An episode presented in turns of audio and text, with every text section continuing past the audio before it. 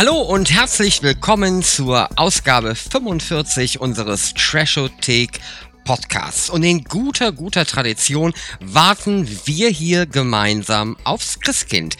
Ich bin der Sven und ich werde euch mal eben kurz sagen, wer denn noch dabei ist. Natürlich mein lieber, guter Co-Host. Achso, ihr seid alle Co-Hosts. Also, genau. der Thorsten, ja. der Kai, der ja. Sascha, und vielleicht auch noch irgendwann der Markus, der ist uns verschütt gegangen, aber da gucken wir mal, ob wir den gleich noch wiederfinden. Also, wir warten gemeinsam aufs Christkind und das ist für uns auch der Moment, wo wir gemeinsam ein bisschen zurückschauen auf das Jahr 2022. Was gab's im Kino, was gab's im Fernsehen, was gab's überhaupt so in, in unseren, bei den Dingen, die uns halt in der Trashothek so interessieren. Und der Thorsten hat, bevor er mir oder als er mir erklärt hatte, welche Trashothek aus Ausgabe das hier eigentlich ist, weil ich das nämlich immer vergesse, hat er auch erklärt, dass es früher von der Augsburger Puppenkiste eine Sendung gab, die hieß Wir warten aufs Christkind. Und wenn wir mal ehrlich sind, die Herren, die hier vor den Webcams sitzen für diese Podcast-Episode, erinnert mich auch alles ein bisschen an die Augsburger Puppenkiste. Nur ein bisschen ein bisschen rougher. Wir sind halt schon eine ganze Weile in der Puppenkiste. Also von daher. Aber nichtsdestotrotz sind wir alle gut gelaunt und freuen uns vielleicht so semi aufs Christkind, aber vor allen Dingen darauf, ähm, darüber zu sprechen, was dieses Jahr denn alles so passiert ist. Und ähm, ja, da gebe ich doch einfach mal meine Kollegen. The floor is open, sagt man so schön. Lasst uns äh, die Marathonsendung starten. Sven, eine schönere Anmoderation hätte ich mir nicht vorstellen können und nicht wünschen können. Das ist doch schon das erste Weihnachtsgeschenk, was ich hier einsammle. Und das ist quasi wie in, wie habe ich es vorhin noch gesagt, in Fichtendickicht und Lametta eingewickelt, oder? Der liebe Sven. Damit es ein bisschen weihnachtlich wird hier. Und äh, ja, wir haben einiges vor heute und äh, äh Sven hat es ja schon gesagt, wir sind eine illustre Runde. Ihr kennt das ja auch schon aus den letzten Jahren. Es ist Tradition und wir wollen so ein bisschen zurückblicken auf das Jahr 2022. Ich muss ganz ehrlich sagen, ich habe in diesem Jahr wirklich schon Probleme gehabt, die Jahreszahlen teilweise auseinanderzuhalten. Auch in den letzten Podcasts, die ich so produziert habe, bin ich immer wieder zwischen 22 und 23 hin und her gerutscht, weil es mir schon alles teilweise so lange her vorkommt um ganz ehrlich zu sein. Die erste Jahreshälfte ist für mich so, als wäre sie eigentlich 2021 gewesen. Es war so viel oder wir haben so viel gemacht, es ist so viel passiert und es gab so viel zu tun und so viel Arbeit vor allen Dingen für uns alle. Ich weiß das ja. Ich kriege das ja mal mit, wie ihr euch auch immer alle zu Tode buckelt. Aber wir wollen heute über die positiven Dinge reden und natürlich über die Erlebnisse oder die Punkte, die euch in diesem Jahr besonders gut gefallen haben. Vor allen Dingen so ein bisschen im Blick auch auf unsere Zuhörerinnen und Zuhörer, was so dieses retro-orientierte komplette Trash-Universum, Film, Popkultur, alles, was damit zu tun hat, also alles so ein bisschen auch retro zusammenhängt, äh, da wollen wir mal fragen. Wer will denn loslegen? Kai, Sascha, wer ist denn, wer hat denn für euch ein, ein kurzes Erlebnis, was er hier zum Besten geben möchte? Oder ein Highlight des Jahres 22? Ich würde sagen, das macht der Sascha mal. Oh ja, super. Jetzt stehe ich hier mit dem Rücken zur Wand. Ja. Ich glaube, das könnte ja so ein bisschen damit zusammenhängen, dass wir Anfang des Jahres irgendwie mal wieder auf die Menschheit losgelassen wurden und dann alles wieder so ein bisschen ins Leben zurückgefunden hat. Also ich meine so, so in echt. Also man hat so die Türe aufgemacht, ist rausgegangen, hat andere Menschen getroffen, womöglich noch auf Veranstaltungen. Da hatte ich dann, der Thorsten weiß es, auch am Jahresanfang recht viel zu tun. Und ähm, ja, da waren die Farben auf einmal alle viel bunter, alles war so viel toller und die Zeit rauschte. Es war nicht mehr so schwarz-weiß. Die Zeit rauschte das an einem vorbei. Und äh, in der Jahresmitte habe ich dann festgestellt, ich hätte gedurft, aber war immer noch nicht im Kino, ja. Wie war's bei euch? Ja, Kai, hast du was?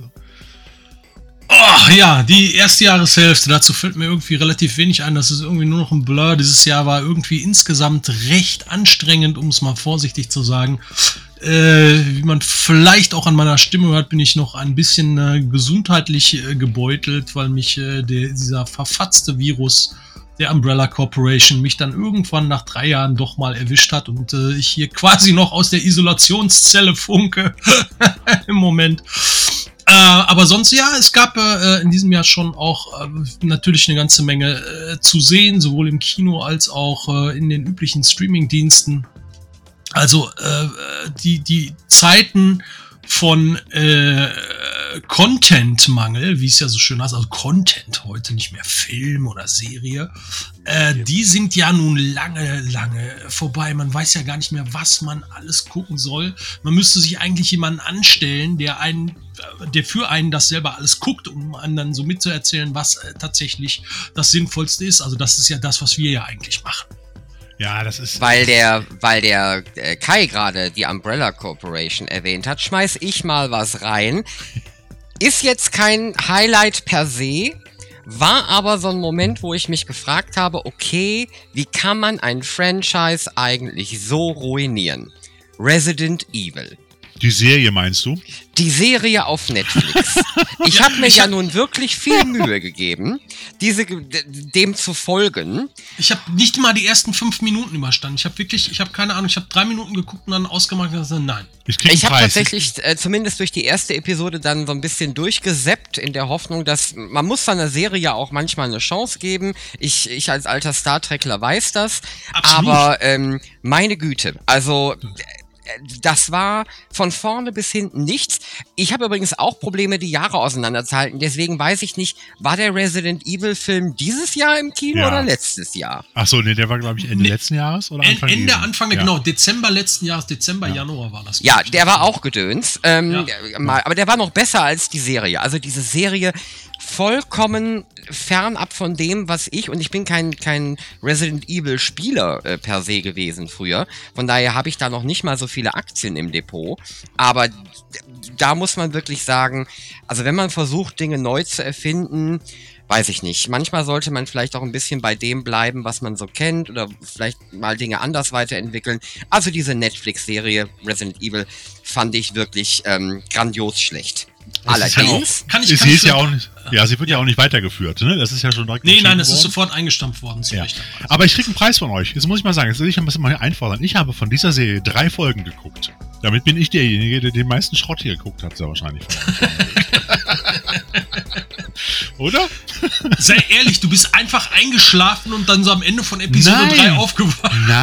Gefragt, ja, hat, willst du weiter gucken? Ich kann mich ja verteidigen. Ich bin halt auch kein Resident Evil-Kenner. Ich habe die Spiele nie gespielt. Ich kenne nur zwei, drei Filme aus der Reihe. Ich habe nicht alle gesehen, so wie der Sven. Habe sie mir mal irgendwann zugelegt, um sie mir mal anzugucken. Und habe dann, das war in meinem Dänemark-Urlaub, echt auch die ein oder andere, frag mich nicht warum, schlaflose Nacht gehabt, wo ich einfach nicht einschlafen konnte. Und dann habe ich mich vor diesen, in unserem netten Ferienhaus, vor diesem riesigen, äh, na riesig nicht, aber immerhin für ein Ferienhaus dann doch schon so ein über 40 Zöller gehangen und habe mir dann diese Serie halt da an, angefangen anzugucken. Und ich habe wirklich drei Folgen geschafft, geschafft und habe dann immer gedacht, so, brauchst du nicht weiter gucken, finde ich jetzt nicht so spannend. Ja. Dass man naja. allerdings, dass man allerdings tatsächlich auch mit alten Themen oder alten Franchises tatsächlich noch was anfangen kann und auch, sagen wir mal, neu erfinden kann und spannend machen kann, war für mich dieses Jahr, da muss man jetzt gucken, für mich war es die erste Der Trailer zu Indiana Jones 4, nein. Äh, das könnt ihr später machen. Ähm, für mich war es die erste Jahreshälfte, für andere ist es jetzt vielleicht im Dezember und Paramount Plus erst der Anfang. Ich fand zum Beispiel die erste Staffel von Star Trek Strange New Worlds ganz hervorragend. Oh ja. Oh da ja. haben mir alle zehn Episoden wirklich gut gefallen. Ich habe mich jede Woche darauf gefreut, wie es weitergeht. Da, da, waren keine Enttäuschungen drin. Ähm, Gab es sie schon irgendwo hier regulär zu sehen? Oder du jetzt hast ja wahrscheinlich bei Paramount so Plus. Jetzt, jetzt, jetzt die ersten zwei oder drei bei Paramount Plus. Die sind ja irgendwann am 7., 8. Dezember, haben die ja losgelegt. Da mhm. können wir auch gleich nochmal drüber reden. Ich persönlich hatte, nennen wir es Pressekopien und ähm, hatte daher die Möglichkeit, Mitte des Jahres tatsächlich schon bei Star Trek Strange New Worlds ein Auge reinzuschmeißen. Ähm, ja, wir verraten noch nicht, von wem du diese Kopien erpresst hast. Genau, das, das lassen wir jetzt mal so im Raume stehen. Aber ich muss ganz ehrlich sagen, also man wusste ja schon ein bisschen, was quasi ähm, kommt. Schlichtweg, weil Minimum drei der Charaktere ja in Star Trek Discovery Staffel 2 schon eingeführt wurden. Die Charaktere selber waren ja nun auch nicht neu. Pike, Number One und äh, Mr. Spock sind ja jetzt auch nicht ähm, unbedingt neu im Genre. Aber diese sehr moderne Neuinterpretation, die wieder im Gegensatz zu Star Trek Discovery auf ein sehr ähm, Episoden haftes Erzählschema zurückgegriffen hat. Ähm, da war eine ganze Menge dabei. Sowohl, also ich würde mal ganz ehrlich sagen, das ist für mich tatsächlich mit einer der besten Star Trek-Serien. Ähm, da ist vom Ensemble über die Geschichten, über die ähm, Effekte, ähm, da ist alles stimmig und das ist dann wir haben ja auch gerade eben über die Startschwierigkeiten von Episoden, also von Serien gesprochen. Star Trek hatte ja immer so seine Startschwierigkeiten. Also wenn man an die erste Staffel von Star Trek The Next Generation denkt, ist ja auch, hm, okay. Ähm, ist die, im Nachhinein auch etwas gewöhnungsbedürftig. Aber hier ja. ist tatsächlich, hier haben sie gut vorgelegt. Ähm, das wird dann sicherlich in 23 mein absolutes Serienhighlight, wenn es dann da weitergeht.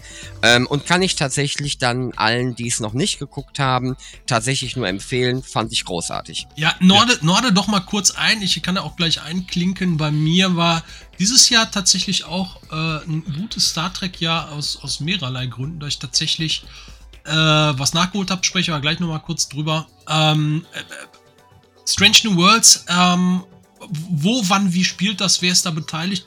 Ordne das mal ein, so in den Zeitfluss von Star Trek. Ja, gerne. Ähm, wir haben bei Star Trek New Worlds ist, äh, wir sind auf der Pike Enterprise. Wir sind also, ich also glaube, Prä-Kirk. Genau, Prä-Kirk. Genau. Wir sind roundabout. Ähm, es müssten, es müssten eigentlich um die fünf bis zehn Jahre vor Kirk sein. Ähm, das heißt, wir haben also, oder fünf Jahre, auf jeden Fall, wir haben Captain Pike, wir haben Spock, wir haben Number One, wir haben die junge Kadettin Uhura an Bord, wir haben nicht Pille als Doktor, sondern ähm, Dr. Mbenga, der kam auch in der Originalserie tatsächlich später vor, war da nur nicht mehr Chefarzt. Dann haben wir Christine Chappell, die aber tatsächlich sehr neu und sehr modern, wesentlich ähm, Mhm. Ähm, die halt nicht mehr nur irgendwie das Hypospray rüberreicht, sondern tatsächlich eigene Storylines hat und auch eigene Kompetenzen. Ähm, wir haben einen Chefingenieur, der zu den ähm, zu diesen weißen Ande Andorianern gehört, zu dieser ähm, Neben, also ich will nicht sagen Unterrasse, sondern das ist so eine die sind halt sehr, sehr klein. Da gab es in Star Trek Enterprise auch mal mehrere Episoden. Ja, zu. genau. Ähm, das ist auch ein sehr gelungener Charakter. Und ansonsten, das Einzige, wo ich so ein bisschen skeptisch war und bin, ist, dass die, der Charakter der Sicherheitschefin, ähm, der trägt den Namen Noonien Singh als Nachnamen mm. und hat da auch was mit zu tun. Warum man dieses Name-Dropping vorgenommen hat, ist mir nach wie vor ein bisschen unklar und ähm, ergibt noch nicht so richtig viel Sinn, aber da bin ich das ist dann so einer der Punkte, wo ich sage, okay, ähm, da müssen wir mal gucken, wie es hingeht. Ähm, ist jetzt vielleicht unnötig gewesen an der Stelle. Wir haben tatsächlich dann auch eine weitere Interpretation, ähm, da kann ich ein bisschen, das spoiler ich jetzt mal. Ähm, Achtung, in einer der Episoden. Spoiler-Alarm. Ja, Spoiler-Alarm. er ist aber auch schon so groß durch die Medien gegangen. Es gibt halt tatsächlich auch es gibt einen neuen Captain Kirk, ähm, der in so einer Zeitreisegeschichte Dingsbums da auftaucht. Ähm, das äh, war auch ganz nett anzusehen. Das heißt, wir haben also natürlich ähm, eine Enterprise, die vor Kirk spielt, aber die natürlich dann wie in Discovery halt super modern aussieht, aber mit sehr, sehr viel Liebe zum Detail. Ähm, und dann teilweise auch einfach mit, mit so kleinen Korrekturen, die einfach nett sind. Also zum Beispiel haben sie die, den Aufzug an der Brücke hinten mal angepasst an die Struktur des Schiffes. Das war nämlich in der Klassik-Episode immer total verkehrt. Das passte gar nicht. Ähm, und das haben sie jetzt dann halt einfach angepasst. Das heißt, ähm, da ist sehr viel Liebe zum Detail drin. Und deswegen macht das Ganze einfach Spaß. Und ich muss ganz ehrlich sagen, ähm, Anson Mount, den wir ja unter anderem auch als, ähm, oh, wie hieß er denn nochmal in den Marvel-Geschichten?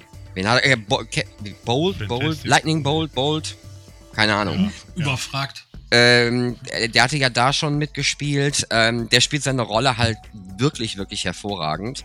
Und ähm, das Einzige, was sich so ein bisschen durch die ähm, zehn Folgen zieht, was also ein übergreifender Handlungsstrang ist, ist die Geschichte, dass Pike ja nun mittlerweile aus Star Trek Discovery weiß, dass er quasi diesen Unfall haben wird. Und damit beschäftigt er sich an verschiedenen Stellen innerhalb der zehn Folgen so ein bisschen.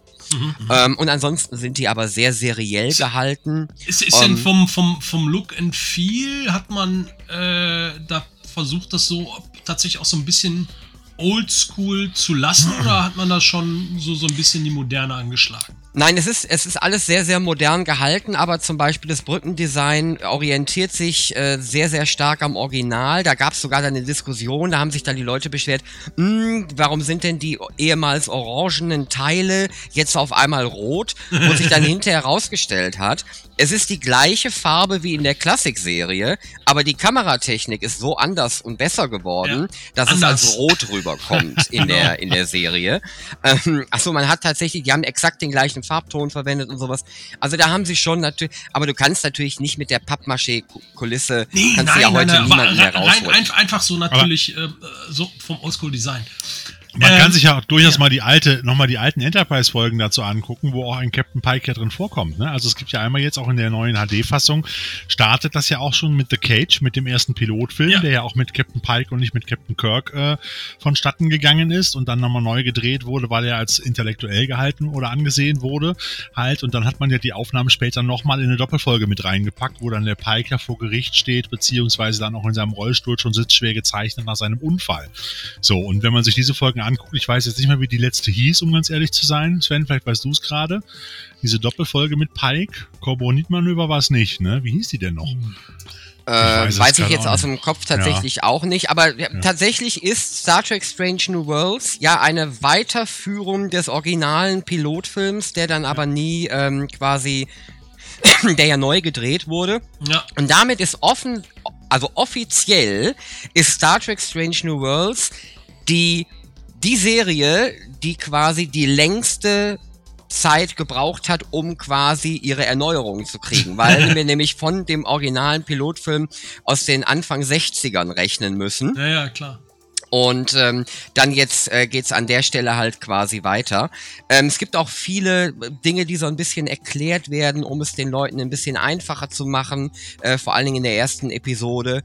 Ähm, von daher, da kann man auch einsteigen, ohne irgendwas anderes zu, zu kennen oder zu wissen.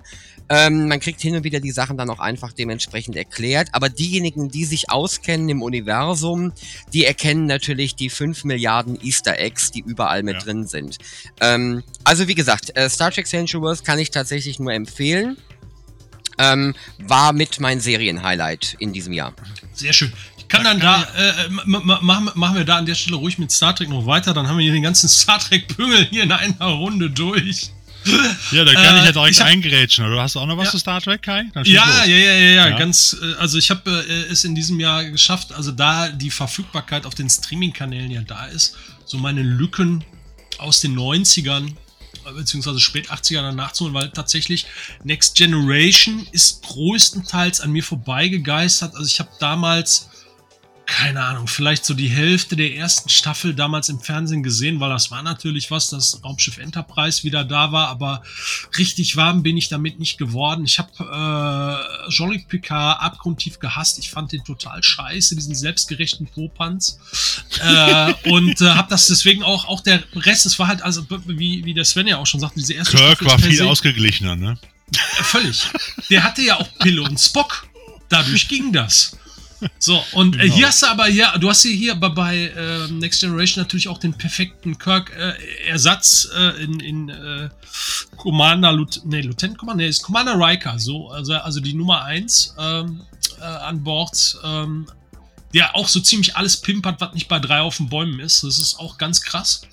Aber ich habe das jetzt mal alles wirklich nachgeholt geguckt, weil natürlich die ganzen Borg-Geschichten und so weiter, das hat man mitgekriegt, natürlich auch durch die Kinofilme. Und habe das jetzt mal konsekutiv durchgeguckt und war dann am Ende auch sehr, sehr zufrieden. Weiterhin komme ich mit Picard nicht so richtig klar. Äh, also der ist nicht so scheiße, wie ich äh, letzten Endes gedacht habe, aber wie schon gesagt, was halt total schlimm ist, es ist der britischste Franzose aller Zeiten. Also wie, wie man, wie man äh, den, den äh, Patrick Stewart als Franzosenkasten, also der spielt den schlechtesten Franzosen aller Zeiten, muss man wirklich sagen. Er spielt die Rolle gut, aber als Franzose ist er ein Totalausfall. Das muss man 25 einfach Jahre sagen. nach Erscheinungsdatum, nee, 35 Jahre nach Erscheinungsdatum merkt Kai das dann auch mal. Hör mal. Nein, aber total, total. Nein, das ist, nein, aber das hat bei der Serie, obwohl es gibt ja die, die äh, äh, legendäre Geschichte, dass wer auch immer da an zweiter Stelle beim Casting war oder äh, wo, die beiden, die zum Schluss übrig waren, äh, die äh, also wo Gene Roddenberry ja selber äh, wohl gar nicht mit, mit Patrick Stewart klarkam, äh, der dem auch noch Haare verpasst hatte. Na, hier, komm, hier, trag mal eine Perücke und so. Was, wovon man dann aber abgegangen ist, dankbarerweise. Aber äh, naja, egal. Es war auf jeden Fall eine sehr schöne Erfahrung und vor allem halt wirklich, also es braucht so bis Staffel 3, bis das wirklich, Staffel 3 und 4, das sind so wirklich äh, die, die Kernstaffeln, wo, wo wirklich alles rund läuft, wo die Mannschaft dann endlich zusammengekommen ist und alles wirklich rund läuft, dann bis zum Ende. Ab da macht das dann auch Laune. Aktuell bin ich jetzt weitergehüpft zu Deep Space Nine, da gerade mittendrin irgendwie vierte Staffel. Auch da, die erste Staffel ist ein bisschen sperrig, aber nachher auch das Ensemble, die Figuren funktioniert ganz gut, vor allem weil die Konflikte da ein bisschen anders ist. Was ein bisschen sehr natürlich extrem aufs Auge gedrückt ist, ist natürlich äh, quasi ähm, na, Mel Brooks, Juice in Space, die Bajuraner, ja. was will man sagen? Na, egal. Aber man hat die, Kardashian die Kardashians, hat man ja auch. Und äh, man, man, hat eine super Besetzung. Also vor allem, also für mich so Überraschungsfigur da ist halt äh, hier der, der Ferengi, hier Quark, Armin Scheimerman. Mhm. Ist ganz, ganz großer Favorit. Äh, einzig und allein nur getoppt äh, hier von äh, dem einzigen Cardassianer da auf der äh, Station äh, Garak äh, hier gespielt von dem großartigen, ich komme nicht drauf, Scorpio, Andrew Robinson. Andrew Robinson, vielen Dank. Scorpio aus ähm, na, äh, Dirty, Dirty, Harry, Harry und, äh, genau. Hellraiser, der hat bei Hellraiser, Hellraiser Genau, Hellraiser. richtig, der, der Papa von Hellraiser und und und. Eine super Rolle, eine super Figur, äh, äh also das macht richtig, richtig viel Laune. Aber um, man ähm, muss ja schon dazu sagen, dass schön. Deep Space Nine eigentlich am Anfang gerade die erste Staffel zu den klassischen Star Trek-Serien gehört, wo man sich noch so ein bisschen durchkämpfen muss, oder? Ja, ja, also ja, ich, nein, absolut. Das, als sie damals rausgekommen ist, ja, wir haben ja. die ja damals äh, abgefeiert, aber das lag einfach daran, die hätten auch damals, als Deep Space Nine damals rausgekommen ist, da, weil wieder was Neues kam und das Star Trek-Fandom war damals, habe ich das Gefühl, in Deutschland noch viel aktiver und größer. Ähm, ja, das war das so richtig zu Du hättest auch eine Mülltonne mit Star Trek-Logo ins Weltall schießen können. Ja die Leute hätten das cool gefunden als Raumschiff, ja. Also in diesem, zu, in diesem Zusammenhang äh, äh, auch sehr schön, äh, Herr Schettner war ja in diesem Jahr in, in Space. Ja. Äh, und fand es gar nicht so gut. Nee, das fand ich, ich sehr amüsant. Das fand ich total, äh, total amüsant, aber da sieht man doch, was für ein großartiger Schauspieler er ist. Er hat uns jahrzehntelang verkauft wie toll das immer alles und das der, ist einfach so, der, nee. der will einfach nur noch ein Buch darüber schreiben, warum das alles nicht so gut war, die 28 Minuten im All oder wie lange er da oben gewesen ist. Ja, halt, ja. Ich spring noch Aber, mal, ich spring ja. noch mal nach 2022 zurück, äh, um äh, tatsächlich den, das Thema dann auch vielleicht, damit wir vielleicht zu anderen Sachen gehen können. Ähm, eine weitere Serie, die das Star Trek Franchise rausgebracht hat, ähm, also wir haben ja im Moment vier laufende Serien. Wir haben Discovery, Lower Decks, Strange New Worlds und Prodigy. Ähm, genau. Ähm, Prodigy ist tatsächlich, läuft jetzt auch auf ähm, Paramount ja. Plus. Und bei RTL äh, ist Plus. Läuft genau, auch. aber äh, originär, also originär ähm, auf Paramount Plus und ist tatsächlich eine animierte, also auch sehr computeranimierte ähm, Serie, die sich vornehmlich auf Kinder zurichtet, funktioniert aber auch für Erwachsene durchaus noch gut. Also ähm, da muss man tatsächlich auch sagen, das fand ich sehr unterhaltsam. Die ist aber natürlich dann, während Low Lower Decks ja sich selber konsequent auf den Arm nimmt und verarscht, obwohl das mit einer der besten Star Trek-Serien ist, muss man ganz ehrlich sagen, ähm, ist äh, Prodigy dann tatsächlich auch quasi ähm, für Kinder geeignet, um quasi die dann auch ein bisschen ans, an Star Trek heranzuführen, wenn man das denn dann möchte. Ähm, also ich muss ganz ehrlich sagen, auf der Star Trek Front war ich dieses Jahr sehr, sehr glücklich. Da kann ich jetzt direkt reingerätschen und kann auch das wirklich zum Ende bringen. Wir haben ja angefangen mit den Erlebnissen dieses Jahres von uns, auch so die Highlights. Und es war sicherlich ein Highlight, dass Sascha und ich uns zum Hans Wurst gemacht haben, äh, bei der Aufnahme zu einer Sendung, die da hieß, der Filmtalker. Du erinnerst dich, ja. Sascha? Und äh, die eine Sendung wurde aufgenommen zum Thema Trashfilme und bei der anderen Sendung ging es um Star Trek. Und bei rausgerechnet bei der Star Trek-Sendung sind Sascha und ich dann, weil der Co-Moderator Thiele Gose Johann uns gerade gesehen hat und die brauchten scheinbar irgendeinen Idioten, der sie vor die Kamera zerren konnten. ja, Vollkommen durften wir, durften wir uns dann sozusagen zum Affen machen, weil wir vorher aufgezeigt hatten, ganz am Anfang, wer ist denn hier Star Trek-Fan und wer kennt sich auf und hat ungefähr ein Viertel des Publikums aufgezeigt. Und wir standen, saßen gerade neben ihm, ja, und dann meinte er, komm, dann helft doch mal dem Karl Kofe hier.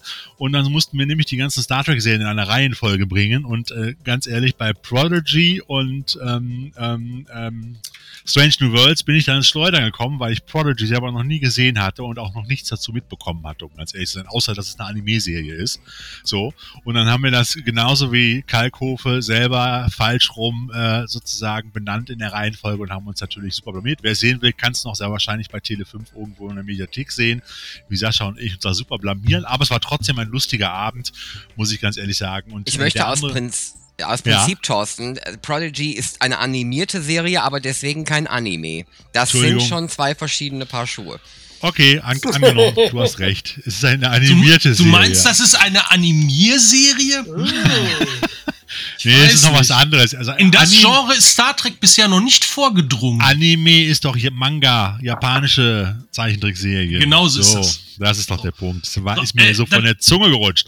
Und das zweite Highlight, nur ganz kurz, und dann bist du wieder dran, Kai, war sicherlich auch der gemeinsame Besuch mit euch zusammen bei Mad Heidi im Kino. Nach langer Zeit mal wieder im Kino zu sitzen, auch mit euch zusammen. Das hat echt super Spaß gemacht, muss ich ganz ehrlich sagen. Und äh, äh, das hat nochmal, auch wenn es nur ein kurzer Abend war und der Film unterhaltsam nett war, wir waren alle nennen wir es mal so, positiv angetan, aber wir sind da nicht wildschreiend aus dem Kino gerannt und haben gesagt, das ist das absolute Meisterwerk. Also vielleicht kann ich das so kurz zusammenfassen, um es mal so zu sagen. Ja, das war auch ein sehr schöner Abend und natürlich auch noch die anderen Sachen im letzten Jahr, weil man hat ja auch wirklich wenig gemacht, außer beruflich, ob jetzt mit, mit äh, Sven zusammen die neuen Movie Minutes Folgen, beziehungsweise auch vor allem die neuen Spielzeugfolgen aufzunehmen. Das war der eine Punkt und äh, natürlich auch mit Kai, mit dem mal wieder nach langer Zeit, nach über zwei Jahren auf einer Filmbörse unterwegs gewesen zu sein.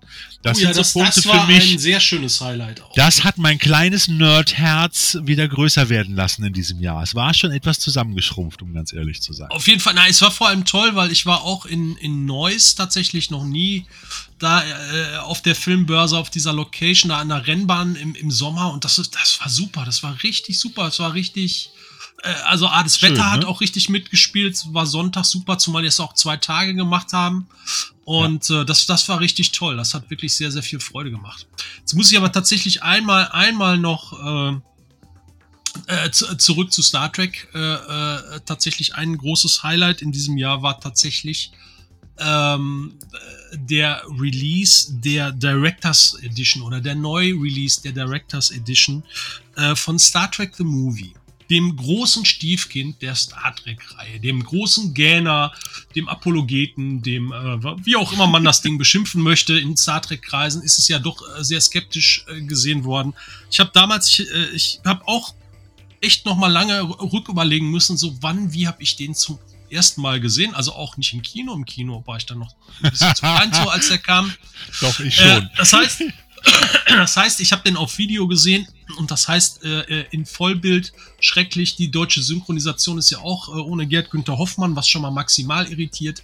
Captain Kirk spricht gar nicht so wie Captain Kirk. Und äh, alles sehr sperrig, ganz schrecklich, kann man sich so nicht angucken. Äh, und äh, Anfang, so, ich glaube 2001 rum war es, gab es dann erstmals im DVD-Zeitalter da schon ähm, die, das Directors Edition Projekt, weil die Historie war halt so, ist das halt, also ganz, ganz vieles da sehr, sehr schnell passieren musste bei dem Film, besonders effekte technisch. Und vieles gar nicht so fertiggestellt worden ist, wie Regisseur Ro- Robert Wise das haben wollte. Und das hatte man dann 2001 in einem Nachgang gemacht fürs Heimvideo mit den Möglichkeiten von 2001, äh, was schon, äh, wie ich fand, ein Quantenschritt in die richtige Richtung war. Ich habe damals da äh, auch, ich will jetzt nicht sagen, einen völlig neuen Film gesehen, aber den Film dann doch schon mal nochmal mit sehr anderen Augen gesehen. Vor allem, Entschuldigung, äh, weil ähm, man einfach gedanklich weg davon muss, ähm, da Star Trek aus dem Serienformat zu sehen, sondern die Herangehensweise von Robert Weiss war einfach sowas zu machen wie 2001. Also mehr was Philosophisches, was Episches, was total Visuelles, was für die Kinoleinwand geeignet ist. Das hat bei Und das hat- 2001 schon super funktioniert, Kai. Ja, ich, ich, ich halte ja 2001 für das äh, äh, unfassbarste, äh, also reine Effekte-Pornospektakel Genau. äh, äh, überhaupt. So, das ist, das ist so, so, so wunderschön äh, selbstzweckhaft, aber dafür so wunderschön mit, mit ganz, ganz vielen Motiven vollgestopft, über die man sich ganz viele Gedanken machen kann, wenn man denn möchte. Aber, Äh, aber das- so äh, sieht äh, man ja aber- doch auch, so zieht ja jeder so seine eigenen äh, Nutzen aus irgendeinem Film. Da hat jetzt für mich zum Beispiel Persis Kambata mitgespielt. Und dann findet man die toll. Und dann landet man bei Filmen, Ja. die auch sehr stark in die Trashothek gehören. Da haben wir dann den Warrior of the Lost World mit Robert Ginty Ja, ja. und Megaforce. mein wunderbarer Absolut, Die da auch mitgespielt? Naja, Okay. klar. Und ähm, ja. Okay. ja, siehst du, und so ziehe ich dann auch den Nutzen aus so einem Star Trek der Film. Nee, aber äh, das, das, das Tolle ist dann, äh, ist dann wirklich, wenn man sich äh, darauf einlässt. Und da ist der Film dann auch bei mir sehr gewachsen, wenn man sich einfach mal so äh, aus dieser geistigen Umklammerung äh, der klassischen Serie und so weiter dann mal so ein bisschen entlässt und das so unter dem Aspekt sieht, okay, man hat da wirklich was machen wollen nach zehn Jahren quasi Star Trek äh, Abstinenz. Ist ja auch eine lustige Geschichte, was da zwischendurch passiert ist. Und es sollte ja eigentlich eine zweite Serie geben und so weiter und so weiter. Ähm, Aber er ist jetzt am Ende rausgekommen und sieht geil aus, muss ich dir sagen. Ja, ich habe sie mir angeguckt. Ja, ich habe Ja, mir ne- angeguckt, die Neufassung. Und fand Nicht nur das, geil. es ist so fantastisch. Ich hatte gedacht, okay, die machen halt die Effekte nochmal neu für 4K, irgendwie ne, rendern das so ein bisschen rauf und polieren da ein bisschen drüber und dann sind die fertig damit. Nein, das ist nämlich genau nicht passiert. Die sind wirklich hingegangen und da sind mir die Augen wirklich aus dem Kopf gekullert, als ich das da in den, in den Making-ofs da mir angeguckt habe. Die haben jedes, jede einzelne scheiß Effekteaufnahme, also die einzelnen Effektaufnahmen-Elemente, haben die einzeln alle in 4K gescannt und alles nochmal neu zusammengebaut und clean gemacht, alles anhand von den Originalklamotten und das Endergebnis ist wirklich fantastisch, wenn man sich Jetzt das ist in der Kai anguckt, aber auch der Einzige, der in der Lage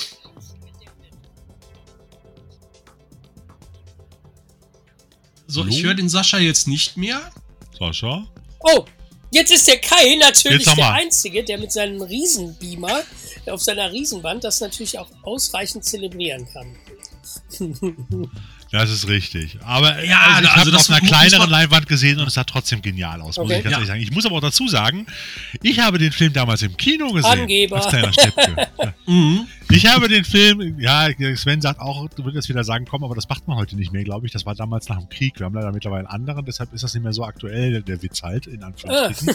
aber es war wirklich so, dass ich den damals im Kino gesehen habe. Da kann ich mich noch gut dran erinnern. Meine Eltern sind nicht mit rein, haben mich ins Kino gehen lassen und sind nebenan essen gegangen. Irgendwie an Mhm. so einem frühen Samstagnachmittag, frühen Samstagabend, so um 18 Uhr. Kann ich mich noch dran Wie, alt, erinnern. wie alt warst du da so ungefähr? Da muss ich acht gewesen sein. Acht oder Gott, neun. da wirst du, da wi- wirst du gä gähnend rausgekommen sein. Nein, wahrscheinlich. nein, eben nicht, weil ich Echt wusste ja, ich habe mir, mir war eigentlich scheißegal, was in dem Film passiert. Hauptsache es gab Raumschiffe und Weltall. Das war Jawohl, mir das ja. Wichtigste. Das war so das große. Das war einfach so Hauptsache Raumschiffe. Die konnten 25 Mal von links nach rechts, von rechts nach links fliegen. Das war Ja. geil. So, ne? Also Inhalt war da nicht so wichtig damals. Hauptsache Raumschlachten, Special Effects, große Blitze und äh, geile Captains, so nach dem Motto, die mit der Laser. Das hat sich auch bis heute nicht großartig geändert bei dir. Vielen Dank. Nach dem Prinzip hat Ja, auch Star Wars das, funktioniert. der Witz, pass auf, der Witz dabei war ja wirklich, der lief ja dann damals als Star Trek der Film. Und ich bin dann da Genau. rein und habe dann da gesessen und realisierte nach ungefähr 10, 15 Minuten, hey, das ist doch Captain Kirk. Und das Genau. ist Mr. Spock. Und so, und nach dem Motto, dann bin ich raus zu meinen Eltern, als der Film zu Ende war und gesagt, Papa, die haben uns beschissen. Das ist nicht Star Trek, das ist Raumschiff Enterprise. Enterprise, Ja, genau. weil ich das ja nur so aus dem Fernsehen kannte, halt, zu dem Zeitpunkt. Und es gab ja sowas wie Internet oder andere Dinge nicht und man hat sich auch nicht mit den englischen Titeln der Filme beschäftigt. Ja, also war Raumschiff Enterprise zu dem Zeitpunkt Raumschiff Enterprise und Star Trek Star Trek. Und äh, ich dachte, das wäre sowas wie Star Wars oder sowas. Und äh, da bin ich dann zum ersten Mal mit der, mit dem erweiterten Star Trek-Universum in Kontakt gekommen. So, aber äh, nette Geschichte am Rande so, aber lass uns mal zurückkommen auch zu den Highlights. Also wie gesagt, das war eins, das war das große Highlight. Ich fand die neue Fassung fand ich auch geil, vor allem die neuen äh, Special äh, Extras dabei und so weiter. Ähm, hat denn noch, Sascha, hast du denn noch ein Highlight, wo du noch kurz von berichten Moment, möchtest, Moment, Moment mal. Bevor Ja. der Sascha jetzt anfängt. Ihr redet über toll neu restaurierte Versionen von Das war Kais Filmen. Highlight. Ja, Moment mal, Kai? das ist ja alles in Ordnung. Aber warum springt ihr nicht sofort auf den weißen Hai? Äh, Da das kann du ich den dir Kai sagen. fragen. Da, äh, weil wir verärgert sind. Wir sind verärgert. Ja, wir sind der verärgert, Zentral das muss ich sagen. Ja, genau. der, der Zentralrat der Hai-Freunde ist empört, Total. dass Universal Deutschland hier so versagt hat. Man muss es wirklich sagen. Schweine, In, jeg Schweinepriester, ganz in, ehrlich. jeglicher, in jeglicher Beziehung. So, erstens haben die, ich glaube, so drei Tage vorher haben die mal tatsächlich offiziell angesagt, so, hey, wir machen das auch. Das war ein offizieller Event von Universal. Den haben die monatelang in den USA schon angeteasert, dass die E.T. und der weiße Hai nochmal ins Kino bringen. Und der, den weißen Hai nicht nur einfach so, sondern nochmals erstens restauriert und entsprechend äh, äh, aufgemotzt für IMAX. Das sollte in IMAX-Kinos laufen, was aber nicht viel bringt, da die das Format des Films, was ja 235 zu 1 ist, jetzt nicht auf IMAX verändert haben. Das wäre ja auch Unsinn. So, aber viel, viel wichtiger, es gab eine 3D-Fassung. Herr Spielberg hat USA. heimlich still, ja, hat heimlich still und leise eine 3D-Fassung anfertigen lassen, eine Up-Conversion im Stil, also technisch auf dem Niveau wie zum Beispiel Jurassic Park. Mhm. Und es ist in den USA gelaufen, es ist wohl auch in England gelaufen, wie ich gehört habe. Und bei uns hier nicht. Universal Deutschland wusste nicht mal, dass es da was gab. Ich habe da selber tatsächlich nachtelefoniert gefragt, ey Leute, was ist denn da los? Kommt das irgendwo? Wie, Alle feuern. Alle feuern, Entschuldigung. Und habe da tatsächlich auch die sehr angepisste Pressedame äh, hier von Universal Deutschland äh, dran gehabt. Äh, und äh, äh, die war wahrscheinlich ein bisschen pikiert, dass ich danach fragte und die selber nicht Bescheid wusste. Ich weiß es nicht, keine Ahnung. Äh, aber das fand ich dann doch schon ein bisschen erschaulich und einfach eine ultra verpasste Chance, weil die Sache ist, die keiner weiß, äh, ob das auf Scheibe mal rauskommt. Dickes Frage. Also es wäre ein No-Brainer. Wird, Äh, Natürlich, wird. das wird gekauft. Natürlich. Äh, plus die Leute, die das Nächstes Teil Jahr. in den, USA, in den USA im Kino gesehen haben, äh, war der einhellige Tenor, das ist, das ist eine super Conversion gewesen. So, also jetzt nicht im Sinne von, oh, dir fliegt da alles entgegen, sondern einfach in Sachen räumliche Tiefe, also wirklich, dass du das Gefühl hast, am Ende auf der Orca da wirklich mit dabei zu sein.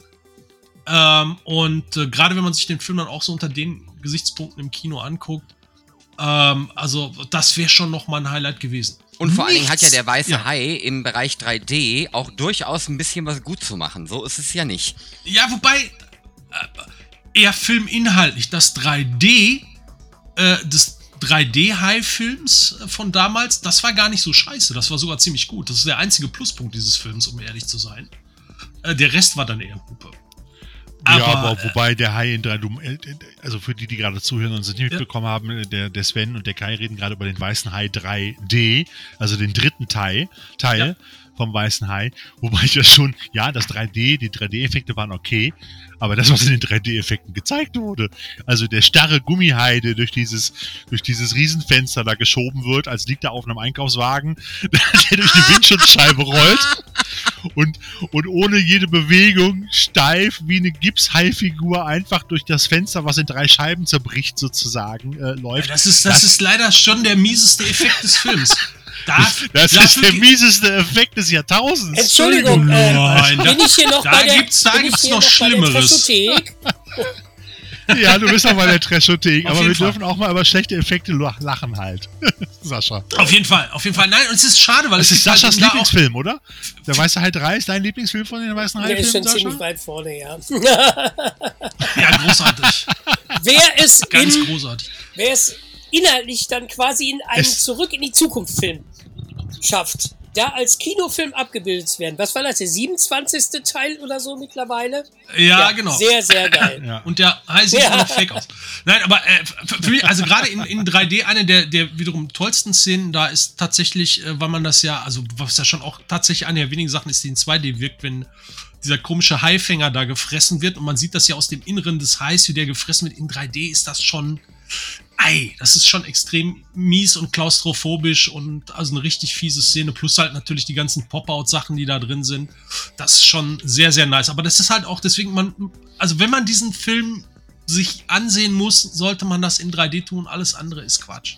Also der wird bestimmt im nächsten Jahr, wird der Weiße Hai 1 in 3D bestimmt nochmal für teures Geld in der nächsten Super Duper Edition äh, entsprechend äh, auf Blu-ray und äh, womöglich auch in 4K nochmal präsentiert werden, in einer schönen Edition rausgehauen werden, spätestens zum Start von The Mac 2, wenn der dann im August oder irgendwann kommt, halt. Und äh, genau, dritter, achter, ähm, dann wird's wieder, wird's wieder Highlights geben, ohne Ende. Da bin ich fest von überzeugt. Das ist schon mal der Ausblick für 2023. Da freue ich mich jetzt schon Ja, drauf.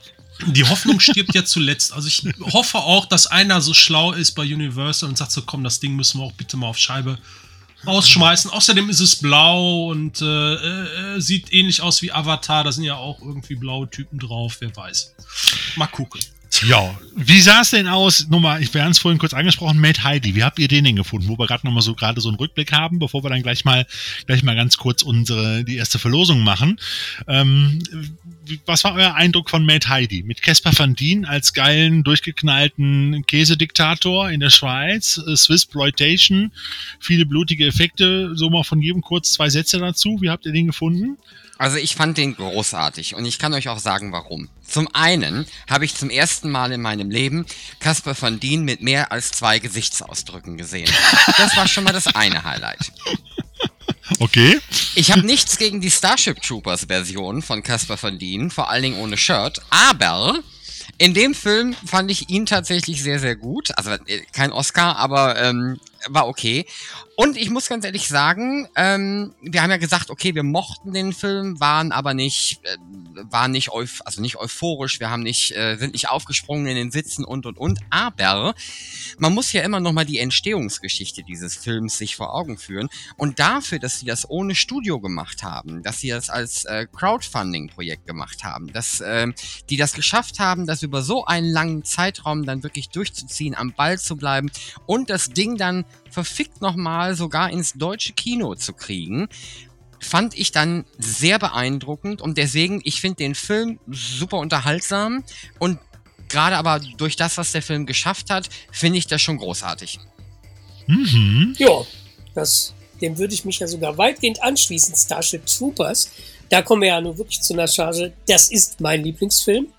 Somit ist Casper van Dien ja auch ziemlich weit oben angesiedelt. Ja, ähm, und ja, der Rest, da gibt's nicht mehr zu sagen, hat Sven gut gesagt. Ja, also ich äh, äh, mach mal so wenigstens so ein bisschen, so ein klein bisschen die, die, die Bremse hier. Also A, Kaspar van Dien, geil.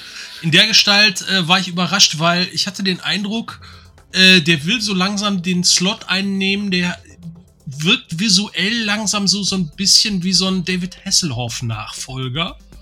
Äh, ich äh, bin da mal gespannt, ob er da äh, in der Couleur demnächst noch mehr ein bisschen raushaut. Ansonsten war das sehr unterhaltsam. Man hat ziemlich genau das bekommen, was einem der Trailer versprochen hat. Schade war halt nur, dass man schon leider die meisten Highlights im Trailer gesehen hat.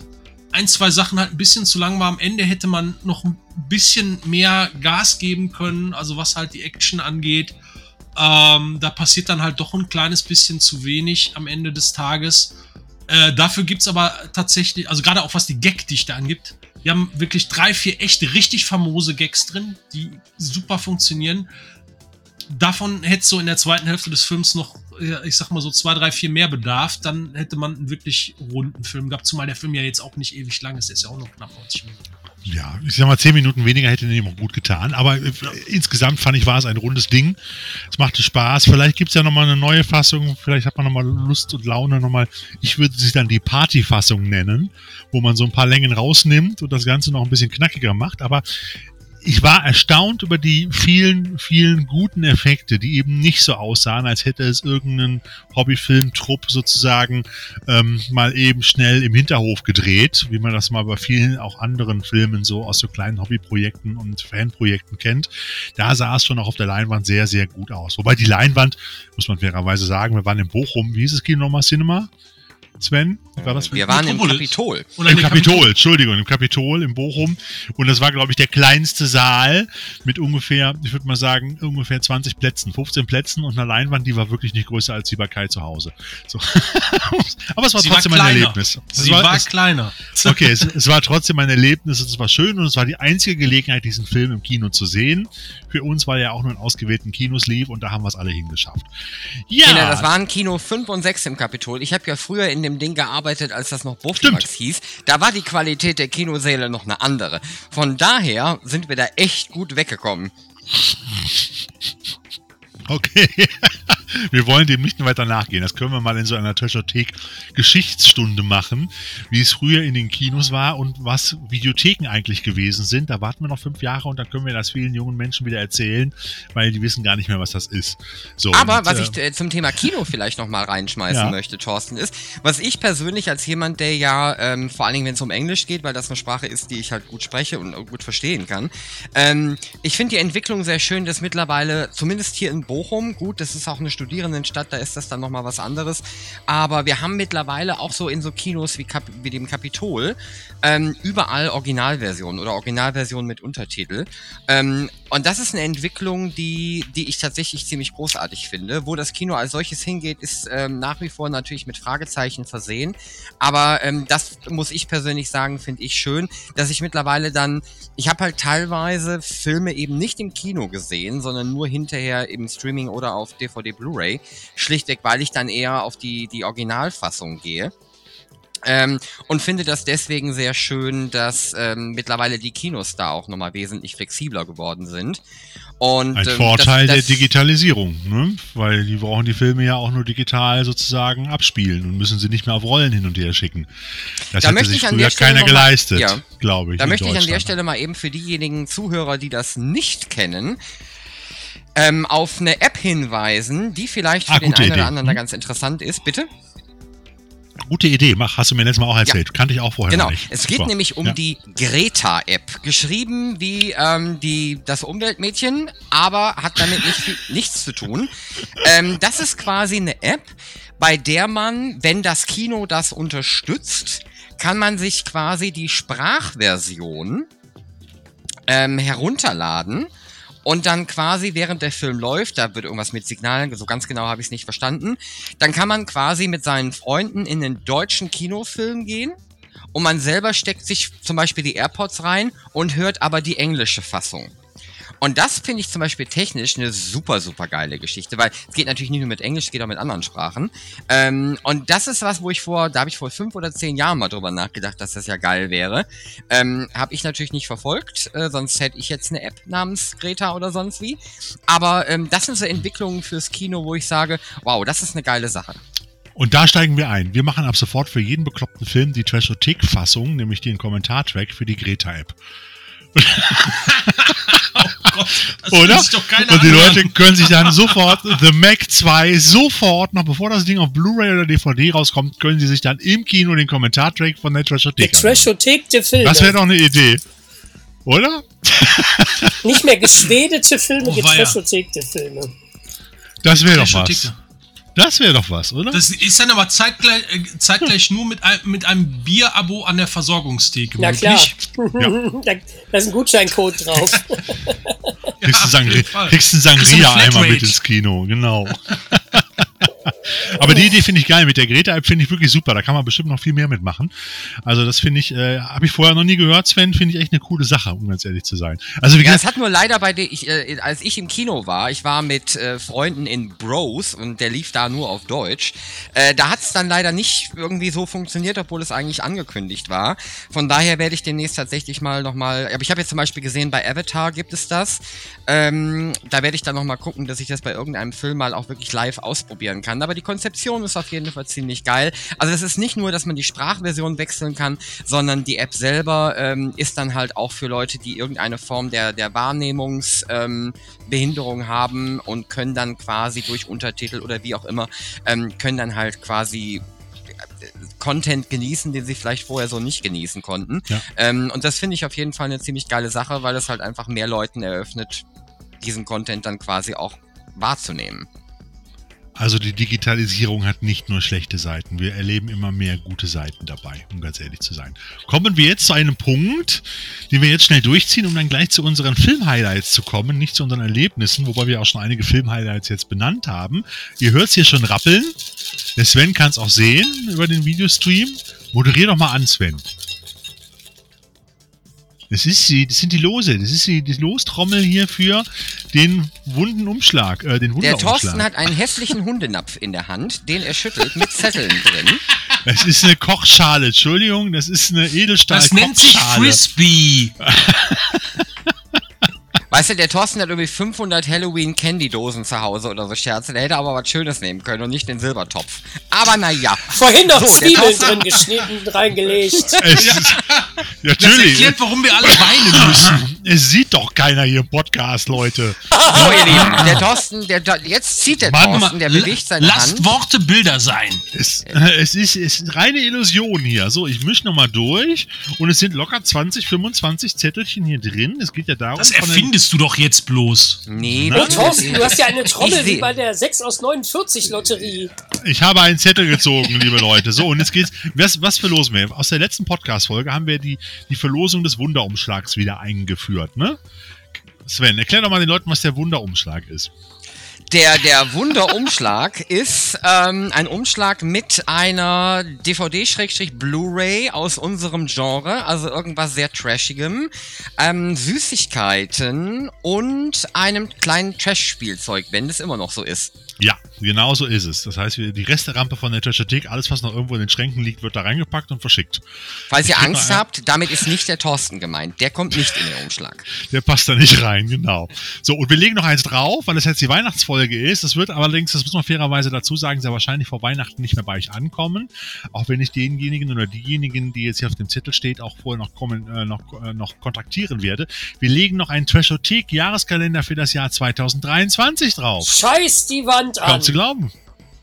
Wir haben sowas, richtig. Und jetzt wisst Warum ihr auch, was ihr von mir zu weinen. Weil der morgen erst kommt aus der Ach so. Druckerei, lieber Na gut. Sven. Und weil der am Wochenende bei dir in der Post liegen wird. Gut, dass du es erwähnst, sonst hätte ich dem dusseligen Postboten wieder gar nicht aufgemacht. Ja, kannst du mal sehen. Genau. Also, auf dem Zettel steht, und das ist einer von denen oder derjenigen, die uns äh, ähm, die kommentiert oder geliked haben bei der letzten Podcast-Folge äh, entsprechend. Und das ist Dor, also D-O-R, Chris geschrieben. Wie Chris, der Chris. Dor, Chris. Also nicht Christkind, sondern Dor Chris. Und äh, der oder diejenige hat jetzt sozusagen unser Package gewonnen und ich werde sie kontaktieren. Herzlichen Glückwunsch, egal wo du gerade bist. Und wenn du das hörst, ach, ich glaube, den Spaß gönne ich mir. Wir rufen dich erst an, wenn die Sendung schon ausgestrahlt wird. Dann kannst du dich umso mehr freuen. Alles klar. Super. Dor Chris gewinnt den, wie Sven immer so schön zu sagen pflegt, den wunden Umschlag und äh, doch mal den Trashotik-Kalender 23 dazu, von dem es übrigens nur 10 Stück gibt. Das ist eine Mini-Auflage, eine kleine Independent-Auflage, die wir sozusagen immer für uns eigentlich selber im, in unserer illustren Runde machen und für ein, zwei, drei Freunde der Trashothek. Und das ist schon eine Seltenheit. Genau.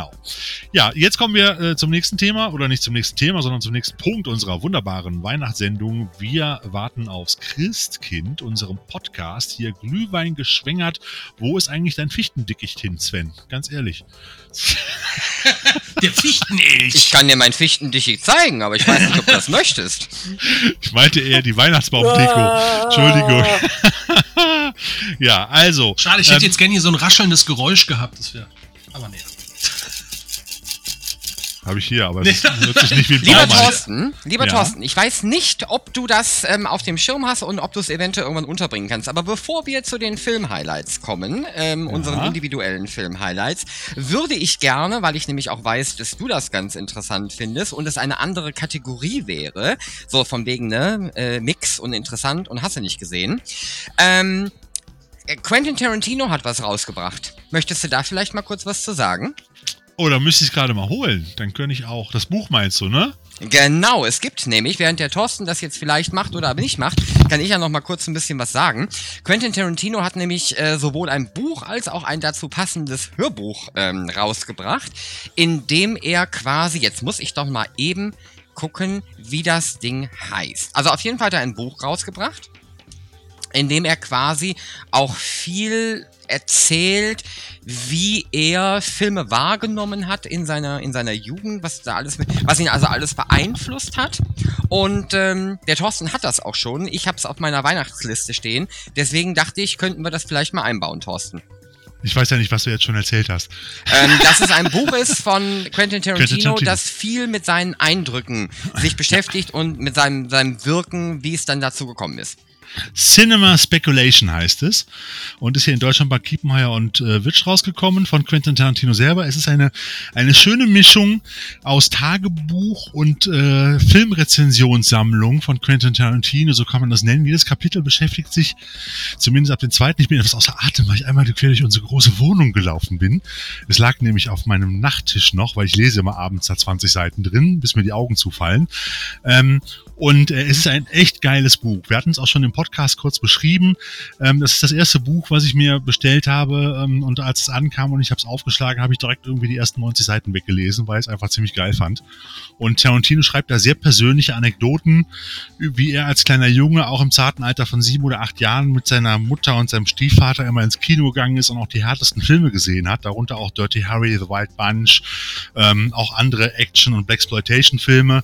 Und er bezieht sich hier hauptsächlich allerdings in diesem Buch auf das Kino der 70er Jahre halt ähm, und, und erzählt auch so ein bisschen immer, wie gesagt, ein bisschen biografisch, ein bisschen historisch, aber natürlich auch ähm, ähm, cineastisch sozusagen bezieht er sich auf die Filme und auf die Produktionen der Filme. Und es gibt auch zu vielen Filmen, die hier drin sind, es sind irgendwie zwölf Stück oder so, ähm, gibt es Informationen, die ich als Fan dieser Filme, wie gerade schon erwähnt, Dirty Harry ist mit dabei, es ist Bullet mit dabei mit Steve McQueen, Queen.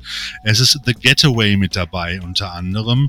Ähm, ich muss das hier durchblättern, aber es gibt keine Inhaltsangabe. Das ist ganz witzig. Deshalb muss ich immer durch das ganze Buch blättern. Es sind also ganz viele spannende Filme. Beim Sterben ist jeder der Erste und so weiter, die in den 70ern und Anfang der 80er eine wichtige Rolle im New Cinema auch gespielt haben. Taxi Driver zum Beispiel. Und erzählt da unwahrscheinlich viele tolle Dinge, die als, die einen als Filmfan wirklich auch noch teilweise neue Facetten zeigen, obwohl man sich schon oft damit beschäftigt hat. Und ich muss ganz ehrlich sagen, es ist nicht nur ein Fan oder ein Buch für Tarantino-Fans, es ist wirklich generell ein Buch für Filmfans, die gerade diese Filme und diese, diese Zeit der Filme, also wie gesagt die 70er, ähm, besonders zu schätzen wissen. Also ich bin ja damit quasi aufgewachsen. Das waren ja damals auch die Filme, die ich dann auch äh, Dirty Harry zum Beispiel auch bei Oma und Opa samstagsabends auch, äh, im ersten sozusagen im Spätprogramm im Fernsehen gucken durfte, so mit acht, neun oder zehn Jahren. Und deshalb, das waren zu der Zeit halt größtenteils Filme aus den 60ern und 70ern, weniger aus den 80ern. Die liefen ja noch im Kino quasi. Und äh, deshalb betrifft mich das besonders. Und ich kann es nur jedem empfehlen. Es ist ein geiles Buch und es ist gerade seit knapp vier, fünf Wochen aktuell im Handel. Und äh, ja, kauft's euch. Macht Spaß. Ist für die Feiertage genau das Richtige muss jetzt nochmal fragen, ähm, Sven, du sagst, das gibt es auch als Hörbuch, also von Tarantino selber gesprochen? Englisch, genau, auf Englisch. Aber er liest ja, nur äh, teilweise, äh, ne? Genau, Tarantino mit, nur Tarantino, Tarantino mit anderen Sprechern zusammen, so. aber die, die haben das, also gilt halt nur fürs, äh, ist nicht übersetzt, ist dann halt auf Englisch. Ja, aber ja, es gibt halt auch eine Hörbuchfassung. Aber von ihm halt selber, das finde ich halt ganz spannend, dass er da ja. Problem ist, ihn zu verstehen. Leseronkel macht. Weil er macht, er redet ja oftmals auch sehr, sehr schnell. Und ich finde, ich habe manchmal echt Probleme, ihm auch zu verstehen auf Englisch, wenn ich keinen Untertitel habe oder so. Das, also manchmal verpasse ich da echt eine Menge, um ganz ehrlich zu sein. Mhm. Aber wie gesagt, es ist halt auch zum Schmökern, es ist sehr schön, weil du wirklich zu jedem Film, nachher zu jedem größeren Film, halt auch ein Kapitel hast, so um die 20, 30 Seiten. Die Outfit ist auch noch natürlich mit dabei. Ähm, also es sind vor, vornehmlich Action-Krimis und Actionfilme halt aus der Zeit, aber ähm, ja, doch der ein oder andere Horrorfilm und auch äh, das eine oder andere Drama. Und wie gesagt, ich kann es nur empfehlen. Rolling Thunder und so weiter. Da sind also wirklich geile Filme dabei und vor allem du kriegst auch wieder richtig Bock, diese Filme nochmal zu gucken. Du liest dieses Kapitel und dann hast du dir, boah, den gucke ich mir morgen nochmal an. Das macht ja, echt Spaß. Also wirklich. Ich. Ja, da bekommt man nochmal so richtig Bock auf viele Sachen und äh, auch Sachen, die man schon lange, obwohl sie selber früher zu meinen absoluten Highlights gehören. Also ich bin also ein riesen Bullet-Fan. Ähm, es ist einer meiner absoluten Lieblingsfilme schon immer gewesen und äh, auch den werde ich mir jetzt demnächst nochmal angucken, äh, im Hinblick auch auf dieses Kapitel, weil da waren wirklich noch ein paar Sachen wurden da drin genannt. Er hat auch sich mit der mit der Witwe von oder mit der mit der mit der mit der Witwe von Steve McQueen halt auch nochmal unterhalten, die hat er wohl kennengelernt und hat auch nochmal Informationen bekommen, die es halt vorher auch zum Beispiel äh, da, die es so nicht gab. Es gibt ja auch äh, aus, ich glaube vor zehn Jahren oder vor acht Jahren kam nochmal ein schönes Buch über Steve McQueen aus, so eine Art ähm, ähm, Biografie von ihm. Ähm, ich glaube, hieß sogar Ich, Steve McQueen oder so. Und äh, das war auch ein spannendes Buch, aber es war dann doch eher mehr eine große Fotosammlung mit ein paar Texten dazwischen, sage ich mal, so ein bisschen übertrieben. Ähm, aber ja, von meinem lieben Kumpel Mike Siegel dürfte das das Buch gewesen sein. Das, das ist nee, so das ist, nee, das war ein anderes. War ein amerikanischer Autor oder Autorin sogar halt. Muss ich nochmal nachgucken. Weiß ich jetzt okay, nicht weil, Also es gibt halt den dicken Schmöker, der ist, der ist halt von ihm, der ist auch sehr cool, aber der ist halt auch mehr ein Bildband tatsächlich. Ja. Äh, aber auch halt mit, mit viel äh, schöner äh, Retro-Info da drin. Also kann man auch nur empfehlen. Kriegt man aber nicht mehr. Kriegst inzwischen auch nur noch für horrende Sammlerpreise das Ding. Ja, dann muss ich die Kiste mal aus der Garage holen, weil ich glaube, den habe ich auch. Ich habe so ziemlich alle Steve McQueen Bücher, die mal rausgekommen sind in Deutschland. Egal, so viel dazu. Ja, also schönes Buch. Auch ein Highlight, hatten wir auch in der Trashothek Podcast Folge kurz vorgestellt. Danke, lieber Sven, auch ein guter Hinweis nochmal.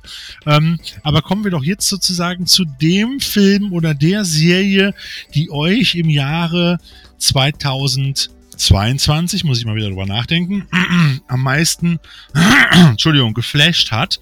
Also die jetzt, ja, ich sag mal, wirklich da ähm, den meisten Eindruck hinterlassen haben. Und das muss ja kein neuer Film sein. Es kann durchaus auch ein alter Film sein, den man noch nicht gesehen hat, der auch nochmal neu veröffentlicht wurde oder der vielleicht auch schon früher rausgekommen ist. Also sagen wir so, der Film, der euch in dem Jahr am meisten geflasht hat, unabhängig von der Veröffentlichung und äh, des Datums und der Zeit. Wo legen wir los? Sascha, willst du loslegen? Sven? Kann ich gerne machen. Wer will von euch? Ich, vielleicht der Sascha. Sonst genau. Ja, das besteht, die Gefahr besteht diesmal nicht. Ich habe den Sound total scheiß laut eingestellt. Dass auch alle Nachbarn was davon haben. Ja. Ähm, Super. Dieses Jahr war für mich kein besonderes Highlight-Jahr. Aber wie das ja so ist, wenn man was guckt, dann denkt man, ja, das gefällt mir insofern gut. Nicht der Film nur an sich, sondern ich wünschte mir, es gäbe ein bisschen mehr davon, so in der Richtung. Und ich war ja immer ein mhm. Peter Torwart-Fan. Hier, was nicht passt, wird passend gemacht. Großartig. Habe ich damals im Kino gesehen. Ich habe es genossen. Überhaupt diese gesamte äh, Una-Trilogie. Super geile Sache. Jetzt gab es, das war schon im Jahr 2021, in diesem Film Blood Red Sky. Und da denke ich mir, warum haben wir das nicht mehr. Dann wird es vielleicht auch noch ein bisschen besser werden. Einen deutschen Vampirfilm, der in einem Flugzeug stattfindet, also so ein Kammerspiel. Ich liebe Kammerspiele. Ähm, das war so insofern mein Highlight, nicht so vom Film selber her, sondern wo ich mir sagen würde, ja, so würde ich gerne mehr deutsche Filme gucken. Aber wie man ja sieht, um eine Käserevolution in der Schweiz zu sehen, muss man das Geld selber zusammentragen. So ein bisschen ist das auch mit bestimmten Inhalten, die du im deutschen Filmen gerne sehen würdest. Wie seht ihr das? Ja, vor allem bei deutschen Genrefilmen. Ja. Das ist ja das. Weißt du, es ist überhaupt kein Problem. Da halt eben Netflix zum Beispiel. Also es ist einfacher im Lotto zu gewinnen, als einen deutschen Genrefilm zu finden, oder? Also ja. du gewinnst eher im Lotto, als einen deutschen Genrefilm irgendwo präsentiert zu bekommen, oder? Also das ist so, äh, also wirklich selten. Ja, ja, du kannst die, den x-ten, weiß ich nicht, Honig im Kopf-Film immer wieder mit äh, Till Schweiger und so, das, das geht irgendwie immer, aber das catcht mich halt nicht. Der kommt im nächsten Jahr mit einem deutschen Genrefilm zurück, ne? Sag ich oh, ja. mal so. Manta Manta 2. Ja gut, ja. da freue ich mich auch drauf. Habe ich auch schon ja, gedacht, so scheiße, naja, die Hölle wirklich. ist jetzt doch zugefroren. Ich war ja jetzt, ich war ja jetzt auch auf der Essen Motor Show und da ist äh, dieses Filmfahrzeug äh, von Berti, ähm, der Manta B mit dieser äh, wahnsinnigen Kotflügelverbreitung ja. und so dieses Bodykit von, war das von Nextmaul? Ähm, ja, das war da ausgestellt, äh, von Hand unterschrieben mit den Schauspielern. Ich bin mal gespannt, den werde ich mir natürlich antun. Aber Blood Red Sky ist ja äh, ein, es war eine schöne Mischung. Ich habe ihn damals auch äh, äh, mit Freude bei Netflix gesehen. Netflix war es, ne? mhm. ne? genau, du hast gerade gesagt. Ja. Ähm, und ich finde, es ist ja auch eine wunderbare Mischung aus, aus so einem Airport-Film, Stirb langsam und äh, Nosferatu ja. oder irgendeinem anderen spannenden Vampirfilm mhm. oder, oder vielleicht auch, äh, wie hieß er denn damals, diese Serie? Ich vergesse mal, äh, erinnerst du dich noch, Sascha, mit diesem komischen Blutgetränk? Wie hieß er denn? Äh, True Blood. Der, True Blood so ein bisschen, so ein Ja. bisschen halt, ne? True Blood war ja dann nachher mehr wie Ja. Dallas mit Vampiren, aber ähm, äh, so, das hat sich zumindest dahin entwickelt. Aber, Und da passt aber die JA-Lache dann auch wieder. es war genau, es war, es war zumindest unterhaltsam und kurzweilig. Also muss ich ganz ehrlich sagen, und es war auch äh, amüsant. Es ga- gab auch ein paar schöne Action-Szenen, also äh, schöner Film eigentlich letztendlich. Und äh, ja, kann man. Würde ich mir mehr Ja. wünschen, weil Ja. da, Richtig. dann könnte es auch reifen, das Thema mal. Weil hier und da fand ich ihn ein bisschen unbeholfen, aber halt Kamera super gemacht. Kammerspiel, so diese leicht klaustrophobische Atmosphäre. Das hat mir schon ziemlich cool gefallen. Ich meine, Peter Torwart, ne? Mhm. Ich, ich habe fertig. Kai, gab's für dich ein Highlight? Ich äh, dachte, ich wollte jetzt erstmal an den äh, Sven weitergehen, Oder weil er so. auf jeden Fall schon brennt, auf jeden Fall hinter ihm brennt es schon. Das äh, Symbol Sven, deine des, Wohnung äh, brennt. des, des Rächers, der die Nacht durchflattert. Sven, erzähl Ja. doch mal von deinem Highlight 2022. Ja, Wir mein Filmhighlight 2020 war Darkwing Duck. Ähm, das, äh, nein, ähm, Die tatsächlich fand ich worauf auch die- viel besser als The Batman, ganz ehrlich. die, äh, die Kolleginnen sprechen hier davon, dass ich tatsächlich, äh, das zeigt auch, wie gut ich den Film fand. Ich habe tatsächlich ein Poster hier äh, davon hängen, was jetzt auch nicht so häufig vorkommt. Ja, mein Filmhighlight 2022 war tatsächlich The Batman.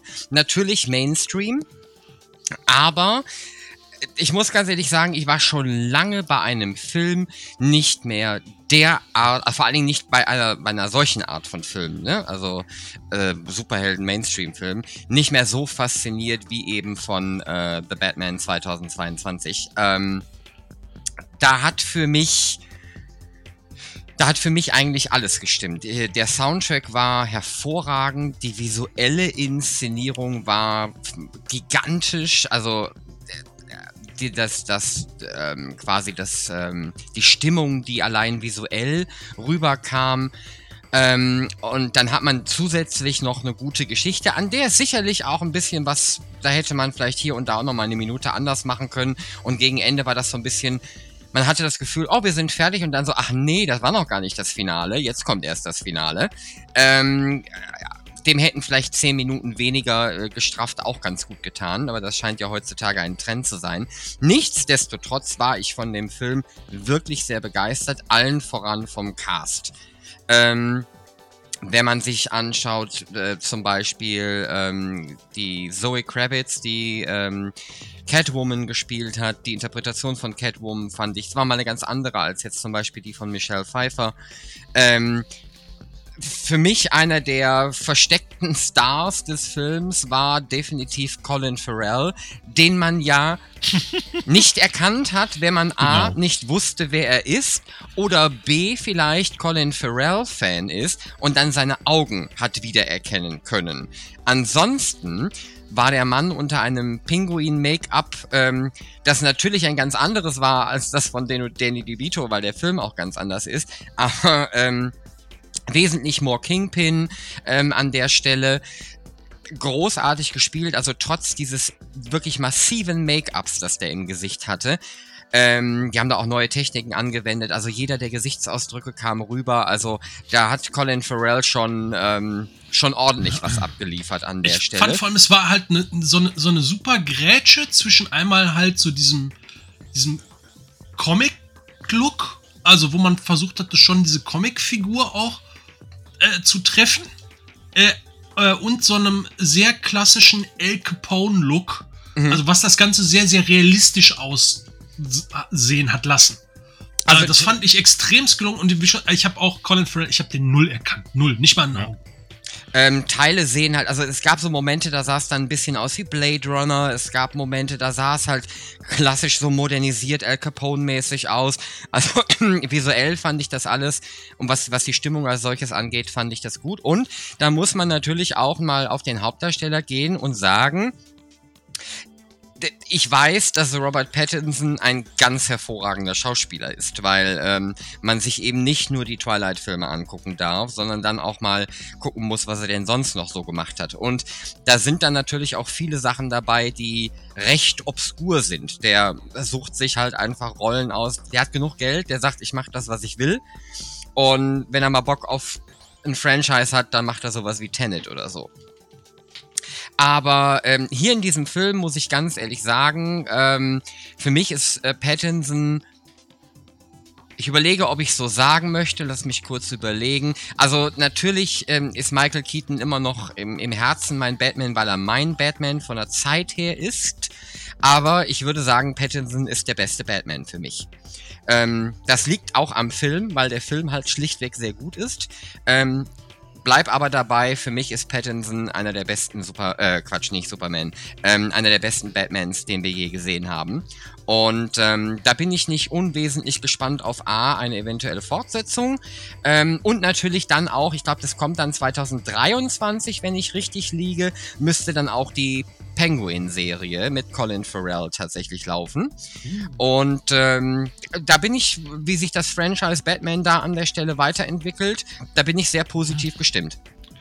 Ich bin ja, äh, muss ja auch ganz ehrlich sagen, man hat ja, das ist, also ich habe so das Gefühl gehabt, in den letzten, letzten Jahren hatte man so einen, einen Über, nicht Überfluss, aber doch eine, eine, eine, eine Menge an Superheldenverfilmungen und Filmen, ob jetzt DC oder Marvel oder auch aus anderen Ecken, ähm, dass man manchmal schon so ein bisschen der Superhelden müde geworden ist. Und äh, bei dem Batman ist man ja, oder scheint es mir so, hat man versucht, wieder so ein bisschen back to the roots zu gehen und eben nicht das ganze überkandidelte Superding zu machen.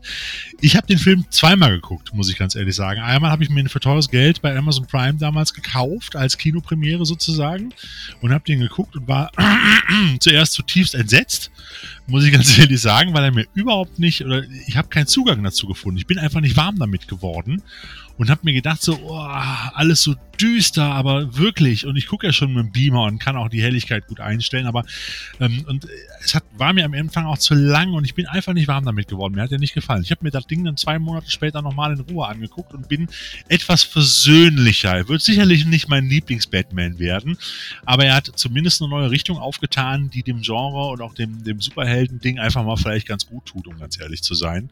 Ähm, weil ich bin mir auch, also ich glaube, man wird auch langsam, das hört man hier und auch der, der Marvel-Filme äh, äh, auch so ein bisschen müde.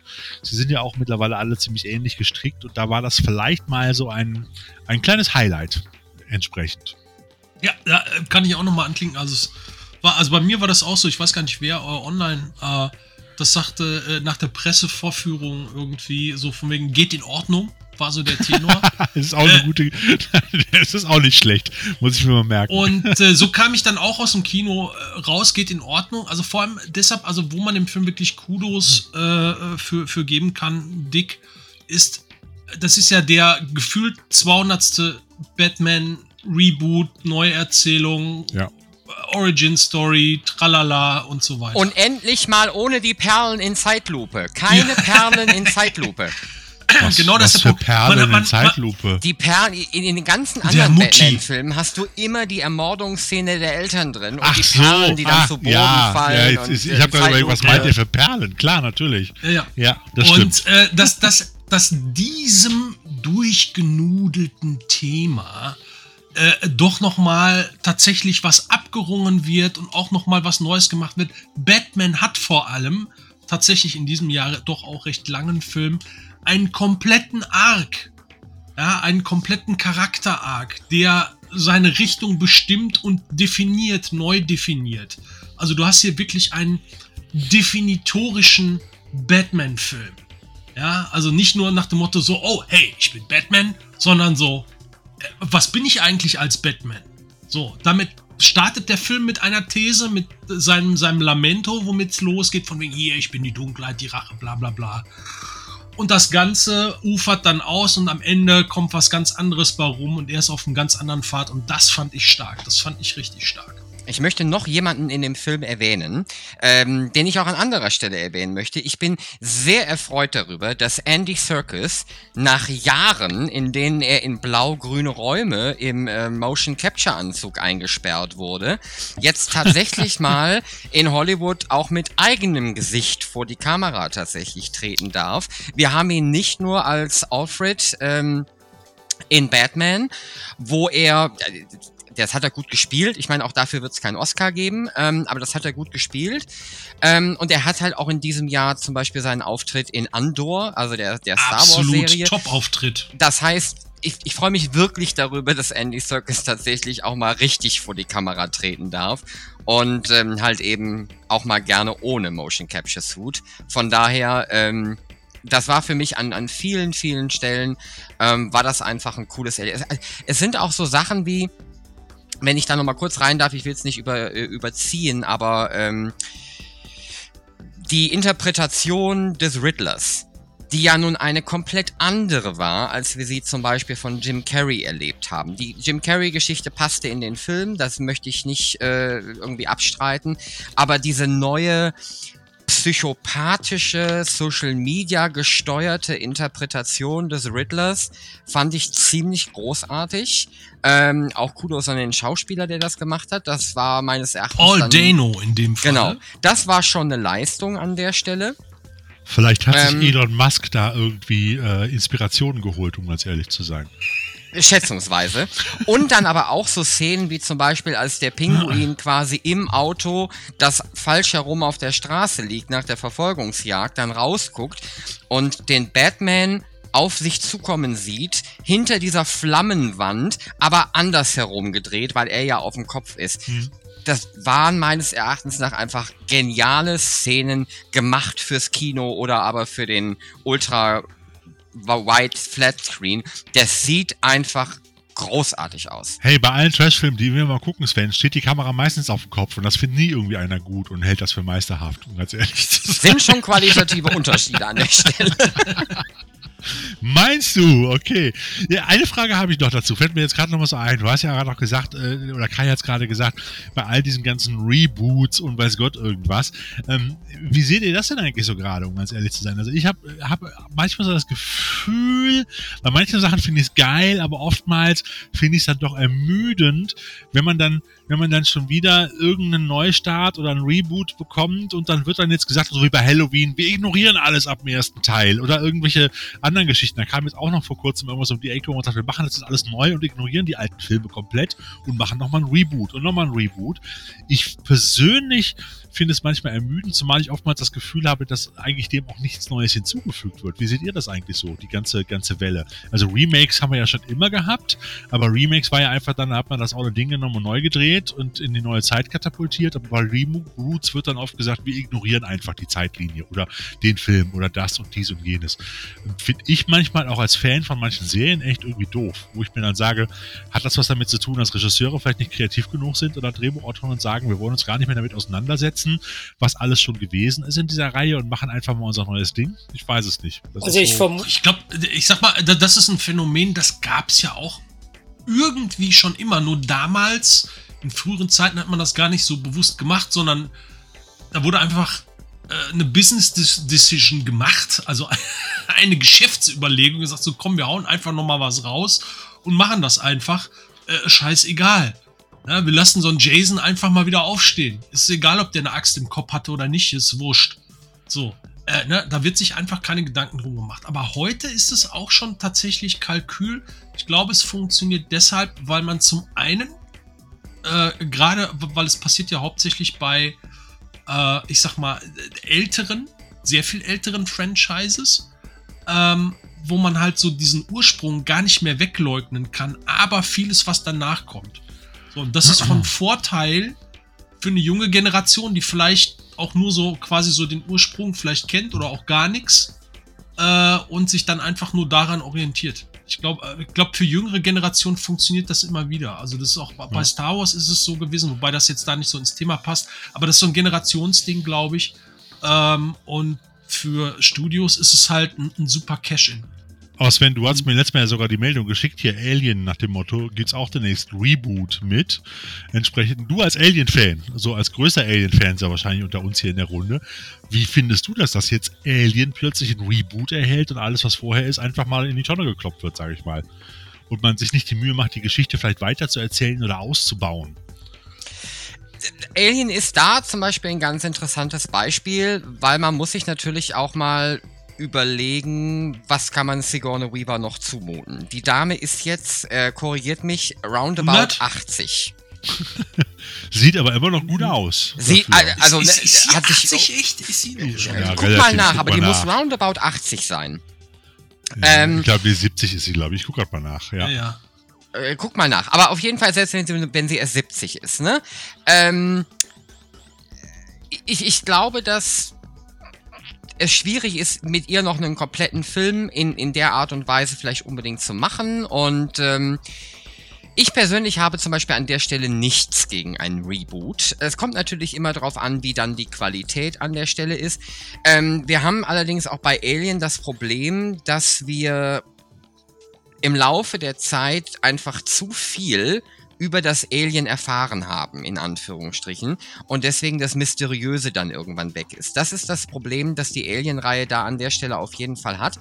Und deswegen muss man dann schauen, ob ein Reboot da vielleicht eventuell Vor etwas allem- anders machen kann. Ja, vor, vor allem in dem Fall ist es ja besonders schwierig, weil äh, Alien ist ja Fox und in dem Falle ja Disney. Und äh.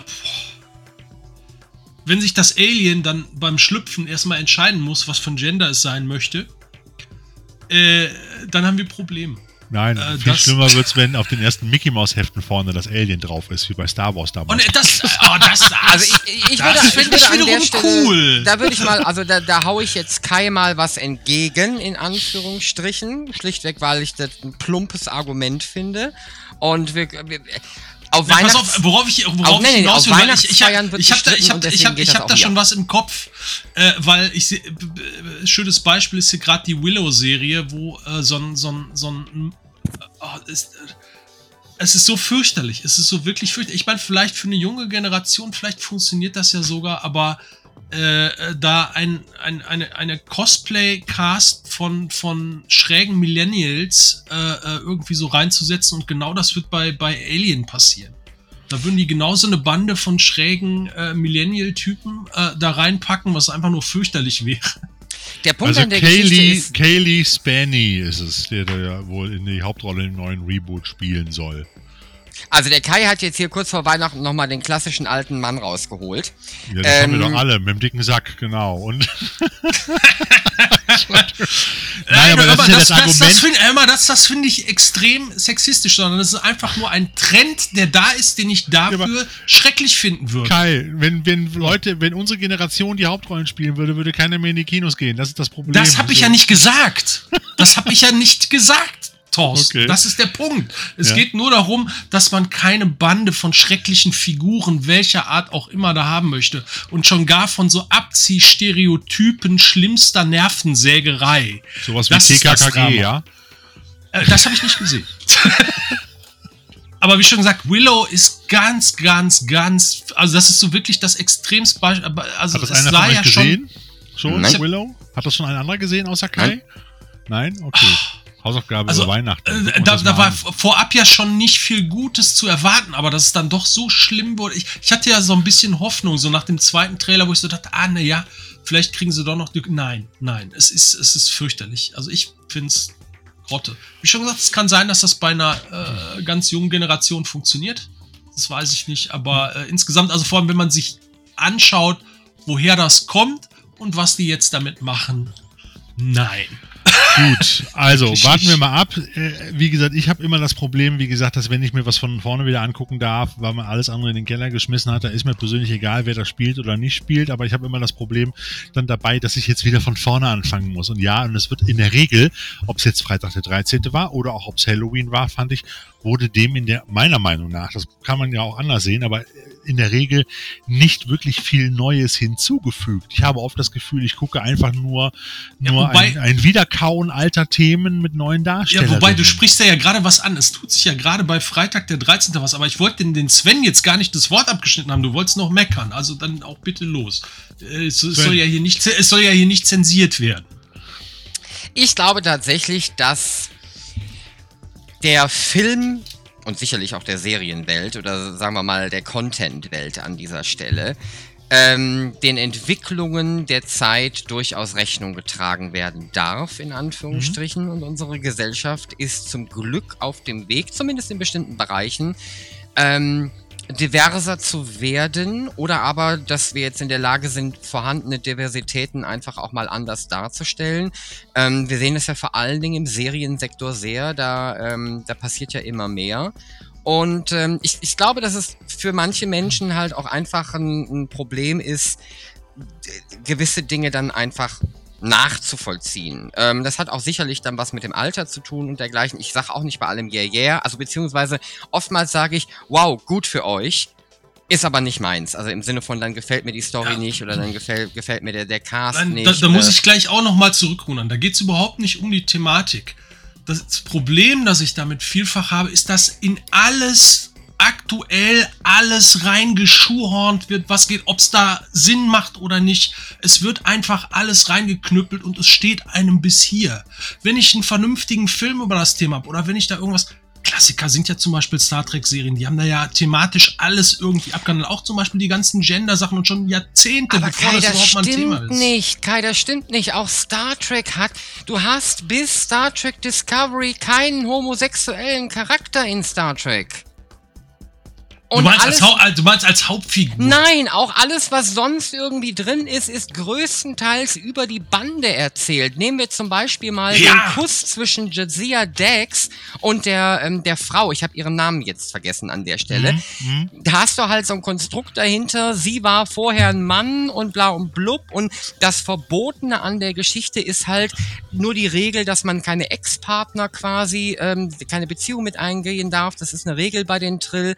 Das das heißt, es ist alles konstruiert um über drei Banden, weil, und da habe ich neulich auch nochmal eine Dokumentation drüber gesehen, und das ist zum Beispiel auch in Bezug auf Deep Space Nine von Ira Stephen Bear selber nochmal gesagt worden. Sie haben sich nicht getraut, mit dem Thema tatsächlich eins zu eins nach vorne zu gehen. Das Studio wollte das nicht, ja, Rick das Berman ist, wollte das nicht. Das ist ja deswegen, auch, da musst du überlegen, wann das ist. Ja, das natürlich. Ist mit, mit, Mitte, der, Mitte der 90er äh, na, also wo das alles gerade auch in Hollywood ja immer noch super heikel war, ne? Also na, man erinnert sich ja genau, an, aber Kai, Kai, jetzt sind wir da, wo wo diese Charakter ja, Representation. Nein, Kai, da lasse ja. ich an der Stelle jetzt dich mal nicht dazwischen gehen. Representation matters. Ich gebe euch ein Beispiel aus diesem Jahr. Nicht unbedingt Trashothek-Film-Area, ähm, aber etwas, was man vielleicht durchaus mal in dieser Debatte erwähnen darf. Ich hatte euch ja gerade eben erzählt, Entschuldigung, dass ich dieses Jahr in dem Film Bros war. Das war eine Judd Apatow ähm, Komödie, der auch schon sowas wie hier Bridesmaids und sowas gemacht hat. Und ähm, wenn man sich dessen Einspielergebnisse dieser Filme anguckt, dann liegt er schon relativ weit oben. Das sind so irgendwo zwischen 50 und 150 Millionen Einspielergebnis für so eine klassische Rom-Com. Und dann hat Universal tatsächlich jetzt die erste Rom-Com ins Kino gebracht mit zwei männlichen Hauptdarstellern, schwulen Hauptdarstellern, sowohl in dem Film als auch ähm, hinter der Kamera und einem durchaus sehr diversen Cast, ähm, der ziemlich viel abgedeckt hat. So, und dann muss man sich so ein bisschen angucken, was zum Beispiel für Reaktionen aufkommen, wenn die, äh, wenn die, als der Trailer äh, das erste Mal veröffentlicht wurde, was es da für Kommentare gab. Da muss man sich das Einspielergebnis anschauen. In den Vereinigten Staaten hat der Film 5 Millionen Dollar eingespielt. Wenn ihr euch den Film anguckt, macht es einfach mal. Wenn ihr euch mhm. den Film anguckt, der Film ist genauso gut wie jede andere fucking Rom-Com, die vorher kam. Genau die gleiche Struktur, genau die gleichen, sagen wir mal, Befindlichkeiten, Witze und, und, und. Der einzige Unterschied ist quasi dieser diverse Cast und die Zentrierung auf die homosexuellen Charaktere. Und der Film ist gnadenlos gefloppt in den Vereinigten Staaten. Hat es weltweit gerade mal auf 15 Millionen Dollar geschafft. Und danach. Ja, da, da stellt sich, da stellt sich doch die Frage, äh, wo war die Community? Die Warum ist sie da- Community, Ist sie nicht hingegangen und hat das unterstützt? ja, die, äh, die Community hatte ihre eigenen Probleme mit dem Film, weil es zwei, da, zwei weiße Darsteller waren. Okay. Auch das muss, auch das muss man dann erzählen. Aber wir Ja, müssen, also ja, wenn ja. man sich vor allen Dingen auch die Reaktionen der, der, sagen wir mal, der für diesen YouTube äh, äh, Trailer und sowas anschaut, ähm, die Menschen haben offensichtlich ein Problem, sich eine Story anzugucken, die, wenn es zwei heterosexuelle Partner gewesen wären, genauso gut funktioniert hätte wie all die anderen Filme davor. Aber die Tatsache, dass es jetzt zwei Männer waren, sorgt dafür, dass die Menschen den Zugang dafür nicht finden oder ihn nicht finden wollen oder wie auch immer.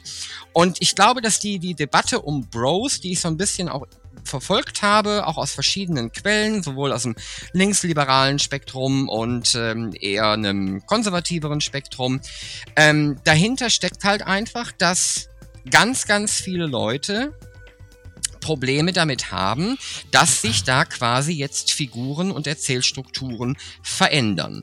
Und wir haben das nicht nur eben nur bei diesem Film, wir haben das auch immer wieder dann, wenn quasi ähm, anderes Beispiel. Die äh, Star Trek Strange New Worlds hat in der ersten Episode diesen ähm, Admiral, der äh, zu Pike fliegt, um ihn auf die Enterprise zu holen. Der ist in der Originalserie, kommt der nicht vor, der kommt nur in der Zeichentrickserie vor, in der klassischen Zeichentrickserie und ist da weiß. Jetzt hat man den für die roundabout acht Minuten, die der in der ersten Staffel vorkommt, hat man die mit einem schwarzen Schauspieler besetzt.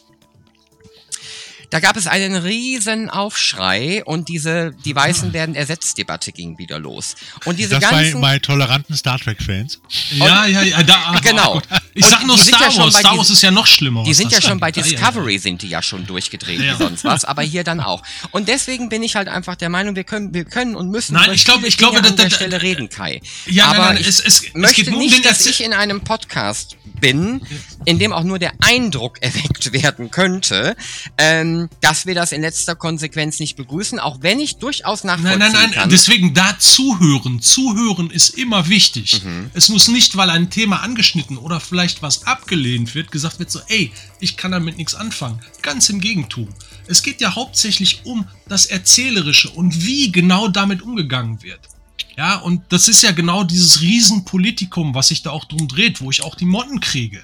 So. Und das ist aber was, wo ich mir persönlich sage, äh, oder wo ich mir die Frage stelle, ähm, also ja, also die Representation ist wichtig.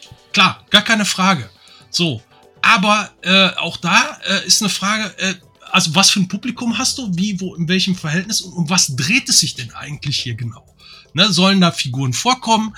Ne, was soll wie thematisiert werden? Und für wen ist das interessant? Sprich, was ist dein Zielpublikum?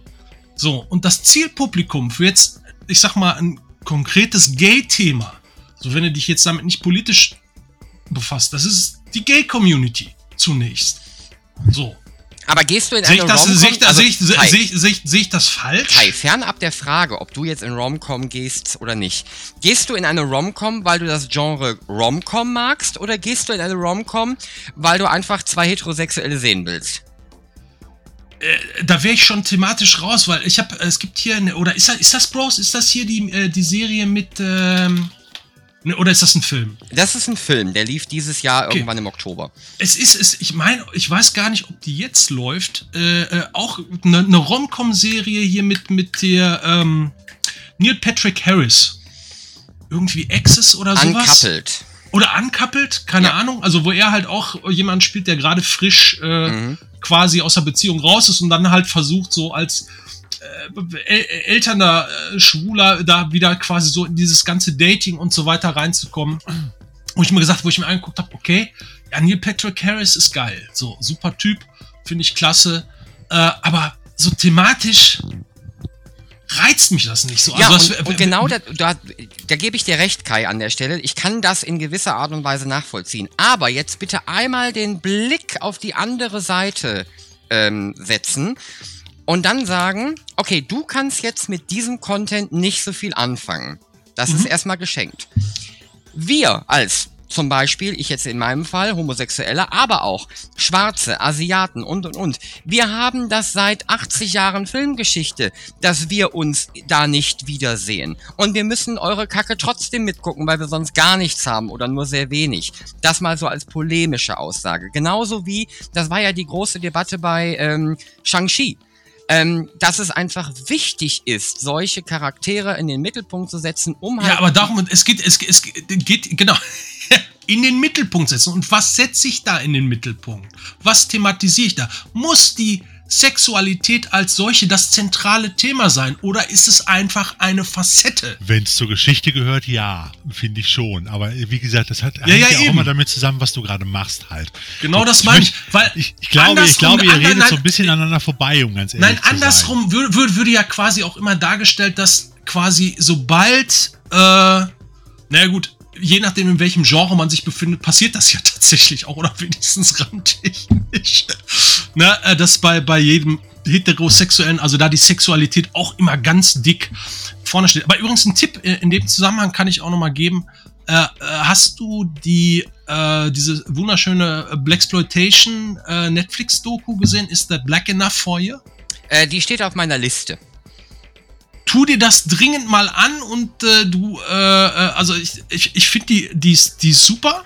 Das Problem ist, dass halt eben der Mann, der die gemacht hat, halt auch sehr stark und ungefiltert seine politische Agenda dadurch pusht, was ich teilweise schwierig finde, äh, weil er dann auch, ich sag mal, sehr persönlich gefärbt äh, dann auch geurteilt wird, also auch über äh, Dinge so aus dem ganzen Blaxploitation-Genre. Äh, ist aber dennoch großartig, weil sehr detailliert, aber auch genau mit dieser Schwierigkeit behaftet. Also ich sag mal so, ich habe einen ähm. Ausdruck daraus gesehen, habe auch einiges darüber gelesen, ich werde es mir demnächst angucken, aber er lässt nicht viel Gutes an dem Blaxploitation-Genre, um ganz ehrlich zu sein, was ich so mitbekommen habe. Und äh, nee, der Name geht, sagt aber der ist ja schon. sehr selektiv. Der Name sagt es ja schon. Ja, aber der Name sagt es ja schon. Blaxploitation ist ja die Ausbeutung letztendlich. Also das ist ja auch ja, genau. die positive Geschichte. Wir werfen ja oft mit Begriffen um uns, die ja letztendlich eigentlich gar nicht so positiv sind, obwohl wir es positiv merken. Ich möchte nur mal kurz anmerken, bevor wir die Diskussion jetzt immer weiterziehen. Wie gesagt, ich äh, bin, genau bin, ähm, bin genau zwischen den, zwischen, zwischen, ich glaube, ihr seid gar nicht so weit auseinander. Ihr habt euch so ein bisschen um die, in, in, was, was Details angeht, verhakt. Also erstmal müssen wir feststellen, das ist für mich das Wichtigste. Die Trashothek war und ist schon immer der toleranteste und offenste Filmpodcast, den man sich vorstellen kann. Wir akzeptieren alles und tolerieren alles, außer gute Filme. So, das ist schon mal der erste Punkt.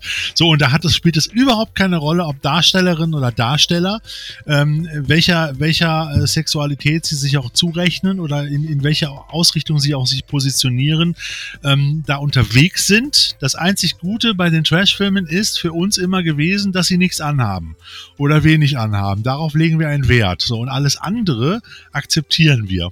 Das klingt jetzt ein bisschen, ich weiß, das ist Sexismus pur. Das ist Nein, aber es ist Ironie es, es, es zu sehen für die trash Es ist genau, es ist, ja. es ist genau hm. das. Es ist diese, diese Angst vor dem Gespräch. Und das ist ja das Tolle, was wir hier gerade machen. Was ich, was, was ich aber noch sagen wollte, was, was ich viel, viel zu wenig da draußen finde. passiert, dass man ja. darüber spricht. Was ich ja, viel bedenklicher finde, Kai, ganz ja. ehrlich, nochmal, das wollte ich noch kurz erwähnt haben, bevor ich wieder vergesse. Der, der Sven hat jetzt die Diskussion zum Thema äh, Homosexualität aufgemacht. Das ist das eine. Oder auch generell sexuelle Ausrichtung. So. Ähm, das ist ein Thema, sage ich dir ganz offen und ehrlich, da beschäftige ich mich persönlich eigentlich nie mit, weil es mich, weil es mir eigentlich ich will nicht sagen wurscht ist, aber weil es, jeder soll glücklich werden, wie er das möchte und ich bin auch so erzogen worden. Das hat mich noch nie interessiert und wenn in einem Film da jemand auftaucht und ich kann ja sagen, es gibt auch schon Hauptdarstellerinnen und Hauptdarsteller in früheren Filmen, wie zum Beispiel, das ist jetzt mir gerade wieder eingefallen, Besser geht's nicht zum Beispiel. Ihr erinnert euch, der Film mit, mit Greg Kinnear aus den, ich weiß ja. gar nicht, wann er in den 90ern, der auch den schwulen Nachbarn spielt und auch da sehr positiv auch da verkauft worden ist, mehr oder weniger. Und Sven, das ist, ähm, ich sehe deinen Punkt, ich sehe den Punkt da wirklich. Aber was ich viel schlimmer finde gerade noch bei der Geschichte, ich kann das vollkommen nachvollziehen und ich möchte das auch, dass das eigentlich gar keine Diskussion mehr vonnöten hat oder dass keine Diskussion mehr darüber geführt werden muss zukünftig, um ganz ehrlich zu sein. Aber was, Entschuldigung, was mich in den letzten Jahren viel mehr aufgeregt hat, war diese alte weiße Herrengeschichte. Da weißt du, wir erinnern uns daran, ähm, wenn Frauen irgendwelche Rollen übernommen haben, ob es jetzt jetzt Ghostbusters gewesen sind, ob es jetzt irgendwelche anderen Franchises gewesen sind, wo plötzlich auch Frauen, das war ja für viele Männer schon der Fauxpas schlechthin, da brauchen wir ja noch nicht mal gar nicht so gehen in die Problematik, was auch noch die sexuelle Ausrichtung angeht, sondern dass allein eine Frau, die Hälfte der Bevölkerung, ja, besteht aus Frauen, eine Rolle übernommen hat und dann liest du da im Internet komplett Hater-Kommentare. Du kannst ja sagen, der Ghostbusters-Film ist scheiße. Ja, der hat mir nicht gefallen. Aber dass der scheiße ist, weil da vier Frauen die Hauptrolle spielen, das war eine Diskussion, da habe ich mich persönlich als Filmfan in den letzten Jahren für wirklich geschämt, muss ich ganz ehrlich sagen, dass es da viele auch Ghostbusters-Fans gibt und sagen, das ist ein Verrat, weil es Frauen spielen. Ja, also, und das ist ja nicht nur da gewesen, die Diskussion hast du ja bei vielen anderen Sachen auch gehabt, Doctor Who und so weiter und so fort.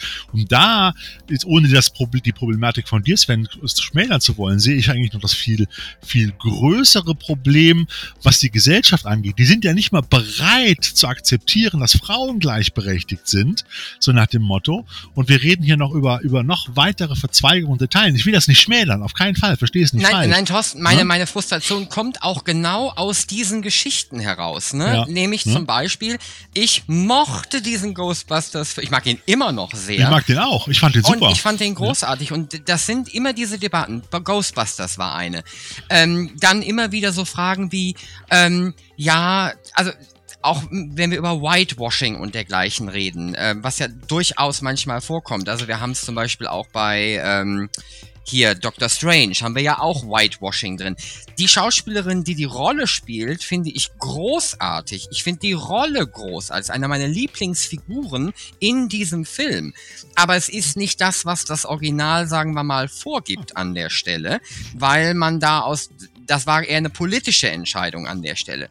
Und aus all diesen Geschichten heraus ergibt sich für mich halt diese gewisse Frustration, dass ähm, Teile der Filmfans und Content-Fans halt immer noch ein Problem damit haben, dass halt Representation matters und das ist jetzt auch teilweise, egal ob es ähm, Ethnie ist, ob es Sexualität ist, ob es was auch immer ist, Geschlecht, ähm, dass da einfach ein bisschen was aufgebrochen wird und nicht ein- ein Film wird nicht gut, nur weil den jetzt plötzlich dann die Frauen spielen. Das ist nicht der Punkt. Aber in dem Fall, Ghostbusters, haben die Frauen ihre Rollen einfach verdammt gut gespielt. Das sind ja auch alles hervorragende Schauspielerinnen. Ja, aber ich das glaube, das ich meinte der zum Beispiel Kaya auch nicht. glaub, Das war meinte genau- Der Kaya auch. Das ist, glaube ich, der Punkt, das, was Kaya meinte, was er sich ja auf, wie gesagt, ich habe es nicht gesehen, bei Willow bezogen hat, ist, dass man da jetzt irgendeine Truppe zusammengewürfelt hat. Ich sag mal, die Village People der Neuzeit, um möglichst viele, viele äh, unterschiedliche Charakteren und äh, Ausrichtungen unterzubringen, aber weil es vielleicht nicht der Handlung dienlich ist oder weil es gar nicht so over Genau, es wird gehört. einfach, es wird einem überall einfach.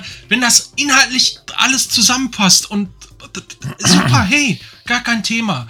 Aber es wird einem, also an allen Ecken und Enden in unterschiedlichster Couleur einfach. Es wirkt halt manchmal. Das was aber Es auch. wirkt ja manchmal ein bisschen Äh, Ich, verkrampft. ich, muss, nee, ich muss doch, ich, muss hab doch eine halbe Stunde jetzt die. Schnauze gehalten. Also, wir gehen zum der nächsten Sascha ist wieder- du gibst mir auch der- mal ja, der Sascha ist wieder wach. Das geht hier nicht. Der Sascha ist wieder Das wach. geht hier nicht. Hallo. Der Sascha ist wach. Hör mal, du kannst mich hier nicht abwürgen, wenn ich gerade noch das wichtige Nein, andere ja Beispiel mir dazu eine Kai, lass anfordern muss. weiterreden. Dann mache ich das Mikro Lass Kai jetzt noch aus. den Abschlusssatz bringen. Lass den Und Kai noch den Abschlusssatz bringen, dann bist du dran, Sascha. Sorry. Nur dass auf der anderen Seite weitestgehend, also wenigstens inhaltlich wunderbar funktioniert hat, Prey. Ne? Spitzennummer. Hat prima funktioniert. Ich war skeptisch, ich fand's gut, abgesehen vom Finale. Das ist halt sehr schade, dass da, äh, sag ich mal, äh, verpasst wurde, das Ganze dann auch auf ein vernünftiges Level Ach, runterzubauen. du meinst den halt- Predator, ne? Prey. Ja. Ja, genau. Okay. Ich, ähm, ich habe einen, einen, einen letzten Satz. Ich würde das Thema, also ich von meiner Ja, ja. Seite aus werde es dann noch gleich abschließen, also für mich abschließen. Ähm, hab dann aber auch noch was, was wir in den quasi Highlights des Jahres 2022 noch nicht erwähnt haben. Deswegen können wir da, äh, ist jetzt Wir gleich sind für da euch noch die Chance mittendrin. da. Ist die Chance da, quasi da nochmal draufzusteigen und das Thema zu verlassen. Ich war neulich auf einem, auf einem, auf einem Partyabend, in Anführungsstrichen, und dann sitze ich da und dann ging es um Serien und dann sagte einer der Leute, die da waren, sagte, boah, Herr der Ringe wäre ihm viel zu, also die Serie, Herr der Ringe, wie hieß die nochmal, Macht, Powers, Ring of the Powers, Ja, ja, ja, irgendwie ja. sowas da. Ähm, die Serie wäre ihm viel zu woke. Also dieser klassische Kampfbegriff. Und dann habe ich ihn angeguckt und habe gefragt, warum denn das? Und dann sagte er, ja, total viele Frauen und jetzt auch auf einmal schwarze Elfen. Äh, schwarze Zwerge und schwarze Elfen. Sondern sitze ich da und denke mir, das ist doch alles nicht euer Ernst, oder? Das ist jetzt für euch, also wir können ja über diverse andere Diversitätsfaktoren noch reden, wie wir wollen, aber wenn plötzlich eine, eine erhöhte Anzahl von Frauen qua und schwarze äh, Elfen und Zwerge Ja, auf einmal schwieriges Thema. sind, dann haben wir da aber irgendwo ein Problem. Und man kann es auch auf dem Level einfach mal belassen, wo ich sage, wenn das die Leute schon hinterm Ofen hervorholt und sie da, man kann von der Serie denken, was man möchte. Ich persönlich mochte sie sehr.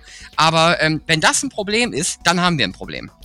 Ich, Sven, ich würde Nee, also da, da, da, da, muss ich, da muss ich auch noch mal kurz wenigstens ein kleine, kleines bisschen relativieren. Was schwierig ist, ist, äh, wenn du halt von dem, ich sag mal, originalen Material, also von dem, was die, die Welt, die Herr Tolkien da geschaffen hat, ausgehst und von dem, was dann da filmisch umgesetzt wird. Weil damit hat eben diese Serie nicht so viel zu tun. Da gibt es Motive, die übergreifen. Das wird zwar gesagt, so, hey, das ist Tolkien, bla bla bla. Aber völlig unbenommen dessen, wenn man sich die Serie einfach als solches anguckt. Ich war also vor allem auch nach den Trailern sehr skeptisch per se, also jetzt gar nicht irgendwelche. Aber machst du das an den. Hautfarben der Elfen aus? Ganz Äh, ehrlich? was denn? Machst du das an den Hautfarben der Elfen aus? Nein, du machst das eher an Ja, was denn? Was mache ich daran?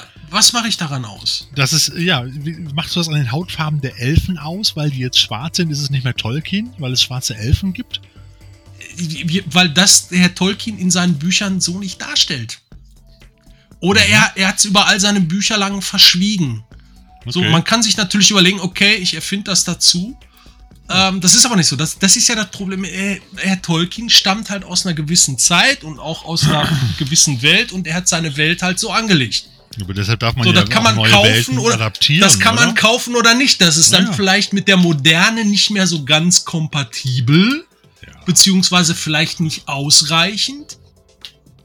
Aber, Aber wie schon gesagt, das ist, das ist ja nur bezogen auf das Werk Ja. von Herrn Tolkien. Wenn ich mir die Serie jetzt aber als solche, als eigene Entität angucke, ist das ja was anderes. Da schaue ich mir das an und habe Spaß damit.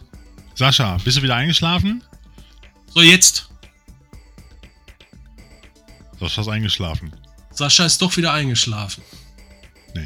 Also halten wir fest, ich glaube, er ist gerade mal raus. Halten wir doch einfach, also für mich, und das ist ja keine Überraschung jetzt auch, und das ist ja auch keine neue Feststellung, äh, äh, die wir jetzt hier großartig treffen müssen. Wir wissen einfach, dass die Welt einfach noch nicht in vielerlei Hinsicht noch nicht so weit ist. Viele Gesellschaften auch noch nicht. Und dass viele einfach damit ein Problem haben, wenn plötzlich Frauen starke Charaktere spielen, wenn Schwarze starke, Charakter- starke Charaktere spielen oder wenn auch äh, Schwule starke Charaktere spielen, Homosexuelle. Darum, äh, auch äh, äh, aus- Thor- äh, ja, Thorsten, aber, da bitte- aber Kai, bitte nicht- ist, nein, jetzt, jetzt Nein, da dran, bitte nichts durcheinander bringen. doch, das war jetzt überhaupt bin, nicht nein, der Tenor. Kai, jetzt bin ich bitte mal dran. Entschuldigung, da möchte ich jetzt auch mal was ja, zu aber sagen. das ist, der, das und ist nicht ist, das, was es gesagt ist doch wurde. Fakt, es ist doch Fakt und wir streiten uns jetzt hier wirklich und da brauchen wir nicht drüber diskutieren, ob es eine Buchvorlage gab oder nicht. Die Welt ist scheiße und die Welt ist nicht bereit dafür und das in ganz großen Kontext und ich erlebe das auch in den Filmdiskussionen in vielen Leuten immer wieder, dass ich da Honks sitzen habe, in Anführungsstrichen, äh, ich sag mal White Trash Menschen in Deutschland, die mir eine Scheiße erzählen, warum dieser Film scheiße ist, in Anführungsstrichen. Und ich bin manchmal einfach sprachlos. Ich muss mich manchmal auch schämen, muss man ganz ehrlich sagen. Und für mich, und das sage ich auch hier ganz offen und ehrlich, das weiß ja auch jeder, als Liberaler ist das zum Kotzen. So. Und, ähm, und es ist einfach so, Kai. Da kannst du argumentieren, wie du willst. Ich zähle dich nicht mit dazu, aber du kannst darüber argumentieren, wie du willst, ob Vorlage oder nicht. Die Welt ist einfach so. Und wir werden das auch in, unsere, in unserem Leben nicht mehr großartig nach vorne treiben oder ändern.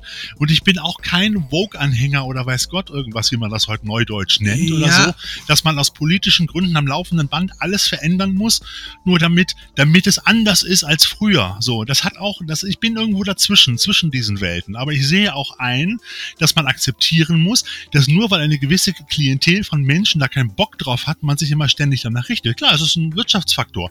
Die Industrie richtet sich nach dem Mainstream. Und wenn der Mainstream da keinen Bock drauf hat, eine schwule Komödie zu sehen, dann ist es so. Das ist dann leider das Problem. Wir haben, dann ist, ist das so. Das heißt aber nicht, dass die keine, dass sie nicht existieren dürfen oder nicht, nicht gedreht werden dürfen. Aber wir haben Das hat auch bei ganz anderen niemand je Dingen gesagt, Probleme, geschweige ne? denn Ja. auch nur angedacht. Also auch nicht hier. Darum ging es komplett überhaupt nicht. Du hast gerade komplett am Ja. Thema vorbeigeredet. Ich Ja. weiß, was du sagen willst, doch hast du.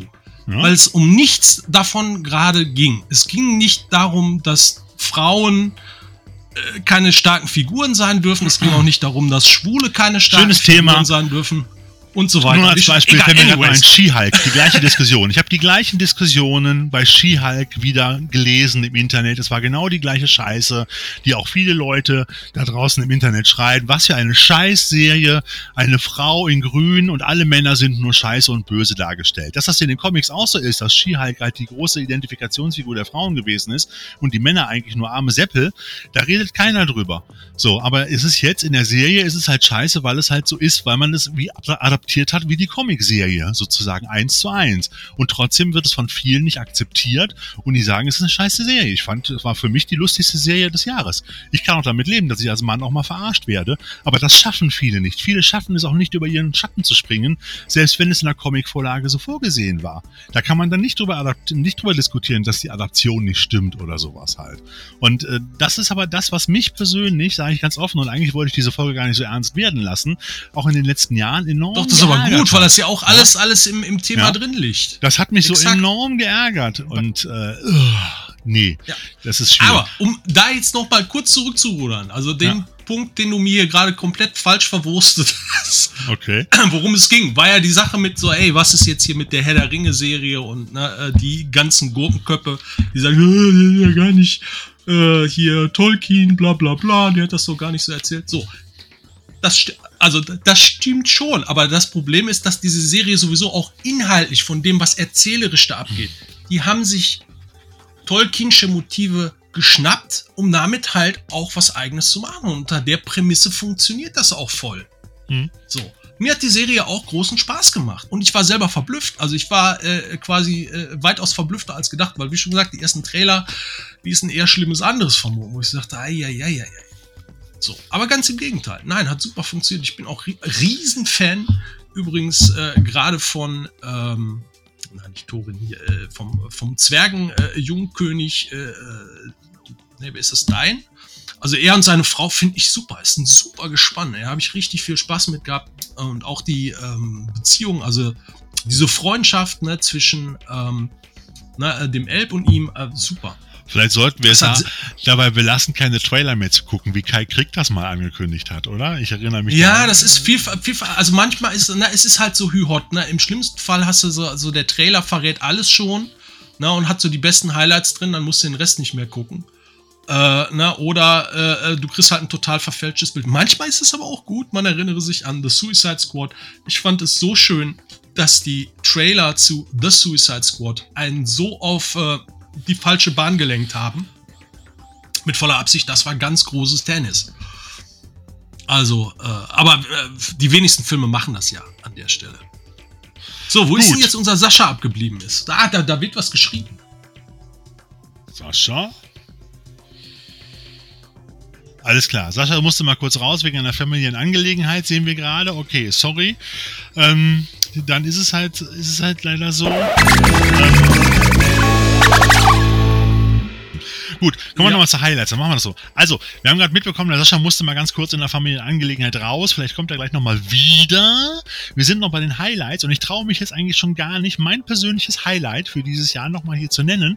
Nach der doch sehr, nennen wir es mal, engagierten Diskussion gerade, die wir geführt haben, komme ich jetzt mit einem Film um die Ecke, der, man darf es gar nicht laut sagen, aber vor Sexismus und Chauvinismus äh, äh, strotzt ohne Ende. Und das ist ähm, das ist Captain Raubein aus St. Pauli. Man darf es nicht sagen. Ihr habt meine Diskussionsbeiträge gerade gehört. Ich bin der Letzte, der ein Chauvi ist und der Letzte, der sexistisch ist. Ganz im Gegenteil.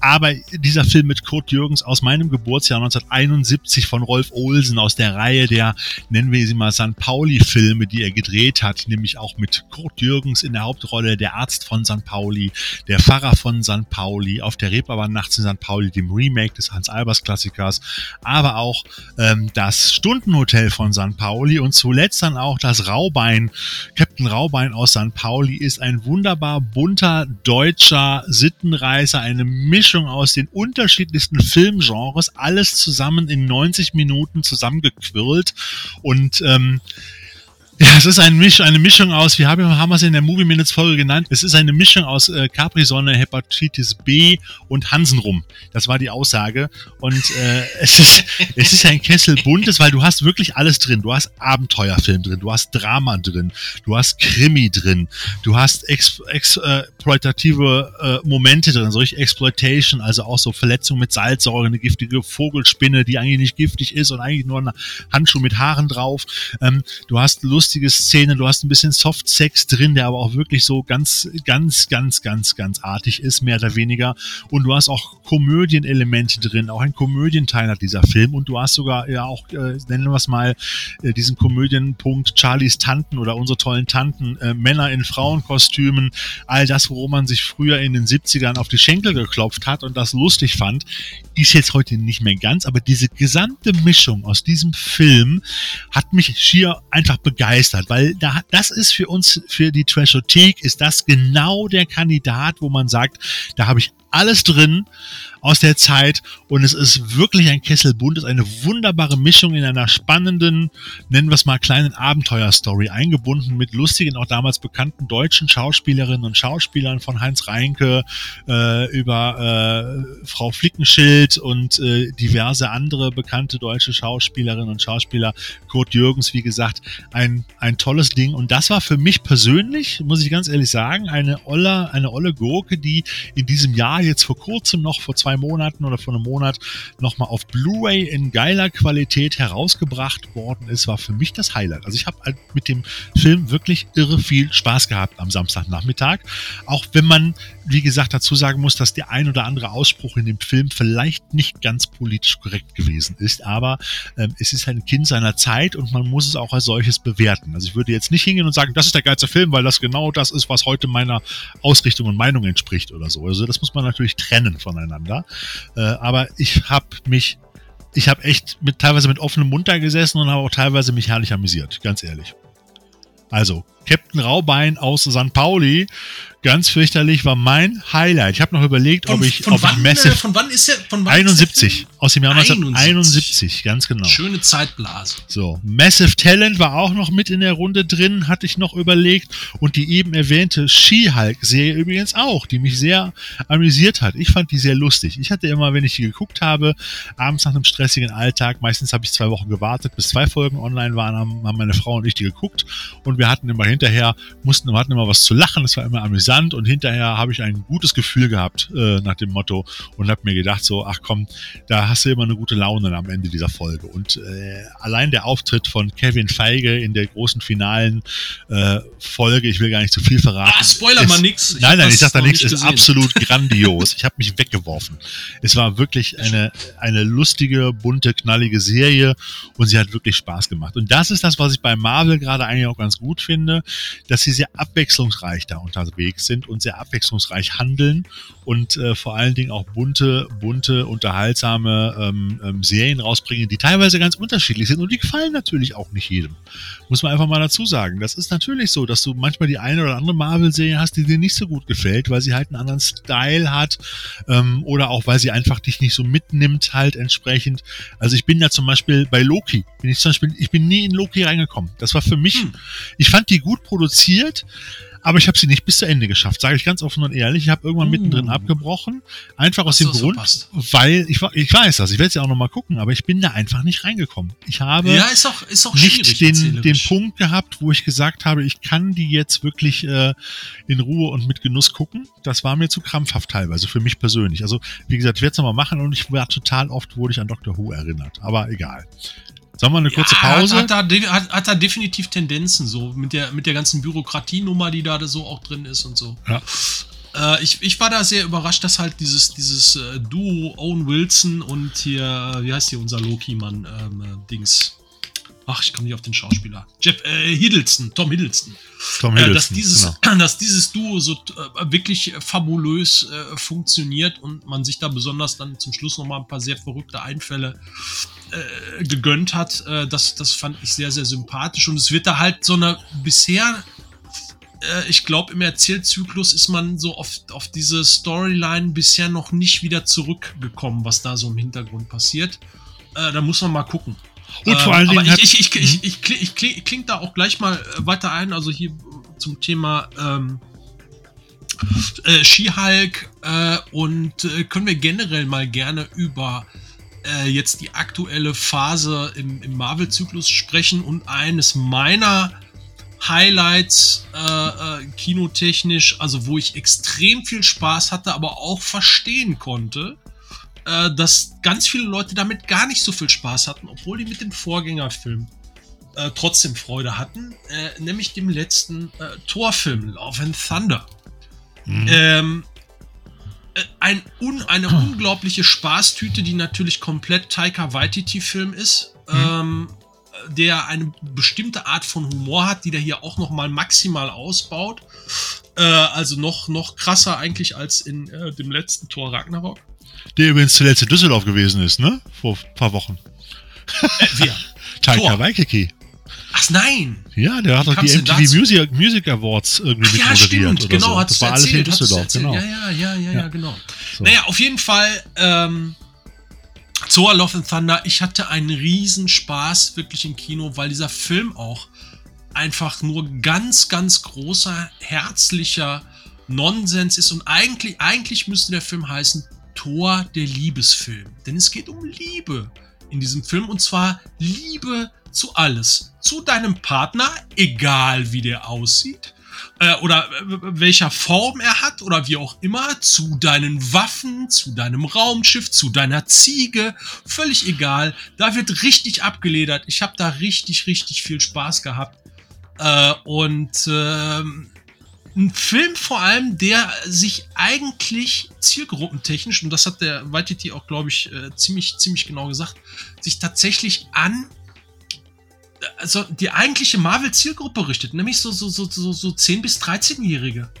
So, das ist ein Film für, Ja. für junge Kids. So, und deswegen, Ja. und deswegen habe ich schon im Kino gesessen und mir gedacht, so, boah, die Marvel, also diese klassische Marvel-Fanbase, also alles so zwischen 25 und Ende, Ende 30, so, die werden da Amok laufen. So, weil der Film sich, also wenigstens für meinen Geschmack, final verabschiedet sich da äh, Marvel eigentlich vom ernsten Erzählen endgültig. Also, dass man noch mal äh, so richtig, richtige Hybride bekommt, sowas wie so einen zweiten Captain America.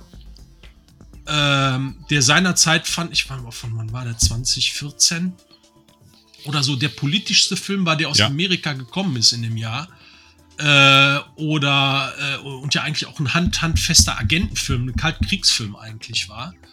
Ähm, na, oder, oder auch andere Filme, wo halt wunderschön gleichzeitig gigantisches Popcorn-Kino äh, mit ähm, handfestem, richtig guten Drama und auch politischem Understatement da reingebuttert wurde. Das sehe ich aktuell und auch in den aktuellen Filmen und auch Serien überhaupt nicht mehr. Vielleicht Mhm. kommt das ja noch mal wieder. Ich weiß nicht. Ich glaube, das ernsteste von den Serien war ja hier ähm, na, Falcon and the Winter Soldier.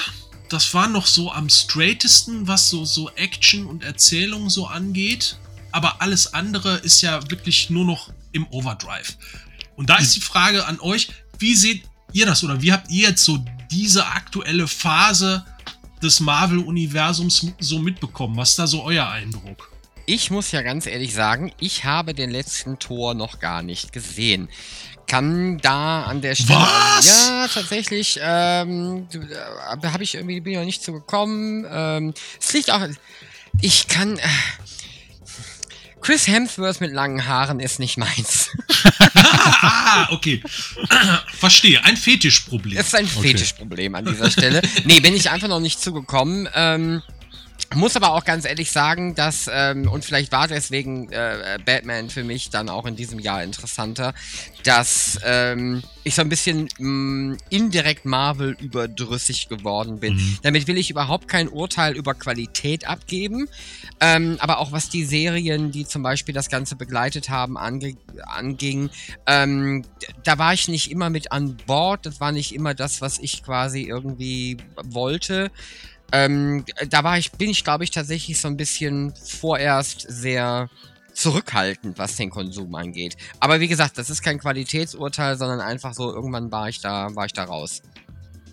Ja, ja ich habe hab ich gerade schon gesagt, es ist sehr, sehr unterschiedlich. Die Serien sind ja teilweise auch die Filme äh, gehen in ganz unterschiedliche Richtungen, auch wenn sie versuchen, sich immer wieder irgendwo zusammenzubinden oder abzubinden ich habe manchmal so ein bisschen das Problem, dass mir das auch teilweise zu viel geworden ist, auch äh, sich in der Wiederholung, auch die einzelnen äh, Filme und Serien, aber dass manche Filme und Serien mich auch nicht so mitnehmen, wie schon erwähnt. Also äh, es gibt ja Unterschiede. Wie gesagt, ich fand ganz unterschiedliche Serien, wie jetzt zum Beispiel She-Hulk oder auch, auch den neuen Tor, fand ich amüsant. Er war mir aber teilweise schon ein Tick zu, also er war schräg, es war einfach ein Partyfilm, zu klamaukig. Ich mag es ja immer gerne, wenn es dann noch mit einer gewissen Ernsthaftigkeit wieder vonstatten geht. Deshalb mag ich ja die James Gunn-Versionen von Marvel-Filmen, also Guardians of the Galaxy ganz gerne, die ja durchaus auch klamaukig sind, aber doch noch eine gewisse Ernsthaftigkeit haben und noch härter sind ein bisschen als jetzt so ein Tor. Ähm, das war ich habe das Gefühl, das war, also ich fand den davor, fand ich eigentlich fast noch besser. Da haben ja auch die Guardians mitgespielt. Wie hieß der nochmal? Thor, das war nicht Love and Thunder, sondern äh, Ragnarok. Ragnarok. genau. So, den fand ich eigentlich fast noch einen Tick besser. Bei dem jetzigen, der war mir schon zu bunt und zu lustig. Ich fand ihn jetzt nicht schlecht, aber also mir persönlich würde der Vorgänger besser gefallen. So, und wie gesagt, das ist ja eine reine Geschmackssache.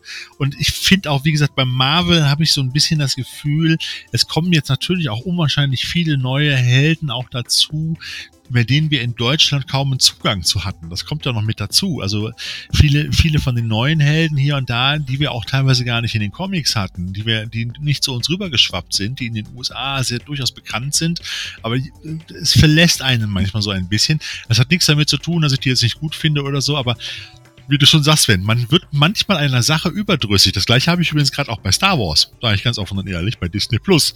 So, ich habe mir, hab mir Obi-Wan Kenobi angeguckt. Das war ja auch eine Serie in diesem Jahr. Ich freue mich auf den nächsten Mandalorianer. Aber bei Obi-Wan Kenobi, die war okay. Die wurde dann zwischendurch mal noch ein bisschen spannender. Am Anfang war ich da sehr skeptisch. Aber ich habe jetzt die neue, habe ich zum Beispiel noch gar nicht weitergeguckt halt. Da habe ich, äh, wie, heißt, er noch? An, an, äh, Andor. Andor, genau. Ähm, da habe ich auch die ersten zwei Folgen geguckt und auch da komme ich gerade nicht weiter. So, das ja, wobei ähm, das Interessante bei Andor ist, dass ich ja. ähm, aus einem bestimmten Spektrum äh, zurückgespiegelt kriege, dass das wohl eine der besten Serien überhaupt sei, was Hab das ich auch schon gelesen, Star Wars ja. Universum angeht. Also ich muss mich da auch noch mal äh, mit beschäftigen, oh. weil hast gesagt, du den noch nicht gesehen? Ich habe sie tatsächlich noch nicht. Ich habe auch die erste Folge geguckt. Ähm, ja, gut, das hilft nicht. Hab ich, ja, erst wohl. Ich habe die erste Folge geguckt und da war ich nicht alleine und deswegen habe ich nicht so viel mitgekriegt. Ähm, aber es, es, ist ja auch, da werden wir sicherlich vielleicht gleich nochmal zu kommen, es ist ja auch, wie gesagt, diese Content-Flut derzeit. Ähm, Absolut. Dass, dass, man wirklich teilweise dann gar nicht mehr weiß, was man gucken soll, ähm, weil es halt einfach relativ viel gibt. Ähm, bin aber, ich, ich, ich glaube tatsächlich, dass, dass mir Andor gefallen wird, in Anführungsstrichen. Ich muss einfach nur quasi mich mal hinsetzen und die Geschichte gucken. Ähm, aber wie gesagt, so bei Obi-Wan war halt, da habe ich mir das, also habe ich mir angeguckt, fand ich ganz nice, ähm, hatte ich Spaß dran. Hat man sich im Nachhinein aber auch gedacht, ja, ich, ich wäre auch ohne die Geschichte ausgekommen in meinem Leben. Ähm, hat mich dann halt nur so halb vom Hinterofen hervorgeholt. Aber nun, ja. Ich glaube, ja. es macht auch, es macht auch ein bisschen, die Wertigkeit geht ein bisschen verloren, wenn du am laufenden Band, ich sag mal regelmäßig, äh, auch mit, und ich will das gar nicht jetzt so negativ klingen lassen, wie es ist, mit hoch, pro, mit hochqualitativen produzierten Content zugeballert wirst, ja, das hat das irgendwann einen gewissen, ja, verliert die Wertigkeit einfach. Ne? Das ist inflationär mittlerweile. Ja, du, ne? inflationär ne? ist ein gutes Wort. Und äh, wir sehen auch gerade, ich sehe gerade eben, ist der äh, äh, unser unser geschätzter Kollege vom Neon Zombie, Zombie, der Markus Hage, hat sich gerade eingeschaltet und er hat mir geschrieben, Leute, ich habe Grippe, fünf Minuten kriege ich hin. Markus, hörst du uns? Na super, jetzt schreibt er mir herein und wir hören ihn nicht. Ja, vielleicht äh, muss er sich erst noch dazuschalten. Kannst du uns hören, Markus? Na? Ich frag mal kurz an. Ja. Ich kann ja kurz noch mal ein kleines bisschen über Andor schwadronieren. Beziehungsweise auch Obi-Wan war bei mir ein Totalausfall. Also damit konnte ich überhaupt nichts anfangen. Das fand ich eher also komplett schade. Ich habe da echt riesen Hoffnung drauf. Ich dachte, ja, cool. Endlich bekommt man da äh, mal so die Geschichten äh, von Obi-Wan erzählt, also quasi was dazwischen passiert ist, ne, beziehungsweise ne, was der sonst noch da aushalten musste oder auf der Flucht war, ne, vom Imperium gehetzt und so weiter. Äh, ganz, ganz schlimm fand ich halt, aber auch da habe ich Leute gehört, die es toll fanden. Die, die kleine Prinzessin Lea fand ich fürchterlich. Das war auch, ei, warum muss man da immer so Roboterkinder nehmen? Ich weiß nicht, irgendwie. Also auch äh, ne, äh, hin oder her, ob äh, äh die, das, das Mädel da ja eine aristokratische Ausbildung ja bekommt. Prinzessin Lea, äh, die kleine Prinzessin Lea ist mir da extrem vergelt worden. Das fand ich eine ganz, ganz schlimme Figurenentscheidung, das so zu machen. Die fand ich null sympathisch, was nicht an der kleinen Schauspielerin äh, äh, lag, mit Sicherheit. Die hat ihren Job sicher gut gemacht. Aber insgesamt konnte die Serie halt auch ganz wenig. Und äh, Andor hatte insofern schon ein bisschen Vorschusslorbeeren in der Gestalt, ähm, da die Planung der Serie halt eigentlich schon komplett abgeschlossen war. Es ist nicht wie das, was jetzt im Prinzip passiert ist bei, ähm, na, quasi hier dem, dem, äh, äh, hier Book of Boba Fett äh, und auch Obi-Wan, wo man einfach irgendwie so, oh, wir erfinden mal was, äh, während wir das Ganze hier so machen und damit wir halt schnell durchkommen. Vor allem das Ganze dann auch natürlich in der Covid-Zeit, muss man ja produktionstechnisch auch bedenken. Äh, Andor ist tatsächlich fest auf zwei Staffeln angedacht, als Prequel angelegt zu eben Rogue One. Und äh, äh, auch schon mit fester Folgenzahl und so weiter. Also da ist der inhaltliche Fahrplan schon festgelegt und das merkt man der Serie an. Das heißt leider auch nicht, dass der erzählerisch alles top ist, ganz und gar nicht, muss man leider auch sagen. Aber da bekommst du was serviert, worauf man echt lange gewartet hat, was man bei Mandalorian zum Beispiel auch schon mal äh, äh, ein bisschen mitbekommen hat.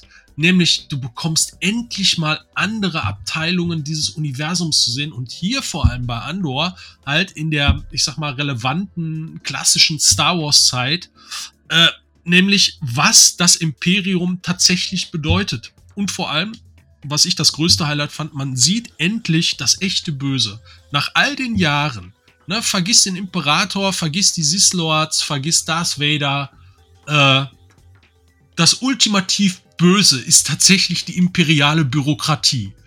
Also Terry Gilliam gefällt das. Das ist wirklich ganz, ganz großes Tennis und man sieht halt auch so ein paar Gewerke, alles im Hintergrund, äh, was da im Hintergrund des Imperiums passiert, also wie die Planeten ausbeuten, was das damit zu tun hat, wie die Leute unterjochen und versklaven, also was dieses Imperium eigentlich tatsächlich bedeutet. Nicht so, ah, äh, hier, ne, Jedis gegen die Sis und ah, äh, gut gegen böse. Nein, sondern was das Elend im Universum ausmacht, nämlich das Imperium und der ganze Apparat, dieser ganze bürokratische und administrative Apparat, der da dran hängt.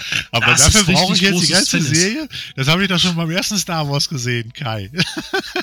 nee, hast, nee, hast du, hast du eigentlich nicht. Also du, ja? du hast ganz kurz. Darth du hast Vader halt, war ne, das die, Urböse und der Imperator und. Äh, ja, eben nicht. Ja? Eben nicht. Guck dir an, guck dir an. Ja. Die Bürokratie ist, Aber, die kann das noch zehnmal besser.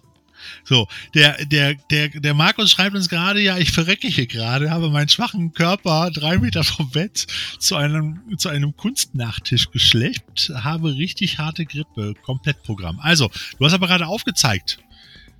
Kannst du uns jetzt hören, Markus? Er zeigt hier auf, er möchte was sagen, er hat was zu sagen, aber er hört uns scheinbar nicht oder er hat sein Mikrofon nicht freigeschaltet in, im Fieberwahn. Markus? Hörst du uns? Wir können dich nicht hören. Hey, wir sind im 21. Jahrhundert und kriegen nicht mal eine scheiß Audioschalte hin.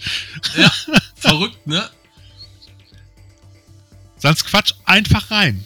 Markus, möchtest du, möchtest du gerade teilhaben?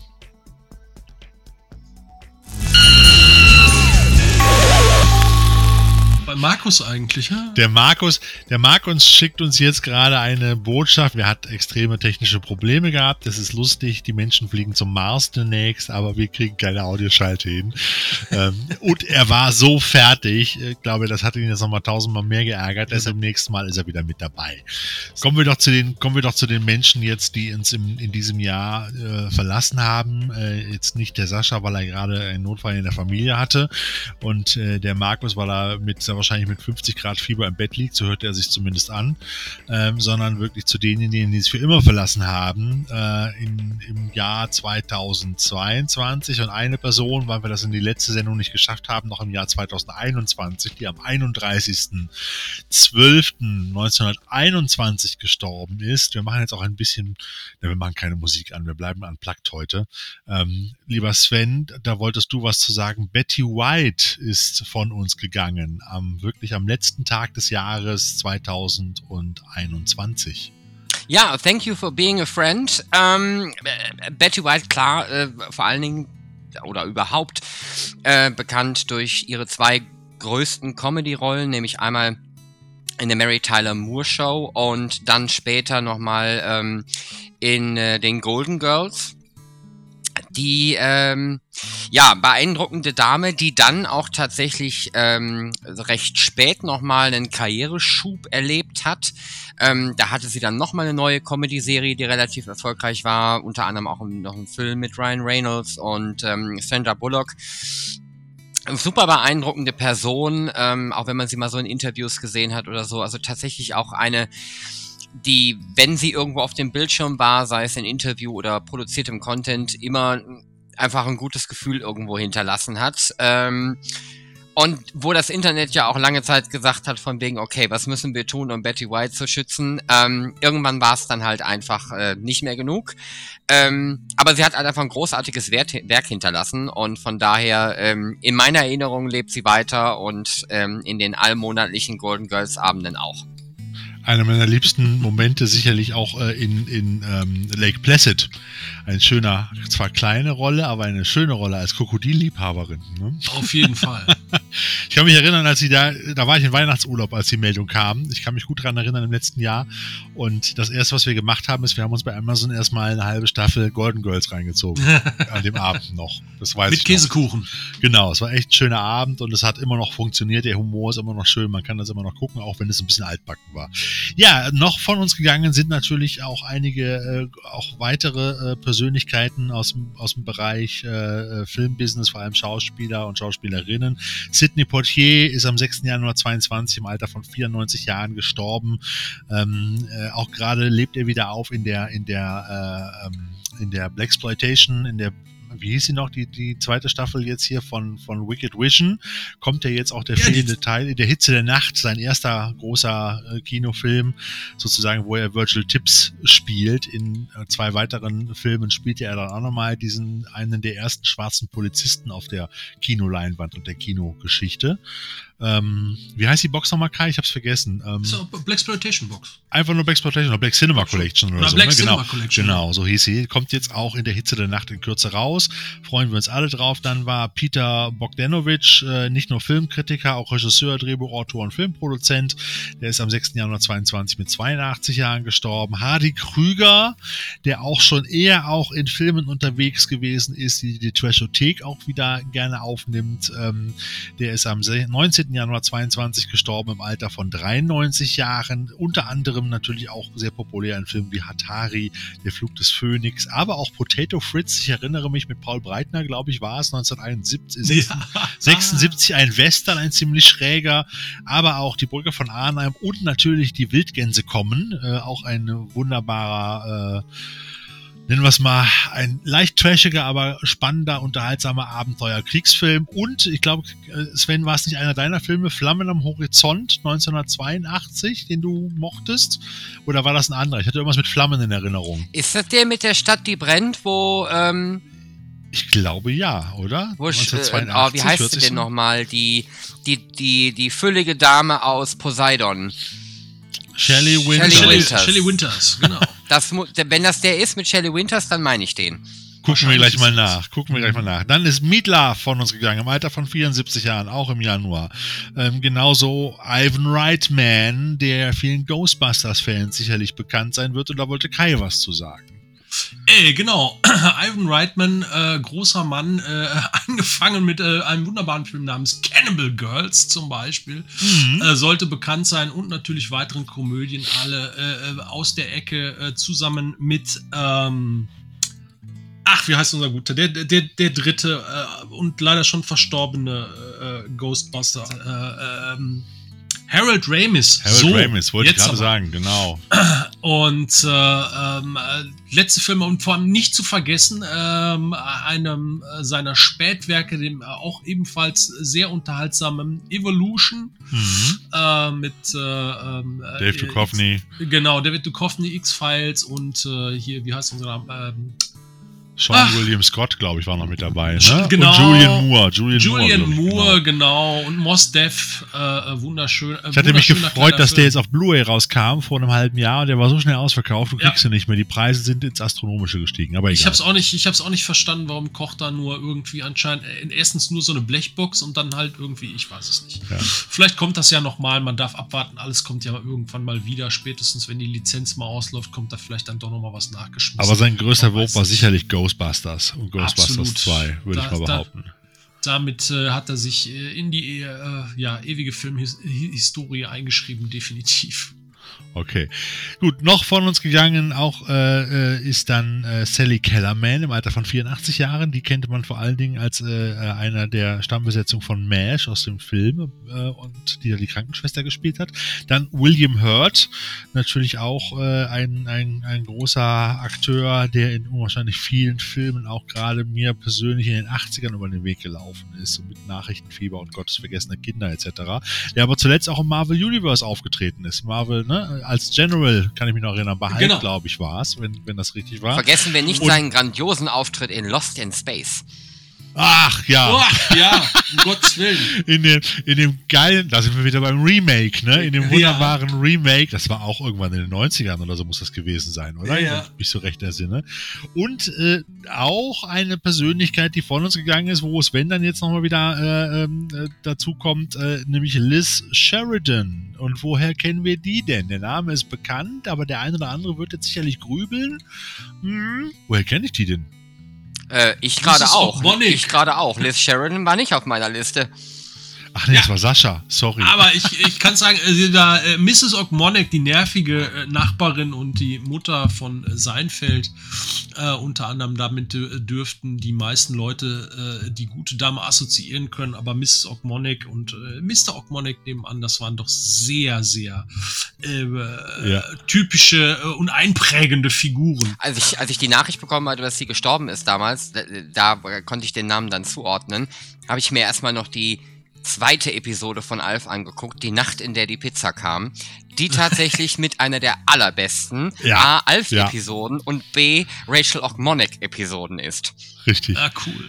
Die habe ich früher auch als Hörspiel gehabt. Die habe ich tausendmal durchgenudelt. Ne? Von Karussell, glaube ich, oder so war das. Ich, genau. muss, ich muss auch sagen, aktu aktuell läuft es ja tatsächlich gerade auch, äh, irgendwie- ich weiß gar nicht, äh, auf äh, nicht Super RTL, äh, RTL Nitro oder so. Äh, wo die ganzen, Ein äh, RTL-Ableger. ja, ja, ja, genau, äh, wo, wo die ganzen alten Serien äh, laufen. Ganz so gut gealtert ist Alf nicht, aber was, was toll ist, dass halt wirklich diese deutsche Synchro so viel gewinnt durch Tommy Pieper. Das ist alles Ja. schon richtig, richtig gut. Da Ja. hat man viel Spaß. So ist es. Ja, und äh, wer ebenfalls von uns gegangen ist, äh, ist äh, Fred Ward. Der eine oder andere oder die andere von euch wird ihn vielleicht kennen, viele auch nicht, zumindest vom Namen her. Er war immer so jemand, der immer eher in der zweiten Rolle, die zweite Rolle gespielt hat. Fred Ward ist im Alter von 79 Jahren am 8. Mai 19, äh, diesen Jahres von uns gegangen. Und äh, ich sag nochmal ganz klar, äh, im Land der Raketenwürmer und vor allen Dingen aber auch Remo Williams, unbewaffnet und gefährlich, wenn euch das noch was sagt. Das war damals Remo Williams und Fred Ward hat eigentlich wesentlich mehr auf der Pfanne gehabt, als wir uns das immer so vorstellen konnten. Also der hat nicht nur sehr viel und sehr früh in seinem Leben, 1942 am 30. Dezember in San Diego geboren, ähm, hatte vorneweg schon in seinem Leben eine ganze Menge gemacht. Er war beim Militär, hat als Holzfäller gearbeitet, er war Boxer, Hausmeister, Martial Arts Künstler, was ihm dann ja auch bei Remo Williams auch geholfen hat, halt und hat dann erst sehr spät äh, in einem New Yorker Schauspielstudio halt Schauspiel studiert und ist dann, das fand ich sehr interessant, dann nach Italien gegangen, um dort dann als Sprecher für englische Synchronfassungen italienischer Filme äh, zu arbeiten und hat sein erstes Spielfilmdebüt 1973 in Italien in einem Film von Roberto Rossellini äh, gespielt, dessen, dessen, von dem es noch nicht mal einen deutschen Titel gibt, nämlich Leeta di Cosimo di Medici. Äh, fragt mich nicht, was es heißt. Und später hat er dann neben Clint Eastwood in der Flucht von Alcatraz seine erste große Rolle bekommen. Und dann kam der erste geile Trasher, nämlich Time Rider, das Abenteuer des Lyle Swen. Da hat er seine erste Hauptrolle gehabt, wo er als Motocross-Fahrer in den wilden Westen zurückgeschleudert wird. Und das war eine, schon eine sehr amüsante Zeitreisegeschichte. Die ist auch gerade von PDAX rausgekommen als Filmklassiker. Ist noch nicht so lange her, vom halben Jahr, in einer guten Qualität, allerdings nur auf DVD. Und dann gab es ganz viele andere Geschichten Geschichten. Er hat bei Altman-Filmen The Player und Shortcuts mitgespielt. In Die nackte Kanone 33 ein Drittel neben Keanu Reeves in Außer Kontrolle, aber auch Henry Miller in Philip Kaufmans Henry and June. Und dann kam irgendwann die große Geschichte, wo er Remo, diesen Remo Williams, diesen Cop spielt, der dann sozusagen von einer Geheimorganisation angeheuert wird. Die schubsen ihn quasi in den Fluss, verpassen ihm ein neues Gesicht, geben ihm äh, einen Ausbilder, einen, einen äh, äh, asiatischen Ausbilder, einen Meister, Star, der ihn dann sozusagen in fernöstlicher Kampfsporttechnik, aber auch in anderen Überlebenstechniken ausbilden soll. Und das sollte damals so als als, ähm, nennen wir es mal, James Bond-Reihe ausgebaut werden, war aber leider an den, in den Kinokassen damals nicht so erfolgreich und weshalb man dann äh, äh, davon abgelassen hat, diese Reihe fortzusetzen. Ich finde Remo Williams total geil, auch der Soundtrack macht Spaß, ein schön, schöner Actioner der 80er und später hat er dann auch noch bei Im Land der Raketenwürmer mitgespielt, neben, äh, wie ist er noch, Kevin Bacon, da war er sozusagen die zweite Hauptrolle oder die Hauptrolle und hat in Teil 1 und 2 mitgespielt und es gab noch das Gerücht, dass er in der noch nie veröffentlichten ähm, ähm, Pilotfolge der neuen Serie jetzt von vor drei, vier Jahren irgendwann auch mitgespielt haben soll. Da gibt es auch einen Trailer im Internet mit Kevin Bacon zusammen. Äh, er taucht in dem Trailer witzigerweise nicht auf. Die Serie ist aber auch nie online gegangen. Es gab nur den Trailer und mehr hat man davon ah, bisher nicht gut. erfahren. Aus welchem Grund auch immer, ja. weil das, das äh, witzigerweise das Franchise lebt ja immer noch und es werden ja immer noch Raketenwürmerfilme veröffentlicht. Der letzte kam ja gerade erst auch, ich glaube Ende letzten Jahres raus raus. Der siebte, glaube ich, war es. Und ähm, wo dann immer noch Burt Gunner alias Michael Gross immer noch äh, in, in dem, dem, ich nenne das mal, dem äh, dieser Reihe immer noch die Treue hält, der schon im ersten Teil diesen Großwildjäger und Waffennarren gespielt hat. Aber wie gesagt, Fred Ward wäre dann in diesem Jahr 80 Jahre alt geworden, jetzt auch im Dezember hat es leider nicht mehr geschafft, hat uns verlassen, was ich sehr schade fand. Ich habe ihn immer sehr gern gesehen, auch wenn er nicht so oft zu sehen war. Sorry für die aus, äh, ausufernde Darstellung, aber das musste einfach sein. Ich wollte ihm jetzt hier ein bisschen Platz einräumen. Dann ist auch von uns gegangen Vangelis, Van, wenn ich Vangelis, Vangelis genau. wenn ich genau. Im, Im, März, äh, ne Blödsinn. Im, im, 17. Äh, Mai. 17. Mai, genau. In Paris, der ja. große griechische Komponist und ähm, ja, ja, nicht Elektropop, aber Elektromusiker. Ähm, ich als Fan von Synthesizer-Scores per se, also äh, Carpenter, Jean-Michel Jarre und so weiter, war Vangelis immer auf dem Schirm. Tatsächlich, äh, ohne es zu wissen, halt die, die, der Score, also diese, diese Titelmelodie von Die Stunde des Siegers, Chariots of Fire, das ist im Radio auch rauf und runter gedudelt ohne Ende. Und natürlich die großen Würfe wie die Filmmusik zu Blade Runner äh, und ja. äh, später auch 1492 Eroberung des Paradieses, äh, auch ein Spitzenscore. Was ein bisschen untergegangen ist, äh, ein Film, den ich auch erst relativ spät nachgeholt habe, ist ähm, die 80er Jahre Bounty-Verfilmung mit Anthony Hopkins und Mel Gibson. Auch ein echt toller Film, eigentlich eine echt gute Verfilmung des Stoffes die äh, tatsächlich da auch historisch korrekt äh, oder eher historisch korrekter an die Sache äh, rangeht und mit der Musik von Vangelis und den tollen Bildern und einem äh, Mel Gibson, der halt noch richtig im Saft steht, ist das äh, schon ein ganz ordentlicher Schmachtfetzen. Tut er das nicht immer noch? Ja, naja. Also, äh, der ist noch, der ist noch gut dabei, aber so richtig, der ist schon, ist schon ein bisschen rosinentechnisch zerknittert da. Ich, ich glaube, der haut uns immer noch alle in die Pfanne, um ganz ehrlich zu sein. Ja, immer, das, das steht ja völlig außer Frage. Ich bin auch gespannt, der hat ja da noch einiges äh, äh okay. in petto, was da so kommt. Dann haben wir noch Ray Liotta. Der ist auch, äh, er hat seine, eine seiner letzten Rollen, ich habe mir jetzt im Trailer gesehen, muss Kokainbär gewesen sein, der jetzt Genau. im nächsten Jahr kommt. Da sieht er aber auch schon vom Gesicht her, von der Gesichtsfarbe schon nicht sehr gesund aus, um ganz ehrlich zu sein. Ähm, äh, vielleicht war es auch so gewollt, aber der sah schon ziemlich merkwürdig aus, in dem, in dem Trailer zumindest. Ähm, der ist auch von uns gegangen, großer, großer Mafia-Schauspieler, auch Goodfellas äh, mit In einem meiner. Lieblingsfilme spielt er mit. Turbulence. Ach genau, der Flugzeugfilm. Turbulence, meine Ja, Güte. dann musst du dir, war der, war der nicht bei Paramount Plus jetzt gerade auch dabei? Genau, der, der steht Kann für mir bei sein. Heiligabend steht er bei mir auf der Liste. Da werde ich mir nochmal Turbulence mit äh, Lauren Holly und Ray Liotta angucken. Geil, kann ich mich noch gut dran erinnern. Das war damals auch eher so ein Videothekenfilm, oder? Oder Absolut. im Nee, Kino nee, der lief im Kino, tatsächlich im der- Kino. Echt? Ja, Kino ja. lief Okay. der schon. Ja. Ja. Okay, ich hätte, hätte den jetzt als, als Direct-to-VHS irgendwie vermutet. Ich habe So. da aber auch tatsächlich nur, ich erinnere mich noch so ein bisschen an den Trailer, aber so, ich, sonst, ich erinnere mich da an nichts mehr. Müssen Naja. wir mal wieder gucken. Auf jeden Fall hat er viele, viele, viele äh, äh, nette Filme, äh, tolle Filme gemacht und eher weniger im Trash-Bereich unterwegs, aber Turbulence und auch vielleicht Flucht aus Absalom und auch Kokainbär kann man vielleicht eher der Trashothek so ein bisschen zuordnen, um ganz ehrlich zu sein auch. äh, dann Bo Hopkins, ebenfalls von uns gegangen. Ähm, hat- hattest du da noch was, Kai, äh, entsprechend? Ja, Bo Hopkins ist natürlich einer Bunch, der, äh, äh, genau, einer der, äh, ich sag mal, Stammschauspieler von Sam Peckinpah gewesen, eben The Wild Bunch und in vielen anderen Filmen auch, der immer den, den jungen, verrückten Typen irgendwie gegeben hat, ne, in Getaway dabei und in so vielen anderen.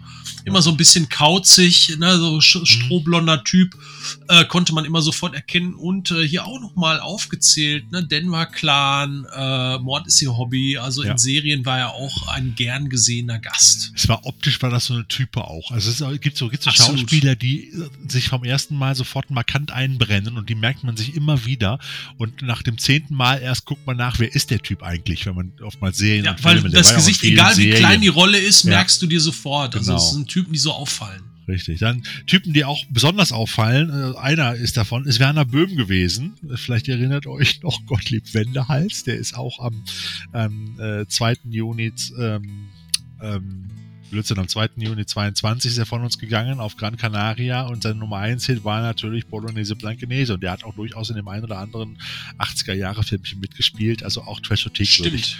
Ja, gar nicht so Trashothek würdig ist James Caan, der hat unwahrscheinlich viele geile Sachen gemacht, wobei auch, äh, ich sag mal so Sachen wie äh, Space Cop LA 1991 war vielleicht nicht so ganz der Hit und Oh, Buddy, hör mal. Buddy der Weihnachtself ist natürlich ein unglaublich geiler Weihnachtstrash, den ich übrigens erst im letzten Jahr für mich wiederentdeckt habe oder entdeckt habe durch die The Movies uh, That Made Us oder wie hieß es noch so. Ja, da gab es ja auch die wunderbare Dokumentation. Ich hatte den gar nicht so auf dem Absolut. Schirm.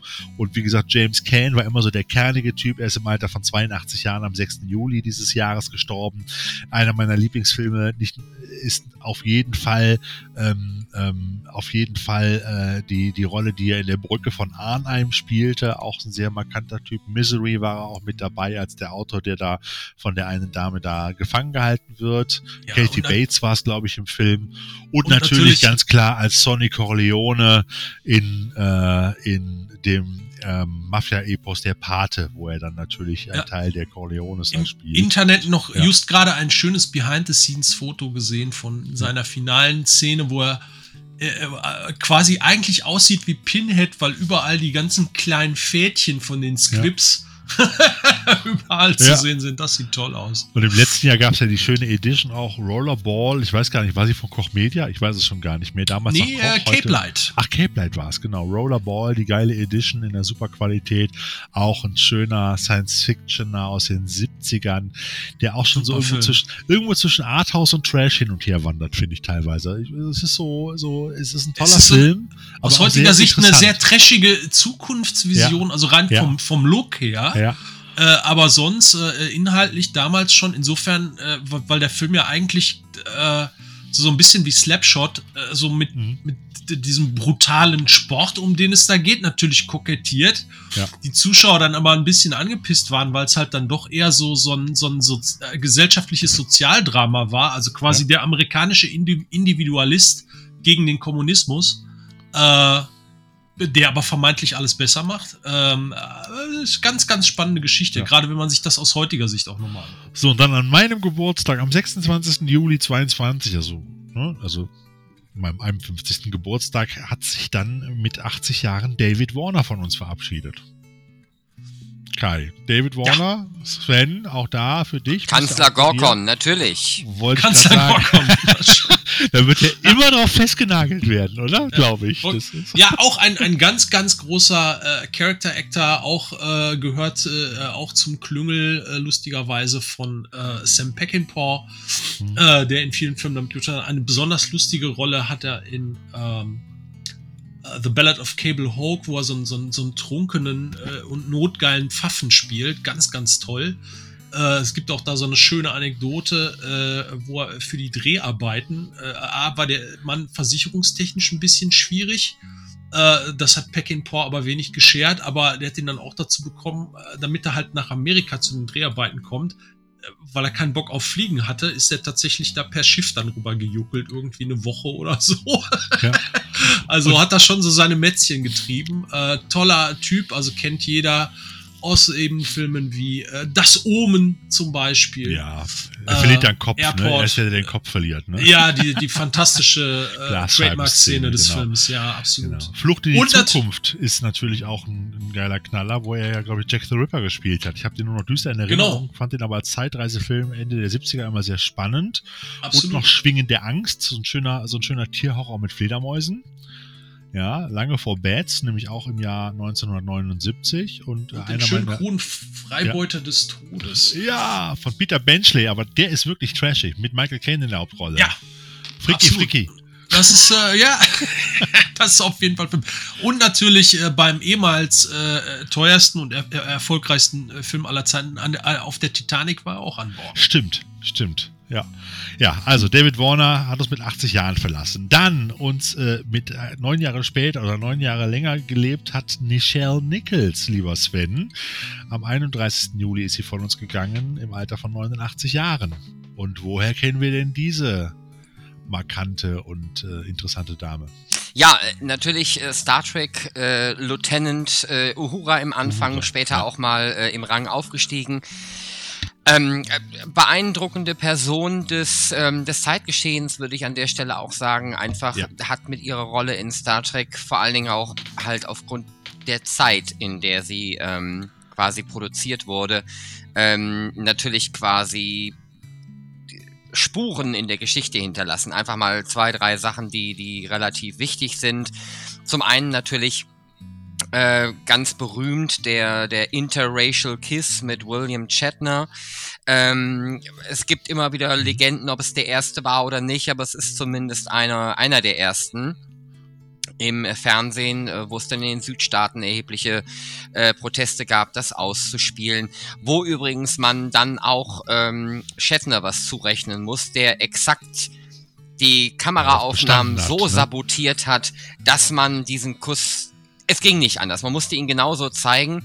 Das war ihm Ja. wichtig. Das war den Darstellern an der Stelle wichtig. Also das definitiv ähm, ein Element. Dann natürlich auch, dass sie mit ihrer Rolle in Star Trek in Staffel 2 oder ab Staffel 2 irgendwann oder nach der ersten Staffel, dass sie da etwas unglücklich war, ähm, dass sie sich nicht gefordert fühlte, dass sie andere Rollenangebote vom Broadway und sowas hatte. Sie äh, ist ja auch Sängerin gewesen, hat auch Alben rausgebracht und übrigens auch in Star Trek 5 tatsächlich gesungen, ist dann aber übersynchronisiert worden, äh, was so, nicht so schade. gut bei ihr ankam, verständlicherweise. Okay, okay. Ähm.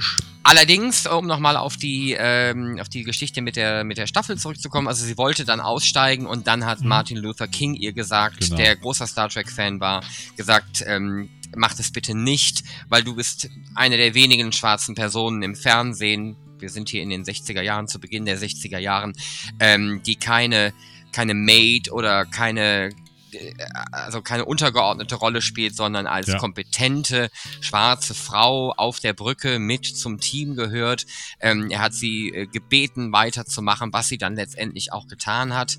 Sie hat dann in allen ähm, Classic Star Trek Filmen weiterhin mitgespielt. Ähm, wie gesagt, zwischendurch auch Alben aufgenommen und was mir persönlich äh, ähm, tatsächlich äh, immer wieder ans Herz geht, in Anführungsstrichen. Sie hat sich, ähm, sie ist Botschafterin oder ich weiß nicht genau, was mhm. das für ein Titel war. Sie hat auf jeden Fall für die NASA gearbeitet und im Rahmen ja. dieser NASA-Kampagne, die sie jahrelang begleitet hat, dafür gesorgt, dass ähm, mehr schwarze Menschen oder überhaupt diverse Menschen, aber in, in dem Projekt ging es vor allen Dingen auch um Schwarze, ähm, quasi den Zugang zur NASA gefunden haben. Und ähm, das hat sie halt mit unterstützt, genauso ähm, bestimmte Lehrprogramme und sowas. Also sie war da äh, lange sehr aktiv und ähm, ja, beeindruckende Person. Ähm, ich, ich glaube auch tatsächlich, wenn man, wenn man so, einen Kurzblick auf Star Trek, die originale Serie wirft, auch eine der, der popkulturellen ähm, herausragenden Persönlichkeiten dieser Serie. Ähm, sehr, sehr beeindruckend. Ich glaube, beim Punkt NASA lohnt sich auch mal äh, der, der Hinweis auf den Film Hidden Figures oder so ähnlich, ja. wie er heißt, ne? Mhm. wo es da auch darum geht, dass Rad vor der ersten äh, äh, Mondlandung da äh, auch entsprechend, entsprechend damals schwarze Frauen eingestellt worden sind, obwohl viele das nicht wollten, die halt auch als Expertinnen galten, als Rechengenies und so weiter und so fort. Und das ist eine, ich fand das eine sehr wahnsinnig spannende, interessante, aber auch rührende Geschichte in dem Sinn. Und man kriegt sowas ja auch, ganz ehrlich, wenn du dich nicht explizit damit beschäftigt hast, über die Geschichte der NASA, NASA, ähm, hast du sowas auch nie mitbekommen. Die wurden halt mehr oder weniger, äh, ich sag mal, versteckt, ja, so. Und ja. dieser Film greift das Thema auch nochmal auf und das fand ich eigentlich auch äh, äh, sehr spannend. Ja, auch da, ja. Auch da in, in, in dem Film äh, sehr, sehr schön, äh, so eine wunderschöne Anekdote, wie unfassbar äh, ja, unvorbereitet oder äh, generell äh, das, das Drama, als diese Frauen dann eingestellt werden, so, okay, äh, wie lösen wir das Ganze logistisch? Ne, mhm. Thema äh, Unterkünfte, Thema Toilette und so weiter, wo solche ja. Problematiken plötzlich aufkommen und die überhaupt keine Ahnung haben. So, äh, what? Ja, war schon, war schon, also ist, ist interessant und spannend und letztendlich ist der Film sehr wahrscheinlich auch eher noch sehr romantisch verklärt, um es mal, mal nett auszudrücken. Es gibt zwar die eine oder andere heftige Szene, aber ich glaube, das war damals noch ein bisschen härter, als es da dargestellt wurde. Übrigens, härter war übrigens auch der Auftritt von Michelle Nichols in äh, Chicago Poker, wo man nochmal auf die Treasure zurückkommt. Halt, neben Isaac Hayes, ein, ein echter Blaxploitation-Knaller, aber auch in diesem Horrorfilmchen Rebellen des Grauens. Den habe ich noch düster in Erinnerung, da habe ich mal auf VHS gesehen. Äh, da geht es um so tote äh, Südstaaten-Zombies, die zurückkommen und sich da oh ja, in so einer stimmt. Militäreinheit rächen oder sowas. Wenn ich das so düster ja. noch in Erinnerung habe aus dem Jahr 84, das ist einer der wenigen Filme, die auch in unserem äh, Repertoire dann auch äh, Einzug finden mit äh, Michelle Nichols. Ähm, ein äh, ebenfalls gestorben am, am 7. August 22 ist Roger E. Mosley, äh, ein Name, der vielleicht nicht allen so bekannt ist, aber wenn ich sage, dass er den TC in der Originalserie Magnum gespielt hat, den Hubschrauberpiloten und Vietnam-Kumpel von Magnum, ähm, dann werden viele sagen so, oh ja, das, das stimmt wirklich. Und äh, ja, er wurde 83 Jahre alt und äh, hatte auch noch einen kleinen Cameo äh, als äh, in der neuen Magnum-Reihe. Und ähm, vielleicht lohnt es sich da auch noch mal reinzugucken.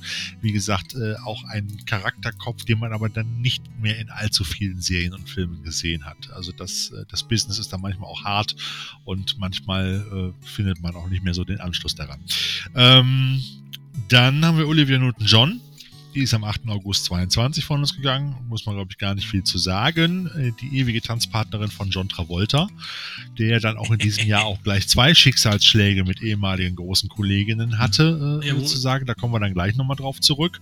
Und äh, es ist von uns gegangen Anne Hash, das haben wir, glaube ich, alle mitbekommen im August diesen Jahres mit einer sehr merkwürdigen, mit einem sehr also ein, einen fürchterlichen Unfall, den man eigentlich niemanden so wünscht und sie ist so ja mehr oder weniger in ihrem Auto fast verbrannt, äh, war nicht ganz zurechnungsfähig, als sie sich hinter Steuer gesetzt hat und äh, ja, ist leider dann kurz danach auch im Alter von nur 53 Jahren in Folge dieses tragischen Autounfalls dann auch verstorben. Und äh, sowas finde ich dann immer irgendwie besonders dramatisch, wenn das dann auch nochmal, ich sag mal, mehr oder weniger so durch die Medien geistert. Und das war, naja, es war einfach, war einfach scheiße, sagen wir es mal so. Die übrigens, also Anne Heche ist natürlich äh, prinzipiell ähm, eine, eine interessante Person, äh, war ja. ja. dann auch mal mit Ellen DeGeneres äh, liiert ähm, ja. oder verbandelt genauer gesagt. Aber wenn wir über, über Filme reden, spielt sie tatsächlich in einem meiner Lieblingsfilme mit, der zwar eigentlich ein Hollywood-Blockbuster ist, aber schon ein bisschen in die Trashothek gehört, nämlich Volcano. Ah, stimmt, Richtig. du sagst es. es ist Wunderschöner kein, Es Film. ist ein Trash-Blockbuster. Entschuldigung, das ist Ja. 100 Millionen Dollar Trash, sage ich immer dazu, zu sowas. Ja, ein Volcano wunderschöner war der mit Tommy Lee. Jones, ne? Sie Genau. spielt ja die, die, die Expertin und Tommy Lee Jones ist da der, der Feuerwehr-Sicherheitsguru von Los Angeles, dem keiner glaubt halt oder so, ne? Ich erinnere mich düster dran. Es ist, es ist Trash. Also muss man einfach mal dazu sagen. Die hatten einfach nur genug Geld, um das Ding halbwegs normal über die Bühne zu kriegen. Ähm, äh, genug Geld hat sicherlich auch äh, äh, Wolfgang Petersen immer bekommen bei seinen Filmproduktionen und hat auch die ein oder In der andere. Anfangszeit eher nicht. Ja, aber später schon. Und ich sag mal, Air Force One ist auch schon ziemlicher Trash, um ganz ehrlich zu sein. Ja, das ist, das ist, äh, da, da sind Ja. wir genau bei der Problematik. Jetzt haben wir nur noch zwei, zwei Deutsche äh, in Hollywood, also da wenigstens in der Couleur, äh, äh, nämlich nur noch äh, Hans Zimmer und äh, äh, seinen äh, illegitimen Nachfolger Roland Emmerich, wobei der ja auch, glaube ich, demnächst seine Rente angekündigt hat. Ich weiß es gar nicht. Aber Roland. Emmerich macht doch keine Musik, oder? Nee, Roland Emmerich macht keine Musik, hat Wolfgang Petersen ja auch nicht gemacht. Aber, aber, Aber wir- es sind Air, nur noch Force zwei- One, ja. Air Force One ist für mich ja quasi das Prequel zu dieser Präsidenten Gerard Butler-Reihe, deren Namen ich immer vergesse hier. Ach, ja, ja. Weil die von ja. der Äh, Stru- Dingsbums Down. Dingsbums Ja, ja. Down. Ähm, Oder White, nee, genau, Moment, also nee, die sind auch von der Nee. Erzählstruktur sehr, sehr ähnlich. Ja, ja. Ja, ja. Nee, White House Down war der andere. Das war das Konkurrenzprodukt von Emmerich. White House Down Das war das doch, mit Nee, Channing nein, nein, Tatum. das Nein, ist White das- House Down das ist das ist- mit Channing Tatum. Genau. Und, der andere ähm, heißt, ähm, wie heißt der London an, warte mal, Lon London has fallen. Ähm, Ja, genau. Und dann, ähm, wie heißt der nochmal der Codename des Präsidenten? Also das war dann Eagle has fallen oder irgendwie sowas in der Richtung. Ich guck grad nach. Ich guck grad nach. Ich Ja. Aber ich kann, kann, kann ja derweil noch mal ein bisschen was zu Wolfgang Petersen erzählen. Genau. Also die, die Anfänge natürlich beim äh, deutschen Fernsehen äh, gemacht mit äh, so großen äh, Würfen wie halt Smog äh, in den Ja. frühen 70ern und äh, dem äh, legendären Tatort Reifeprüfung mit Nastasia Kinski äh, in der Hauptrolle, der jetzt auch zu seinem Todestag hier mehrfach jetzt wieder im Fernsehen mal gespielt wurde nach langer Abstinenz. Und natürlich wird er ewig Mister das Boot äh, bleiben. Der ganz, ganz große Wurf des äh, deutschen Nachkriegskinos, wie ich finde. Äh, ein, ein der immer noch beeindruckendsten äh, Kriegs- Hm. äh, Soldatenfilme, wie auch immer äh, man, es, man es nennen will, die äh, genau diese äh, Problematik oder das, das, das Soldatsein in, in einem ja, schlimmen Ja. Krieg und vor allem halt auch an einer Stelle, die bis zu wenigstens zu dem Zeitpunkt maximal so in, in diesen US-Abenteuer-Kriegsfilmen, nennen wir es mal so, gezeigt wurde. Das U-Boot ist äh, bis dato äh, auf jeden Fall nie wieder eindringlicher und, und besser, klaustrophobischer und, und schimmliger, schmieriger geschildert worden wie hier. Äh, ein fantastisches Meisterwerk mit einer A-Garde an deutschen Schauspielern, von dem man keinen jemals ansieht, dass es eigentlich Schauspieler sind, sondern man kauft diese Figuren von Anfang an ab, die man da sieht. Unter anderem auch mit Grönemeyer und äh, Klaus Wennemann. Ne? Ich erinnere Ja. mich da dran. Absolut. Ich habe den Film auch, glaube ich, sogar zweimal im Kino gesehen damals. Das, das Who is Who der damaligen deutschen jungen Theaterszene Ja.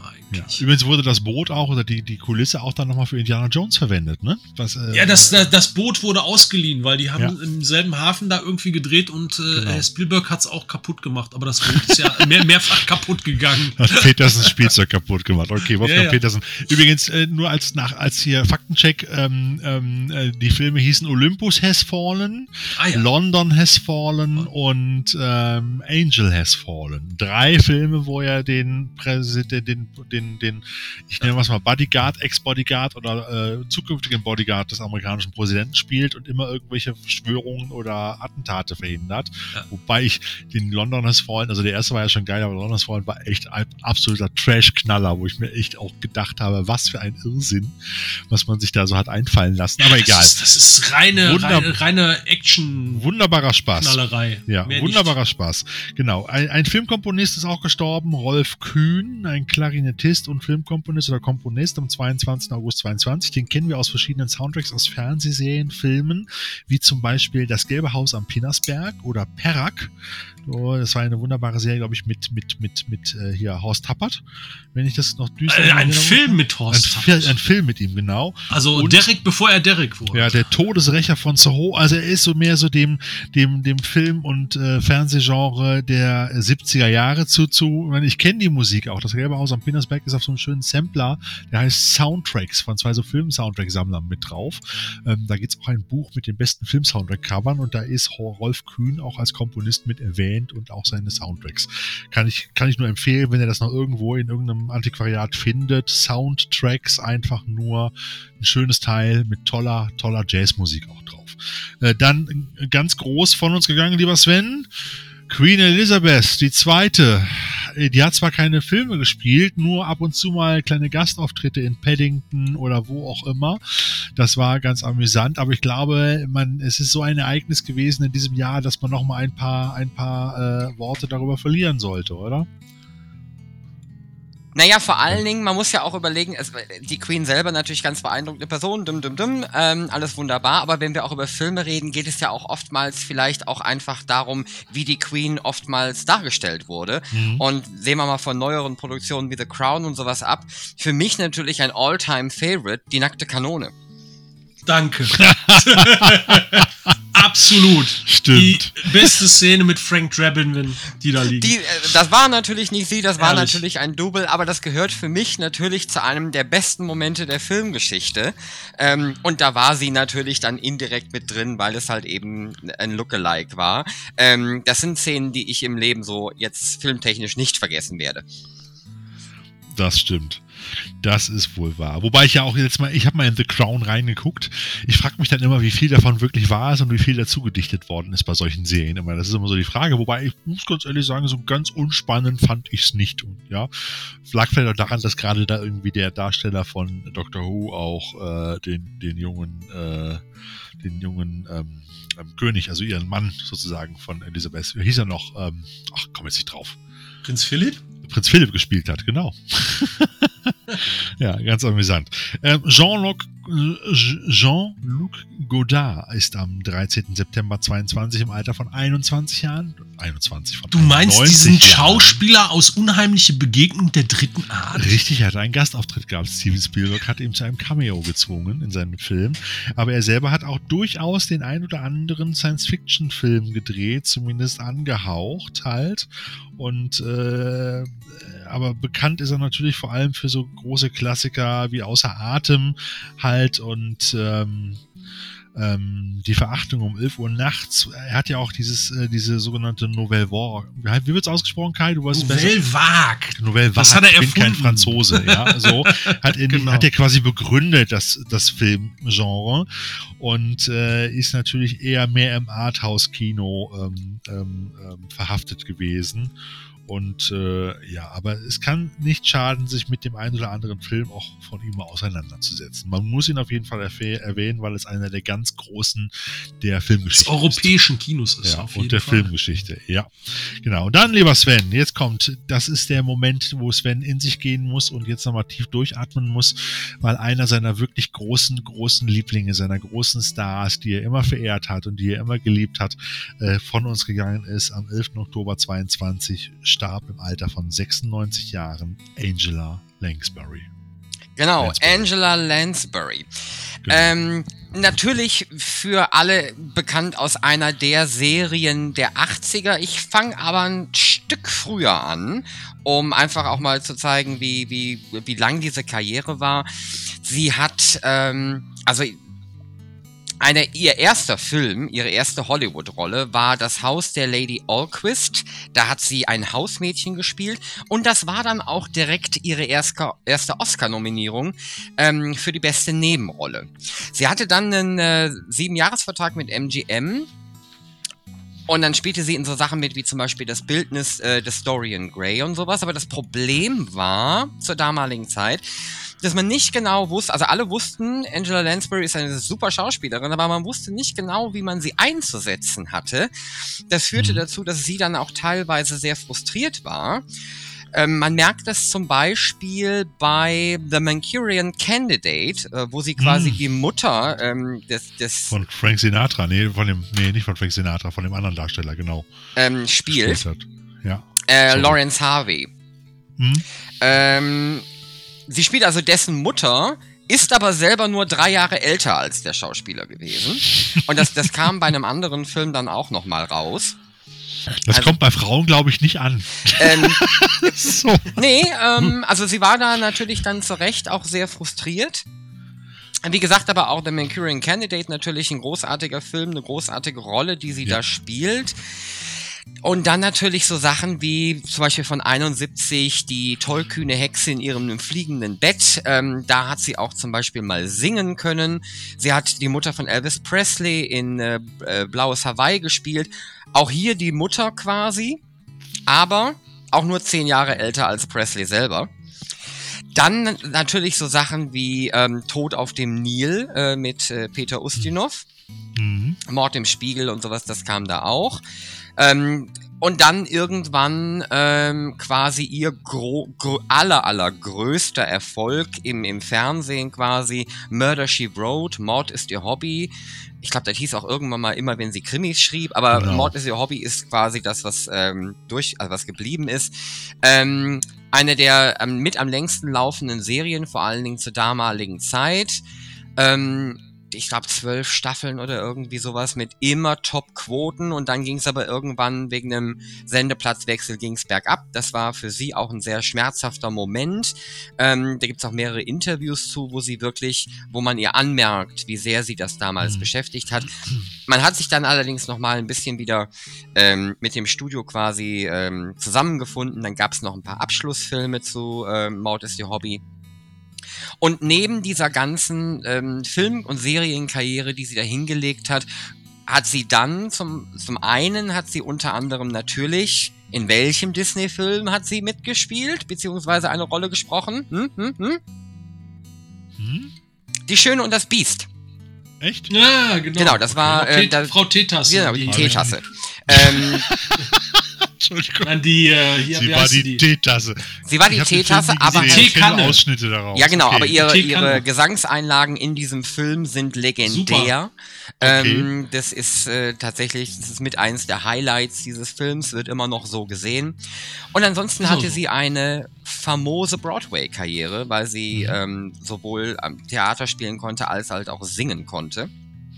Und ähm, hat da auch noch bis in ihre späten Jahre ähm, verschiedene Sachen ähm, quasi umgesetzt.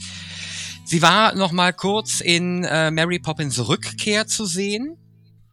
Ähm, der Film ist noch gar nicht so lange ähm, her. Mhm. Und dann für diejenigen, die vielleicht dann noch mal einen Blick auf ihre allerletzte Rolle werfen wollen, ähm, ist dann The Gl äh, nee, Glass Onion, A Knives Out Mystery. Der im Dezember jetzt, also der müsste jetzt quasi angelaufen sein, Ja, also läuft bei Netflix oder so oder irgendwann demnächst. Genau, im Kino ist das schon gelaufen und bei Netflix müsste jetzt eigentlich irgendwann demnächst, glaube ich, starten. Genau, da ist sie dann auf jeden Fall auch nochmal mit dabei. Und wie gesagt, am, am Broadway dann vor allen Dingen so Sachen wie Gypsy, Sweeney Todd, Mame. Mame war ein ganz großes Ding für, äh, in ihrer Karriere. Ja, ähm, du hast ja gerade eben schon gesagt, für mich eine der ganz großen, das, das war sie, das ist sie. Ich gucke immer noch gerne mal eine Mord ist ihr Hobby-Folge. Ähm, schade, dass sie weg ist. Ich meine, jetzt hat sie auch in den letzten Jahren dann für mich nicht mehr so viel gemacht, in Anführungsstrichen, wie halt früher, aber die wird immer einen Platz in meinem Herzen haben. Es ist ja generell so, dass viele, viele Schauspielerinnen und Schauspieler, die mit denen wir ja aufgewachsen sind und mit denen wir auch groß geworden sind und die wir auch lange in unser Herz geschlossen haben, jetzt so nach und nach sich verabschieden.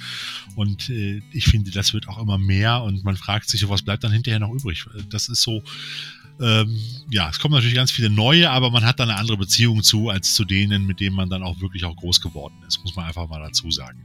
Ähm, ebenfalls von uns gegangen äh, im Alter von 72 Jahren ist Robbie Coltrane am 14. Oktober 22. Den schottischen Schauspieler kennen wir natürlich auch vor allem aus den Harry Potter Filmen, hat früher mit Für alle Fälle Fritz, kann ich noch aus dem ZDF, so eine etwas äh, etwas äh, unterhaltsamere Krimiserie mit etwas schwarzem Humor gedreht. Er kommt ja auch eigentlich aus dem Comedy-Bereich, war Stand-up-Comedian und war natürlich auch äh, äh, in zwei James Bond-Filmen zu sehen, halt. Ähm, wenn ich mich überle überlege, das war noch mit, das waren noch die James Bond-Filme mit ähm, Pierce Brosnan, ne? genau. spielt er Nee, immer äh, so ein- äh, oder? Ich Doch, es war Pierce. Brosnan. Das muss, Ja, die das Welt ist nicht ja, genug, glaube ich, und genau, Goldeneye, da spielt ja Ja, auch ja, ne, dann ist richtig. Genau, diesen etwas, etwas zwielichtigen Agententypen, äh, der So- Bond mal geholfen hat und mal Ja, verraten genau. hat, glaube ich. So ein Genau. Pseudo-Waffenschieber war das, Ja, genau. So, und äh, auch gestorben ist jetzt am 14. Oktober 22 ist Ralf Wolter im Alter von 95 Jahren. Und der war nicht nur äh, beliebter und populärer und markanter Schauspieler, sondern auch Synchronsprecher, weil er eine ganz spannende Stimme hatte. Und er hat in mehr als 60 Jahren in über 230 Film- und Fernsehproduktionen mitgespielt. Und vor allen Dingen kennen wir oder viele von uns ihn natürlich noch durch die Karl-May-Verfilmungen gerade ja eben auch nochmal im Kino, in einigen Kinos hier in Deutschland gestartet, äh, Der Schatz im Silbersee aus dem Jahr 62, aber er hat auch äh, in, in äh, amerikanischen Produktionen wie 1, 2, 3 von Billy Wilder mitgespielt, aber bekannter, am bekanntesten ist er wirklich geworden durch seine Rollen des äh, Sam Hawkins und auch des Hatschi Halef Oma in den Karl-May-Filmen, den meisten in den vielen Winnetou-Abenteuern auch. Er immer aufgetaucht. Meistens mit so einer lustigen lustigen Bob-Perücke irgendwie, so einem Strubelkopf halt. Genau. Und äh, jetzt haben wir noch jemanden, das wollte eigentlich der Sascha präsentieren, der aber leider noch nicht zurück ist. Ich weiß nicht, ob er nochmal wiederkommt. Ich hoffe es ja. Ähm, äh, haben wir noch äh, Petrus Antonius Laurentius Kartner. Da werdet ihr euch fragen, hä, wer ist denn das? Vielleicht hilft euch das, wenn ich euch sage, dass der was mit Schlümpfen zu tun hatte und dass das der Vater Abraham gewesen ist, der diesen äh, auch sehr illustren Song mit den Schlümpfen, den Schlumpfsong gesungen hat. Sagt mal, wo kommt ihr denn her? Und so weiter. Wir singen ihn Aus jetzt Schlupfhausen, bitte. Genau, sehr. ganz fürchterlich. Aber er ist damit reich geworden und ist damit bekannt geworden, eben als Vater Abraham. Und er starb jetzt auch in Elst am 8. November 22, nee, am 8. November 22 in Breda und äh, ist, äh, jetzt gucke ich gerade selber, hier steht kein Alter dabei, schlecht recherchiert. Unglaublich. Kann ja mal einer Ja, ausrechnen. muss, man mal, muss, man, mal- muss man mal rechnen, ne? Von 35 bis 22, da kommt schon was zusammen halt. Auf ne? jeden Fall. Ja, es sind 65, 87, wenn ich das gerade richtig Ja, irgendwie überschlagen 87, habe. 85 Genau. oder 87. So. Und äh, ja, interessant, ich hatte die Single damals auch als Kind.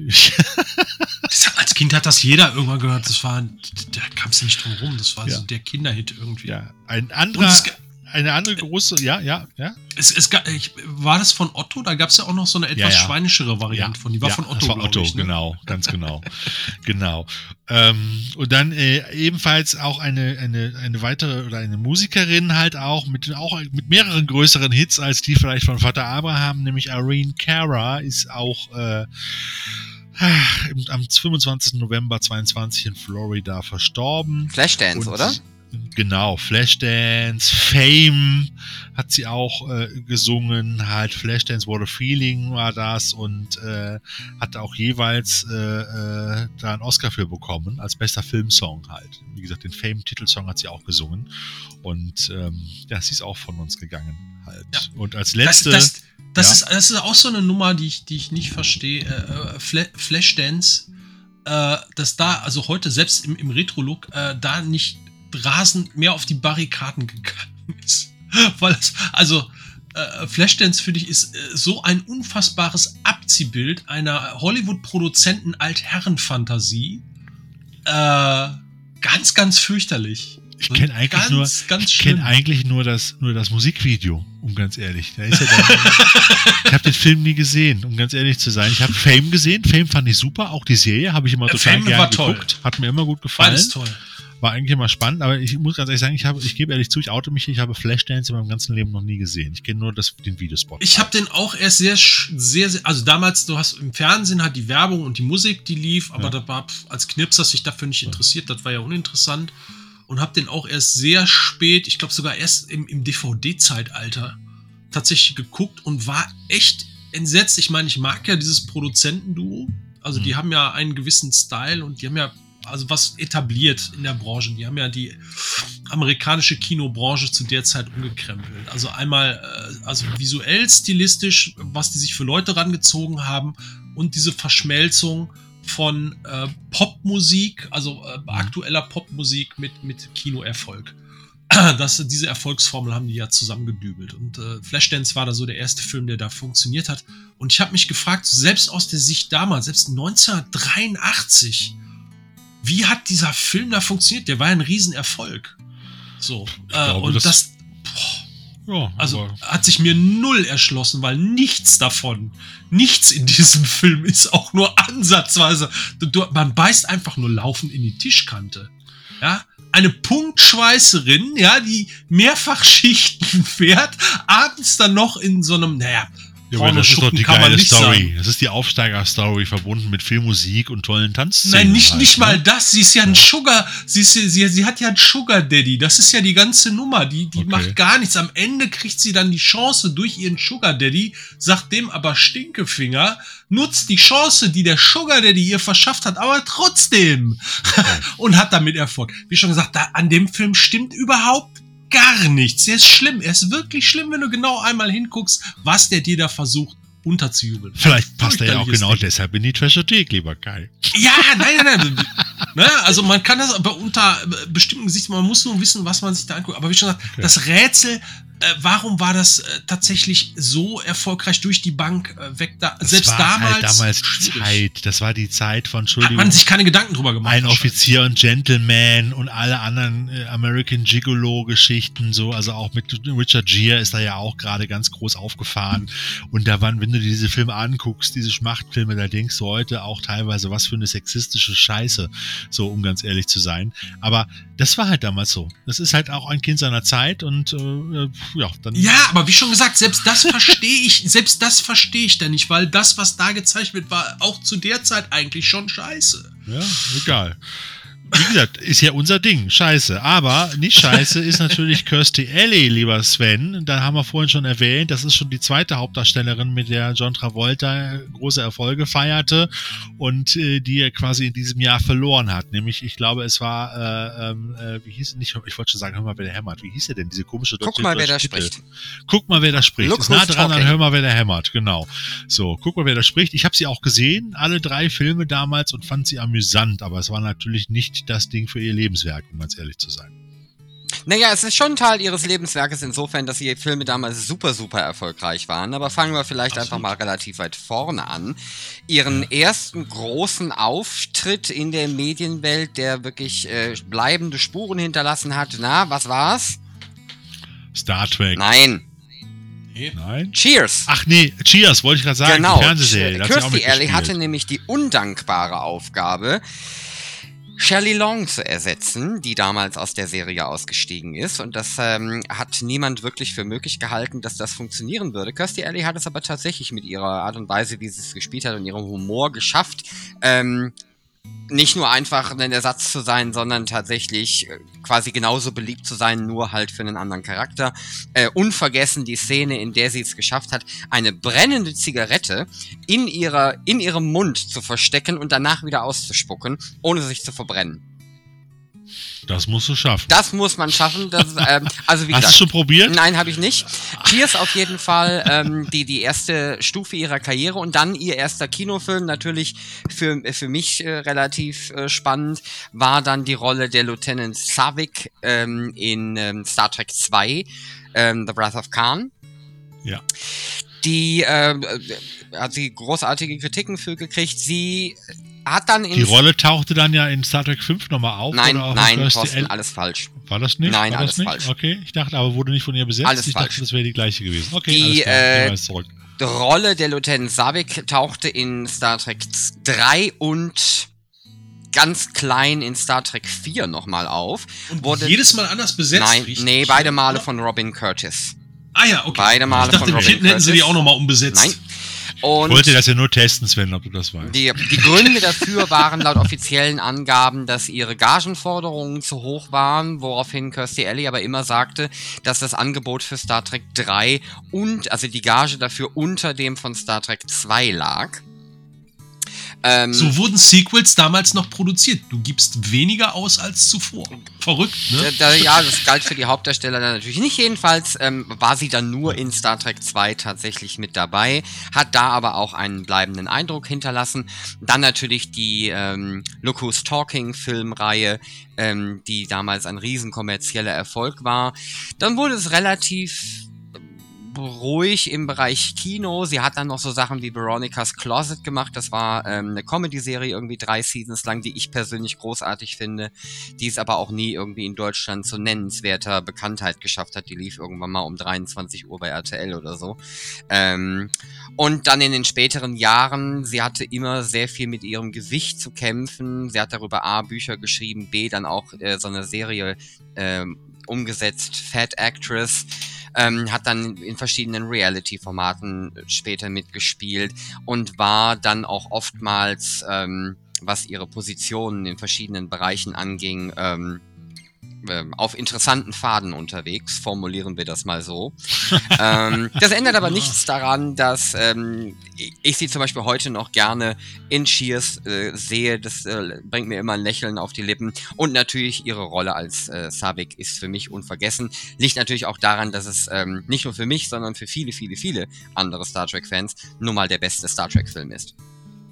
Ja, und sie ja, hat auch bei äh, Scream Queens mitgemacht. Auf ne? jeden, auf jeden Fall auch nochmal äh, Fackeln im Sturm äh, erwähnen. Ich glaube, Ja, und Runaway, Spinnen des Todes.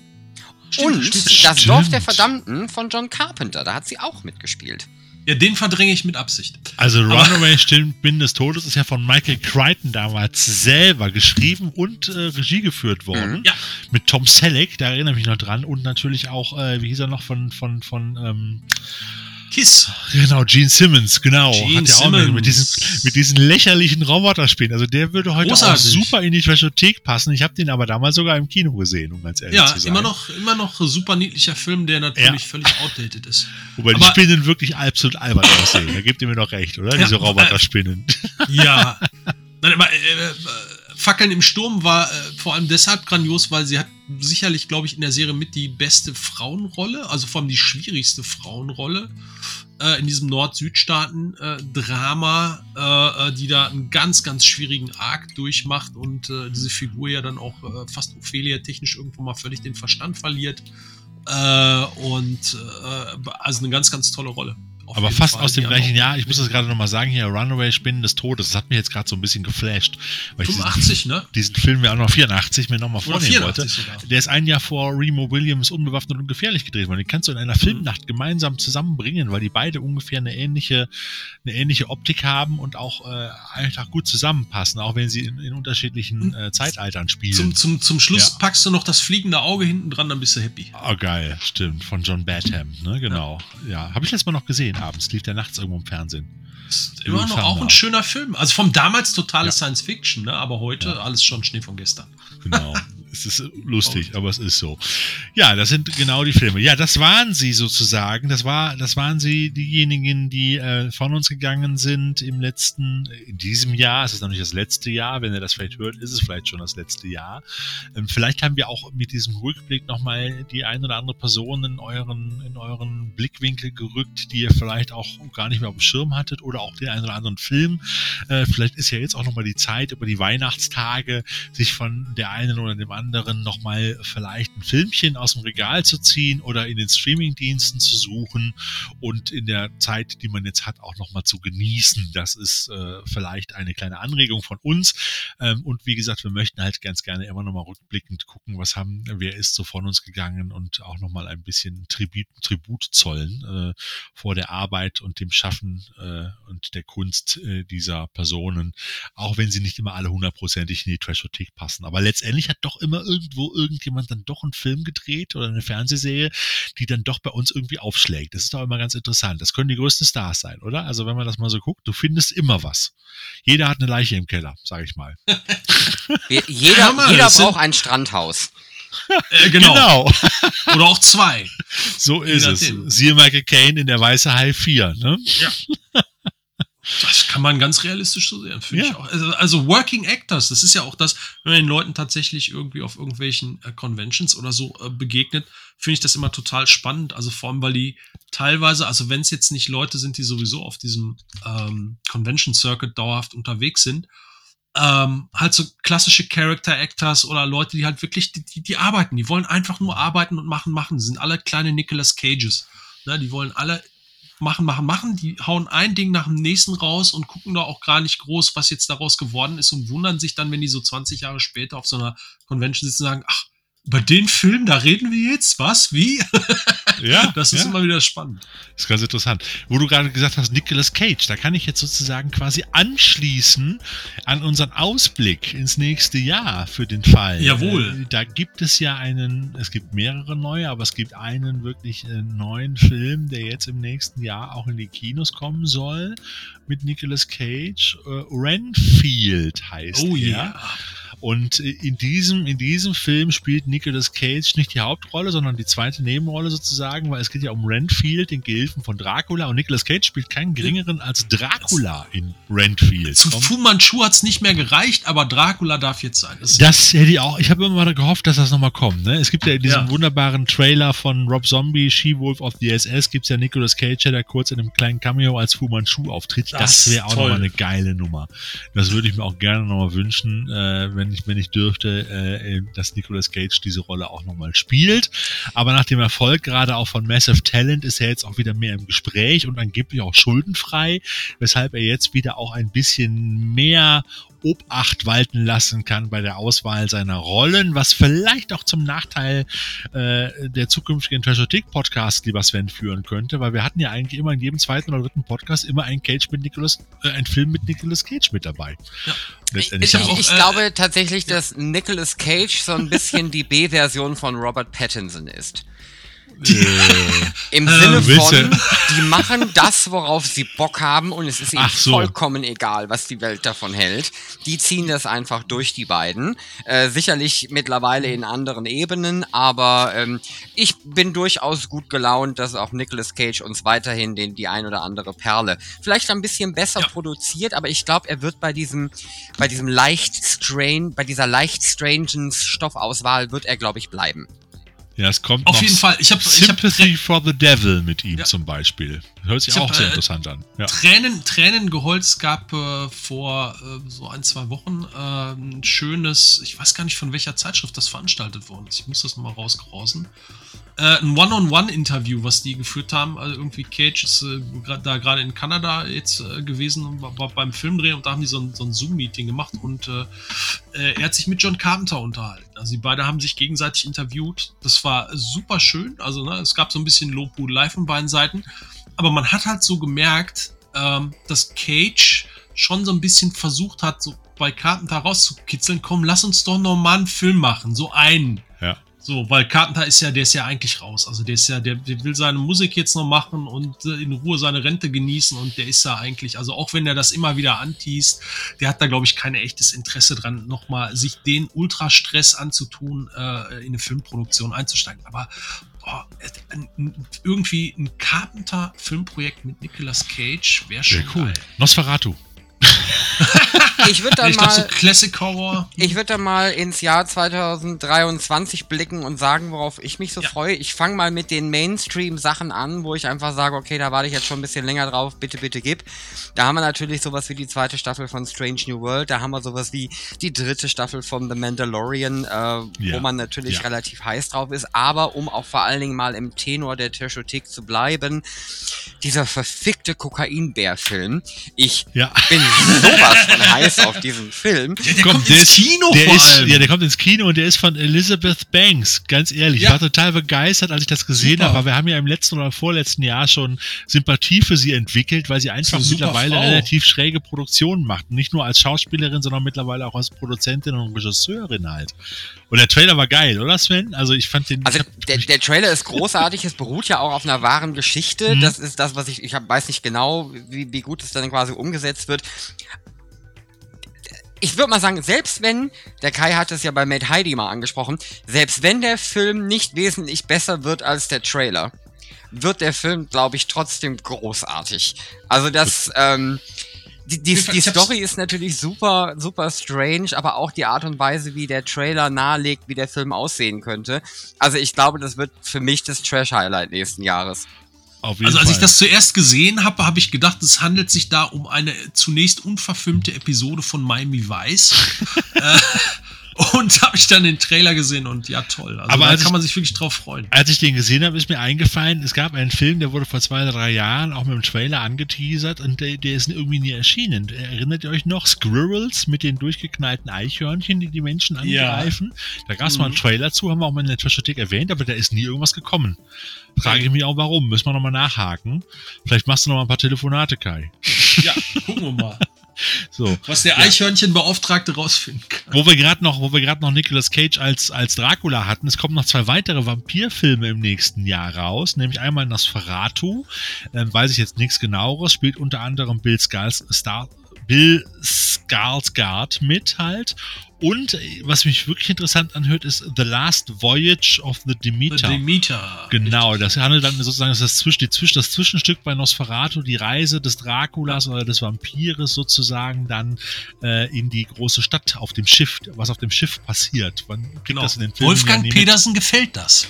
Ja, aber es ist leider nicht von Wolfgang Petersen. Ich habe jetzt gar nicht geguckt, von wem es ist, aber es hört sich zumindest interessant an als Projekt. Also es ist vor allem ein interessantes Setting. Äh, Ja. Man, man kann was draus machen, aber ich glaube, es ist nicht einfach. Ähm, man darf sich überraschen lassen. Also es vorhin schon erwähnt- 50-50-Chance. Mein großes Highlight wird sicherlich The Mac 2 sein, also die zweite Megalodon-Geschichte, auch nach dem zweiten Roman von Clive Cussler und äh, ähm, auch wieder mit Jason Statham in der Hauptrolle. Also auch und Sven, für dich gibt's geben was zu sehen. Du kriegst, den, du kriegst den Forscher, ich krieg den Hai. Ja. Ich muss übrigens, mir, mir ist nochmal eingefallen, ich hatte zu, war mir zunächst nicht mehr sicher, ob es im richtigen Jahr jetzt ist. Ähm, ich habe tatsächlich noch ein Trash-Film-Highlight vergessen, das Ah. dringend am Ende nochmal ganz kurz erwähnt werden muss, nämlich Ja. Moonfall. Der ja nun Ah, wirklich, der ja nun, also das war ja nun Da wirklich sind wir dann wieder bei Emmerich. Emmerich Ja, aber- 100 Millionen Dollar Schrott, der höchst Ja. unterhaltsam war, großartig visuell umgesetzt, aber natürlich die Gurke vor dem Herrn. ja, Ja, und, leider. und ich habe das Gefühl gehabt, da fehlten irgendwie ein Dutzend Szenen. Da hat's Geld nicht mehr gereicht, glaube ich. Also äh, das wirkte, so wirkte der Film, hatten wir auch in der, in der aber ich gebe dir recht, das war wirklich eine geile Gurke. Also das ist, äh, Das ist aber, das ist wie, wie so oft bei diesen Emmerich-Dingern, da sind immer so, so geile Grundideen, die äh, eigentlich hervorragende Szenarien bieten, wo du was machen kannst, aber dann kriegt er das irgendwie nicht äh, rundgelutscht. Jedes Mal nicht. Ja, es Das sind ist so, schade. es gibt, gibt, gibt da, gibt da so die eine oder andere Geschichte, halt auch, wo, wo man wirklich mehr erwartet hat, wobei es gibt auch Filme von Emmerich, wo er wirklich abgeliefert hat, wo du sagst, das passt. Also Stargate zum Beispiel, finde ich, Universal Soldier. Die früheren Sachen sind, finde ich, teilweise besser, wo er weniger Geld hatte. Da hast du das Gefühl, du guckst einen geschlosseneren Film, als wenn du Ah, so das- die das- großen, das die liegt- großen Blockbuster Das, siehst. das halt, liegt ja. eher daran, dass zu der Zeit noch sein anderer Partner mit an Bord war, der Dean Devlin, Ja. der da auch vielfach dann noch beim Drehbuch wenigstens ein bisschen noch was reingeschustert hat, was ging. Und als die beiden, also da merkt man auch, als die beiden auseinandergegangen sind, da hat sich das so insgesamt relativ versteckt. Wobei, ich mag ja auch, wobei, hau ich das jetzt richtig, äh, der, der äh, 2012, der war auch von Emmerich. Das war ne? auch ein Emmerich-Film, den ich persönlich fand ich auch- auch, das ist für mich einer der, der teuerst produzierten Trash-Gurken, die aber unglaublich unterhaltsam ist. Ich Ja, fand den sehr unterhaltsam. Und ich hatte gedacht, ich gucke die ganze Zeit einen Pilotfilm von einer Serie. Da hätte man, Ja. als sie nachher mit den ganzen, mit den Schiffen losfahren, hätte man eine super Serie draus machen können. Aus der Story, fand ich. War doch der, ne? Ja, Wo die am Ende alle Ja, auf die ja, Archen genau, gehen. genau, genau. Halt und dann losdüsen. Und das wäre für mich der Beginn einer wunderbaren Fernsehserie geworden oder Netflix-Serie oder wo auch immer. Äh, wie hieß denn, jetzt wo wir gerade noch mal, gerade noch mal über die, über die, äh, über den Moonfall geredet haben. Es gab doch, erinnert ihr euch, Anfang letzten Jahr, Anfang des Jahres gab es doch auch bei Netflix diesen wunderbaren Satirefilm, auch mit dem Meteor. So, look Up, meinst du? Don't Look Up, ne? Oder wie hieß der? Nee, Look Up hieß der. Einfach nur Look Don't Look Up? Ich weiß nicht. Look Up oder Don't Look Up? mit mit mit äh, Leonardo DiCaprio. Das war natürlich Unter auch nochmal ein geiles Highlight, fand ich, was mich sehr überrascht hat. Natürlich auch sehr politisch gefärbt oder ein sehr politischer Film. Ähm, Ja. Aber ich finde, es spiegelte völlig, also perfekt die Welt wieder. Ja, aber, gr- aber auch so schön mit Anlauf, weil da ist ja nichts, äh, ich sag mal, nichts ungeschminkt. Ne, also der Zaunpfahl größer könnte er nicht sein. Also die Ja. knüppeln da ja wirklich raus. Mir hat das auch sehr viel Freude gemacht. Äh, besonders, also wenn es dann halt äh, gegen Ende halt wirklich immer quatschiger wird, aber die halt das Szenario und die Inszenierung alles auf so einem realistischen Level bleibt, aber alles andere total bonkers wird, das ist richtig groß. Ich, kann dir ganz aber ehrlich für sagen, viele aus eigener, aus eigener. Erfahrung ist das, was da politisch dargestellt wird, überhaupt nicht unrealistisch. Noch harmlos, ne? Ich habe übrigens noch ein Highlight für Da heißt übrigens 2023. Don't Look Up, Entschuldigung, Don't Look Up. Das Ja. bezog sich ja auch darauf. Guck nicht nach oben, glaub nicht da dran. Ne? So nach dem Ja. Motto. Ich habe noch ein Genau. Highlight für 2023. Das Schieß ist mir los. erst gestern Oh, oder gestern oder so über den Weg gelaufen oder heute tatsächlich. Ähm, es eine der größten und heiß diskutiertesten Fragen der Filmgeschichte wird in 2023 in einer, ich glaube, National Geographic Doku endlich geklärt werden. Der Mord an John F. Kennedy Titanic-Geschichte? Genau. oder der Mo Nein, es geht Mensch der auf dem Thorsten Mond? liegt falsch, der Kai liegt richtig. James Oh. Cameron hat nämlich tatsächlich die Endszene aus Titanic wissenschaftlich für National Geographic nochmal nacharbeiten lassen, um die Frage zu beantworten, ob es denn möglich gewesen wäre, dass Jack überlebt. Und das war für mich so die beste Nachricht des Jahres, wo ich dachte, Alter, wie geil. Wo James Cameron dann sagt, es wäre dann auch schön, wenn er das dann nach 30 Jahren endlich mal beiseite legen könnte. Ich glaube, übrigens, das äh, g- gibt eine schöne Geschichte dazu, weil äh, es gab ja, also A, diese Frage kursiert ja schon seit Ewigkeiten. So, und es gab von den Mythbusters dazu eine komplette Episode, wo die gesagt haben, ja, doch, wenn man da, also, ne, wenn die ihre Life-Jackets irgendwie, äh, ne, äh, vernünftig geschustert hätten und da was gemacht hätten, wäre das möglich gewesen. Und das, Cameron wird das auf ewig nachhängen, weil er einfach zu doof war, diese Tür, die da schwamm, ein kleines bisschen kleiner zu machen. Dann wäre diese Frage nie aufgekommen. Egal, sei es drum. Ich glaube einfach, der, weil er hat ja auch so viel Kohle, äh, komm, ich mache das jetzt einfach, einfach mit, weil Titanic kommt ja im Februar auch nochmal in die Kinos in 3D. Wollte ich gerade sagen, das macht er doch nur um die, um die, um die Veröffentlichung der super duper Director's Cut Extended Special Edition von Nö, Titanic, da die, dann, nix. die dann fünf Stunden dauert Da und Leonardo DiCaprio noch eine halbe Stunde länger im Wasser hängen Nein, lässt. nein, Nein. Aber Das- es ist ja ich finde es halt einfach so super spannend, wenn sich so bestimmte äh, Momente, die sich in der Filmgeschichte halt einfach festgefressen haben, dann immer wieder nochmal so aufpoppen oder das nochmal ein Thema wird. Das gibt es ja an einer, einigen Stellen. Und da musste ich sehr lachen, als ich das quasi gelesen habe. Ich werde mir die Folge sicherlich auch angucken. Mir ist egal, ob die beiden, Definitiv. mir ist egal, ob die beiden auf die Tür passen oder nicht, aber da, das Ganze drumherum, die, dass sich auch 30 Jahre danach noch Leute mit der Frage beschäftigen, finde ich halt schlichtweg großartig. Ja, nein, vom, äh, es geht ja um einen dramaturgischen Aspekt dabei und so weiter. Egal, wie schon gesagt, also für Cameron ist das einfach, der will sich da einfach nur aus der Nummer rauskaufen, endgültig, weil er die Schnauze davon So. voll hat. Ja, in, dem, in dem Zusammenhang vielleicht auch äh, ganz schön, äh, soll tatsächlich auch, äh, äh, na, was lange wird, wird endlich gut. Vielleicht dann nächstes Jahr, äh, so äh, stehen jedenfalls die Ankündigungen zu einem größeren Teil, endlich auch mal The Abyss äh, tatsächlich äh, vernünftig im Heimkino Ja. äh, erscheinen. Also es scheint jetzt alles auf der Zielgeraden zu sein, hängt natürlich auch mit den Avatar-Filmen zusammen und so weiter. Also darauf kann man sich dann mal freuen, dass das Ding mal einen vernünftigen Release dann So. in 4K mit allem Zip und Zap bekommt. Da kann man sich drauf Bin mal freuen. gespannt, ja, da freue ich Ja. mich auch drauf, weil ich den damals ziemlich cool fand. Mal gucken, ob ich den heute noch so cool finde. Man, man äh, stellt ja auch fest, dass man Dinge, die man früher cool fand, heute plötzlich irgendwie erschreckend nicht mehr ganz so toll findet. Nee, Aber warten wir mal ab. Und ich warte Jetzt, natürlich bevor wir jetzt- 2023, wie jedes Jahr, warte ich auf die Fortsetzung von Deep Star 6. Ja, Ja, schreibt mal Herrn Cunningham. Genau. Der hat ja mach, Zeit. mach mal.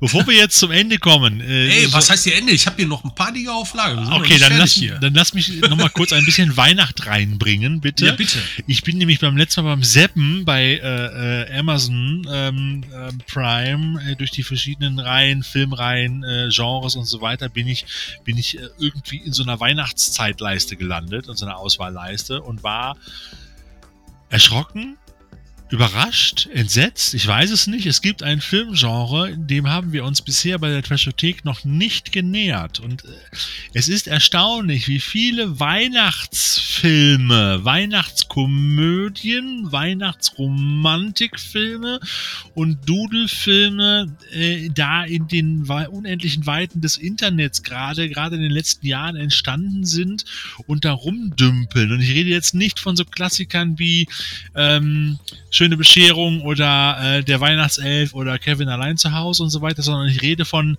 eben nicht Klassikern, sondern ganz fürchterlichen Weihnachtstrash-Filmen, die äh, von der Darstellung der einzelnen Coverabbildungen, aber auch der Schau Bekanntheit der Schauspieler eigentlich eher dem Pornogenre zugerechnet werden müssten, weil also es ist so lieblos und fürchterlich und da gibt's dann so Filme wie Ein Prinz zu Weihnachten, eine Hochzeit zu Weihnachten, eine Weihnachtsgeschichte aus dem Norden, Sinn, Sinnlichkeit und ein Schneemann, das äh, zauberhafte Weihnachtsgeschenk, PS, es weihnachtet sehr, weihnachtliche Begegnung, Weihnachten in den Highlands und so weiter, Weihnachten beim Rasenmähen, Weihnachten auf der Parkbank und äh, es, ist, es endet nicht. Es sind, und das Schlimme ist, es sind Schauspieler. Ich kenne sie alle nicht in diesen Filmen und sie wiederholen sich aber auch. Also ungefähr so wie Dirk Diggler in einem anderen Genre hast du da Schauspieler, ganze Truppen von Schauspielern, die nichts anderes machen, als fürchterliche Weihnachtsgurken, Romantikfilme, ähm, Schundromanverfilmungen, ist ja eigentlich unser Motto, ähm, äh, in die Öffentlichkeit rauszuhauen, immer auf so einem Fernsehfilmniveau. Ich habe da mal reingesäppt und es ist es ist unglaublich. Also ich rufe hiermit jetzt auch ganz offiziell äh, das Genre Weihnachtstrash aus, weil anders ist das nicht zu beschreiben. Dagegen sind wirklich äh, andere Filme, die wir vorhin erwähnt haben, wie Buddy the Weihnachtself, sind Meisterwerke. Also äh, ich weiß nicht, ob euch das schon aufgefallen ist, aber ich habe das jetzt zum ersten Mal entdeckt und ich war förmlich schockiert. Um ja, muss ich dann ja sagen, habe ich, hab ich dann ja tatsächlich äh, noch einen richtigen Weihnachtstrash-Film gesehen, den man auch in, in unsere klassische Kategorie hier packen kann, den aktuellen Film von äh, Joe Begos, den ah, genau. die meisten wahrscheinlich eher äh, kennen von seinem letzten Film, der wirklich, äh, der, mir hat er sehr viel Freude gemacht, Veterans of Foreign Wars, ja, Christmas, Bloody Christmas ist es, ne? Genau, ist ja. äh, der neue Film um einen äh, animatronisierten Weihnachtsmann, der ein wenig auf äh, Opfersuche geht an Weihnachten. Und, das klingt sehr nach äh, Futurama. Ja, ja, aber leider nicht gut. Das, das, das ist halt okay. das. Und auch, auch nicht mal nicht gut gut, sondern äh, nicht, nicht so richtig gut. Der Film hat also, der ist, das ist erfreulich, der ist nicht kurz. Ich glaube, so knapp 83 Minuten oder so. 83, 84 Minuten. Aber allein knapp die erste halbe Stunde davon ist so unfassbar unerträglich, weil A, es passiert nichts. Man ist mit ganz, ganz fürchterlich, also diese beiden Hauptfiguren, die einem da präsentiert werden, sind auch ganz, ganz fürchterliche Nervensägen, die einem so richtig auf den Sender gehen. Und zwar schon nach Minute 5. Okay. Äh, und äh, das ist, oh, oh, und es wird, es, es wird auch nicht besser. Man wünscht ihnen sofort allen wirklich den Tod an den Hals. So, oder äh, spätestens nach Minute 15, bitte lass es einfach aufhören. Ich war auch echt ziemlich kurz davor, das aus, zu knipsen. Äh, aber dann geht es auch irgendwann los und dann geht es auch los. Das ist, das ist dann der einzige Vorteil. Dann geht es auch ziemlich schnell und auch gar nicht, da wird dann gar nicht lange rumgehampelt. Äh, aber äh, wenn es dann losgeht, geht es dann insgesamt dann auch über die gesamte Länge zu wenig los. Und das ist, das ist halt äh, sehr, sehr schade. Ich habe mir da echt viel Spaß von erhofft, weil mit dem Konzept hätte man richtig viel machen können, aber auch mit dem animatronischen äh, Weihnachtsmann aus der Waffenfabrik quasi passiert am Ende äh, quasi nur ganz wenig. Das sieht zwar vom Design her schick aus, aber es passiert einfach gar nichts mehr. Und das ist dann halt schade. Da bin ich ja froh, dass ich mir nicht die 4K-Fassung geholt habe, sondern nur die, die brauchst du dafür. Die brauchst du dafür sowieso nicht, weil Herr Begos immer so so einen komischen Videostil drauf hat, der so sehr sehr kruschelig ist, das so ist 4K, 0 4K tauglich im wahrsten Sinne. Ich erinnere mich da, ist nicht von ihm auch, ist nicht von ihm auch, es war doch auch Almost Human. Und Almost war, Human und Bliss. War nicht auch wie dieser, dieser letzte, wie hieß der denn, diese mit den Veteranen, in diesem Veteranen? Ja, ja. Das war auch von Sagte ihm. ich ja, VFW. Ah, genau, VFW, genau, genau. Den fand ich eigentlich ziemlich cool. Ja, der war auch gut. Ja. Der hat mir auch sehr, okay. sehr gut gefallen. Naja. Ja, okay, äh, äh, gucken wir dann noch mal eben wer ins, hat denn, ins, wer ins hat nächste denn, Jahr. Wer hat denn Violent Night schon gesehen von euch? Fällt mir gerade ein. Hat es einer geschafft? Viel, ich, kam, ich kam ja nicht raus. Ich habe hier kinotechnisch okay. noch gar nichts geschafft. Aber steht noch dick auf der Liste. Der wird mit Sicherheit deutlich unterhaltsamer sein. Da bin ich mir ziemlich sicher. Ja. Ja, äh, scha schauen wir mal noch ein bisschen ins nächste Jahr, was ich total verdrängt habe, weil in diesem Jahr haben wir auch leider jetzt gar nicht drüber gesprochen. Äh, es gibt einen Scream 6 nach dem diesjährigen Scream 5, den ich schon nicht besonders. Also, der ist zwar meines Erachtens nach der brutalste aus der Scream-Serie, was die gezeigte Gewalt angeht, aber Leider ist das inhaltlich alles komplett äh, verschenkt. Also das ist nicht schlimm, das kann man sich angucken, aber Es läuft sich Äh, langsam tot. Wobei, Manche da Sachen- würde Ja, ich, da würde also ich gerne noch mal eine Gegenmeinung reinhauen. Also man, Ja, man kann ja, was für Teil 5 ist oder Teil 6 ist dann immer so eine, so eine Geschichte. Aber ich muss tatsächlich sagen, ähm, ich habe tatsächlich äh, Scream 5 neulich gesehen.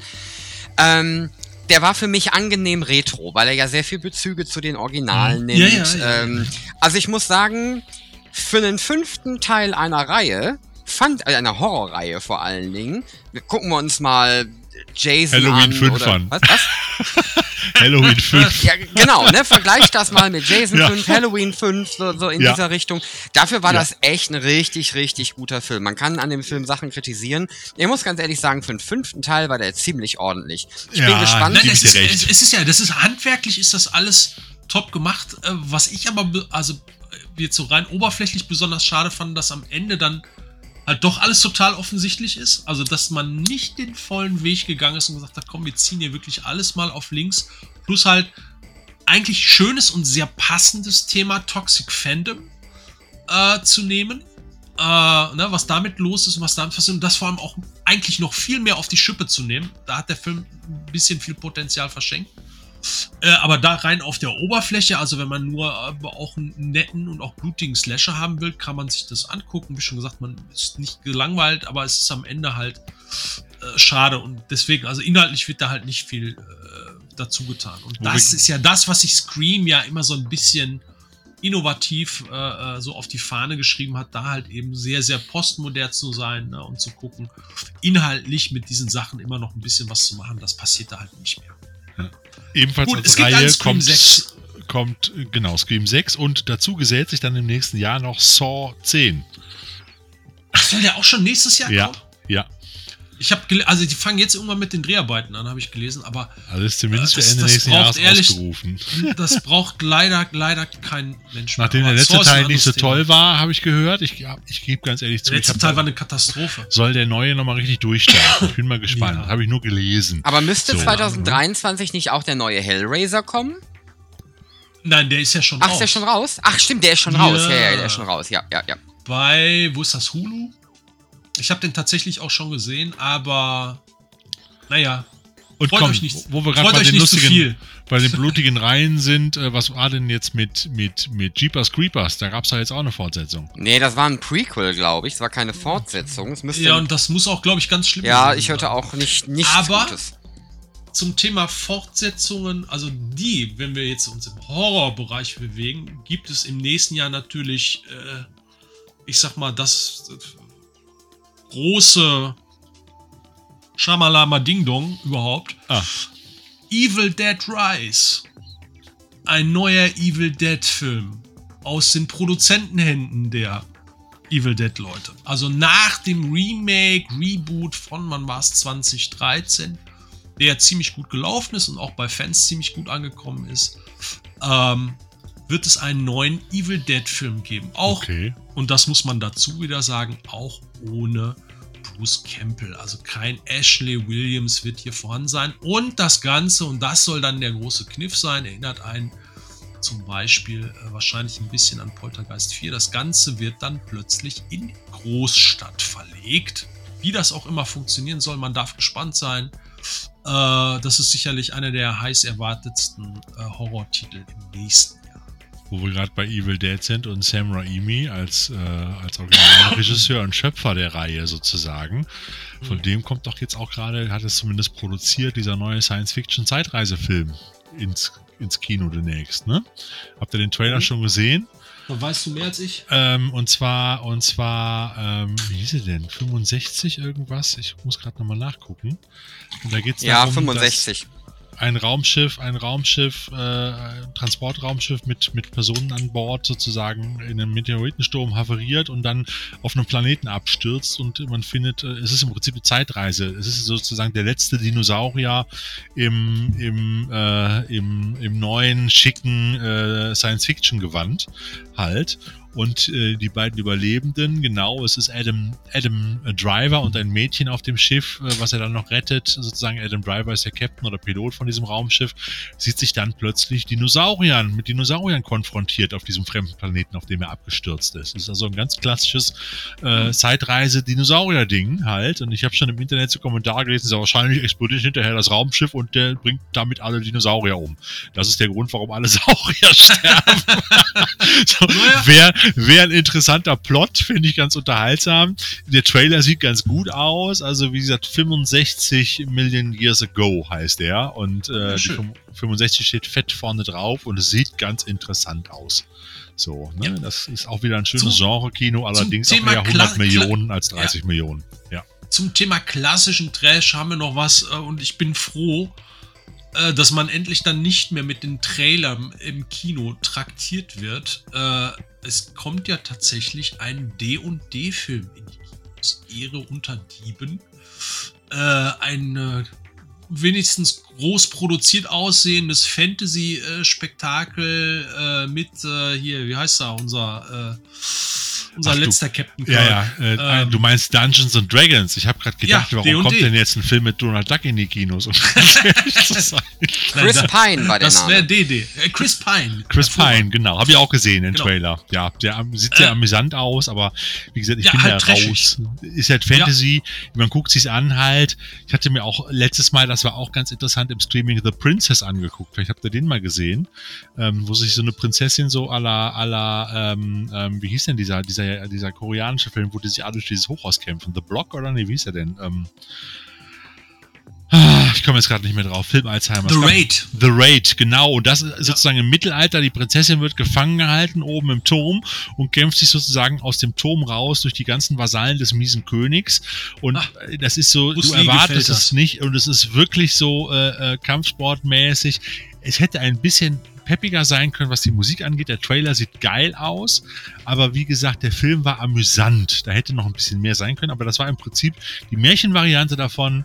Und äh, The Princess ähm, ist, äh, genau so heißt der Film halt auch mit äh, Joey King. Das ist doch die aus, aus Bullet Trains Fan, oder? Wenn ich mich nicht irre. War die das nicht? Das weiß ich nicht. Hm. Muss ich mal nachgucken hier, wenn ich mich da nicht, wenn ich mich da nicht ganz äh, äh, irre, hat die da mitgespielt, die du nicht mochtest, die, die, den Prinzessinnencharakter auch. Halt. Ich gucke gerade nochmal nach, bin mir jetzt nicht sicher. Aber diesen Film, der lohnt es sich anzugucken. The Princess äh, gibt's also den auch, gibt's schon. Den gibt's schon, den gibt's auch schon im Stream. Ich glaube, der ist, ich weiß jetzt gerade, ich werfe das manchmal durcheinander. Lass es bitte Netflix sein oder lass es äh, Amazon sein oder sogar Disney, ich weiß es jetzt gerade nicht, um ganz ehrlich zu sein, ja. ähm, wo der gelaufen ist. The Princess war auf jeden Fall sehr, sehr interessant und äh, äh, machte Spaß, wobei der Trailer noch ein bisschen wirklich peppiger ist. Genau, von Bullet Train. Ist, ist es doch gewesen, habe ich doch recht gehabt. Ah, ja. Halt. Sie spielt auch in The Bullet Train, spielt sie auch Prince. Genau. So, die, die böse Killerin. So, und ähm, ähm, ein sehr amüsanter Film. Also wie gesagt, The Raid im Mittelalter mit einer, mit einer Prinzessin als Hauptdarstellerin. So. Ah ja. Die den ganzen bösen Rittern und miesen Knechten einen auf die Moppe gibt. Ganz ehrlich. Sehr amüsantes Teil. Hat, äh, hat auch meiner Frau sehr viel Spaß gemacht, um ganz ehrlich zu sein. Ja, so. Haben wir noch was? Ansonsten? Ja, oh, Kai. Es, geht, es geht immer noch weiter. Aber so langsam kommen wir mal zum Ende. Weiß. Ja, schieß noch mal los, hau noch mal raus. So langsam, wir, wir kommen aber auch so langsam in die Zielgeraden. Ein paar andere können wir abkürzen. Was mich total überrascht hat, äh, was ich auch erst vor kurzem entdeckt habe, was nächstes Jahr läuft, ein Zweiteiler im Kino, die Rückkehr des klassischen Mantel- und Degenfilms, die drei Musketiere ein riesiges europäisches produziertes Epos, unter anderem mit Vincent Cassell und weiß der Kuckuck nicht was. Zwei über zwei Stunden Filme, auch klassisch aufgeteilt. Äh, der erste äh, Teil heißt D'Artagnan, der zweite Milady. Okay. Der erste kommt äh, irgendwann im Frühjahr und der zweite dann tatsächlich zu Weihnachten äh, äh im nächsten Jahr. Äh, das sieht nach ganz großem klassischen Mantel- und Degengetöse aus, wie man es von früher kennt, aber mit heutigen Produktionsmitteln. Da bin ich mal äh, schon äh, ganz gespannt drauf, so äh, derart klassisches auch mal im Kino wiederzusehen. Da war aber jemand sehr mutig, um ganz ehrlich zu sein. Ja, ja, also das ist auf jeden Fall gegen den Trend gesetzt. Äh, Sehr, sehr spannend. Ja, actiontechnisch äh, gibt es natürlich äh, nächstes Jahr, also klassisch actiontechnisch. Wir reden jetzt hier über Big Gun, hau auf die Fresse und baller alles platt Action. John Wick 4 kommt Ja. noch an den Start und Expendables 4. Ja, das den ist gibt's geil. auch noch. Den kannst du gerne für die Trashothek mal, mal äh, aufheben, weil das ist natürlich wieder unser Genre. Ich finde John Wick, sage ich dir ganz offen ich fand die ersten drei ganz nett, aber ich frage mich, was soll denn jetzt noch kommen? Also das ist so... Äh, Absolut. Das, das ist, Das ist die Frage, die man sich stellt. vor allem albern ist das jetzt gerade noch mal irgendwie, ich weiß gar nicht von wem, von welchem Label noch mal die fette John Wick Box mit den ersten drei Teilen rausgebracht wird Mhm, zum Weihnachtsgeschäft, wo ich mir denke, ey, der kommt jetzt der vierte Teil, ich kaufe mir doch jetzt nicht die drei Teile Box, wenn ich weiß, im nächsten Jahr gibt's dann die noch dickere vier Teile Box. Und ich habe die ersten drei so oder so schon als Steelbook im Regal stehen, weil sie damals relativ günstig waren. So, ähm, äh, das sind so Sachen, die ich nicht verstehe. Ich mag Keanu Reeves, ich mag die Marketing. Rolle, so, aber ich habe auch schon beim dritten Teil gedacht, ich gucke hier nur eine Wiederholung, alles nur noch größer, schneller, weiter. So, Ja, weiß den, den, zweiten fand ich ja, also den ersten finde ich wirklich richtig super. Das ist ein Ja. richtig toller Film. Äh, der, den zweiten fand ich einen ziemlichen Totalausfall, den fand ich echt langweilig. Ja. Äh, und den dritten fand ich okay. Also der war dann wieder entertaining. Der hat dann wieder Spaß gemacht, aber der ist dann auch so Ja. groß comichaft übersteigert und ich denke, in die Richtung werden die weitergehen. wahrscheinlich. Aber Expendables 4, da freue ich mich drauf. Da ist ja auch mal, sind wir auch mal, können wir mal gespannt sein, ähm, was da auch wieder für alte Haudegen mit dabei sein Ja. werden. Vom, was ich irre finde, die letzte Klappe zu dem Film ist ja schon, äh, ich glaube, so im März, im Februar, März diesen Jahres gefallen. Und der Film kommt dann erst äh, im Herbst nächsten Jahres. Es liegt Also Schon daran. eine lange Nachproduktion. Das liegt daran, weil die bei allen Darstellern digital äh, die Rettungsringe und die Augenringe wegdigitalisieren müssen in jeder Szene, damit die nicht so aussehen, als gehören sie schon ins Pflegeheim. Ich meine, ich gucke gerade mal hier auf die Besetzungsliste. Ich meine, Sylvester Stallone ist wieder mit dabei. Ähm, ähm, Dolph Lundgren ist wieder mit dabei. Jason Statham ist mit dabei. 50 Cent. Megan Fox zum ersten Mal. Mhm. Ähm, Randy Couture ist auch wieder mit dabei. Andy Garcia ist mit dabei. Der ist auch auch zum ersten Mal mit dabei, glaube ich. Aber es fehlen noch, fehlen noch so große Namen wie, aber die kommen dann vielleicht als Cameos wieder, sowas wie Schwarzenegger und Co. Und dann Bruce Willis wird jetzt wahrscheinlich nicht mehr. Aber ähm, Nee. ich hätte auch mir mal gewünscht, dass man endlich mal Scott Atkins äh, mit, der, der war schon nicht dabei. Nee, ein, Der war schon mit dabei. ich meinte ein, ein äh, ich hätte gern mal endlich mal hier American Fighter. Ähm, Dudikoff. Michael Dudikoff hätte mal, hätte mal die Ehre haben sollen, bei, bei The Expendables mit dabei sein Eigentlich ja, das ist eigentlich, eigentlich Ja. äh, äh, tatsächlich ein Fauxpas, dass der da echt nicht mit dabei ist. Ja, er hätte eigentlich mit dabei sein sollen, als großer Actionheld der 80er halt. Ne? Jetzt, Aber- also heu- heute, aber gut, das wäre eine recht, rechte technische Frage, was natürlich super cool gewesen wäre, wenn sie dann nochmal so einen digitalen Bronzen irgendwo aus der Verpackung genommen hätten, aber da würden die die Rechte im Leben nicht kriegen. Aber die hätten hier den, es gibt doch diesen, dieses, dieses Double, diesen Bronski, ja. der da diese, diese Bronzen-Rip-Off-Filme macht. Aber das Schöne ist doch, dass du, dass du die echten alten Säcke siehst halt. Das Ja, das auf jeden Fall. So, nein, aber wie gesagt, gucken wir mal. Apropos echte alte Säcke, schöne Überleitung. Ja. So, welchen echten alten Sack sehen wir denn nächstes Jahr auch noch schön wieder?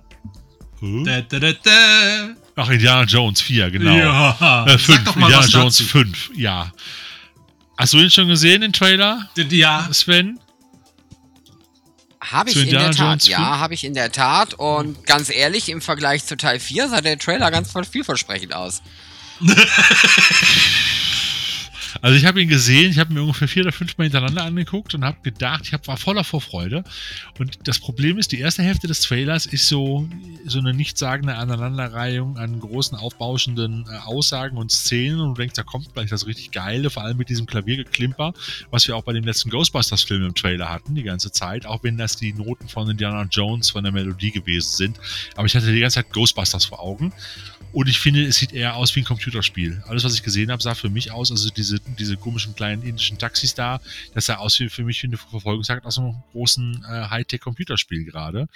Und äh, er hat mich noch nicht mitgenommen, ganz ehrlich. Und der Titel, ich habe ihn schon wieder vergessen, Indiana Jones 4 und der Ruf des Schicksals oder so ähnlich. irgendwie sowas, ja, ja, ja. Ja, also man kann ihn sich nicht mal merken, ist für mich vollkommen austauschbar. Also da ist ja selbst so, da ist ja selbst das Geheimnis des Kristallschädels ist ja noch spannender.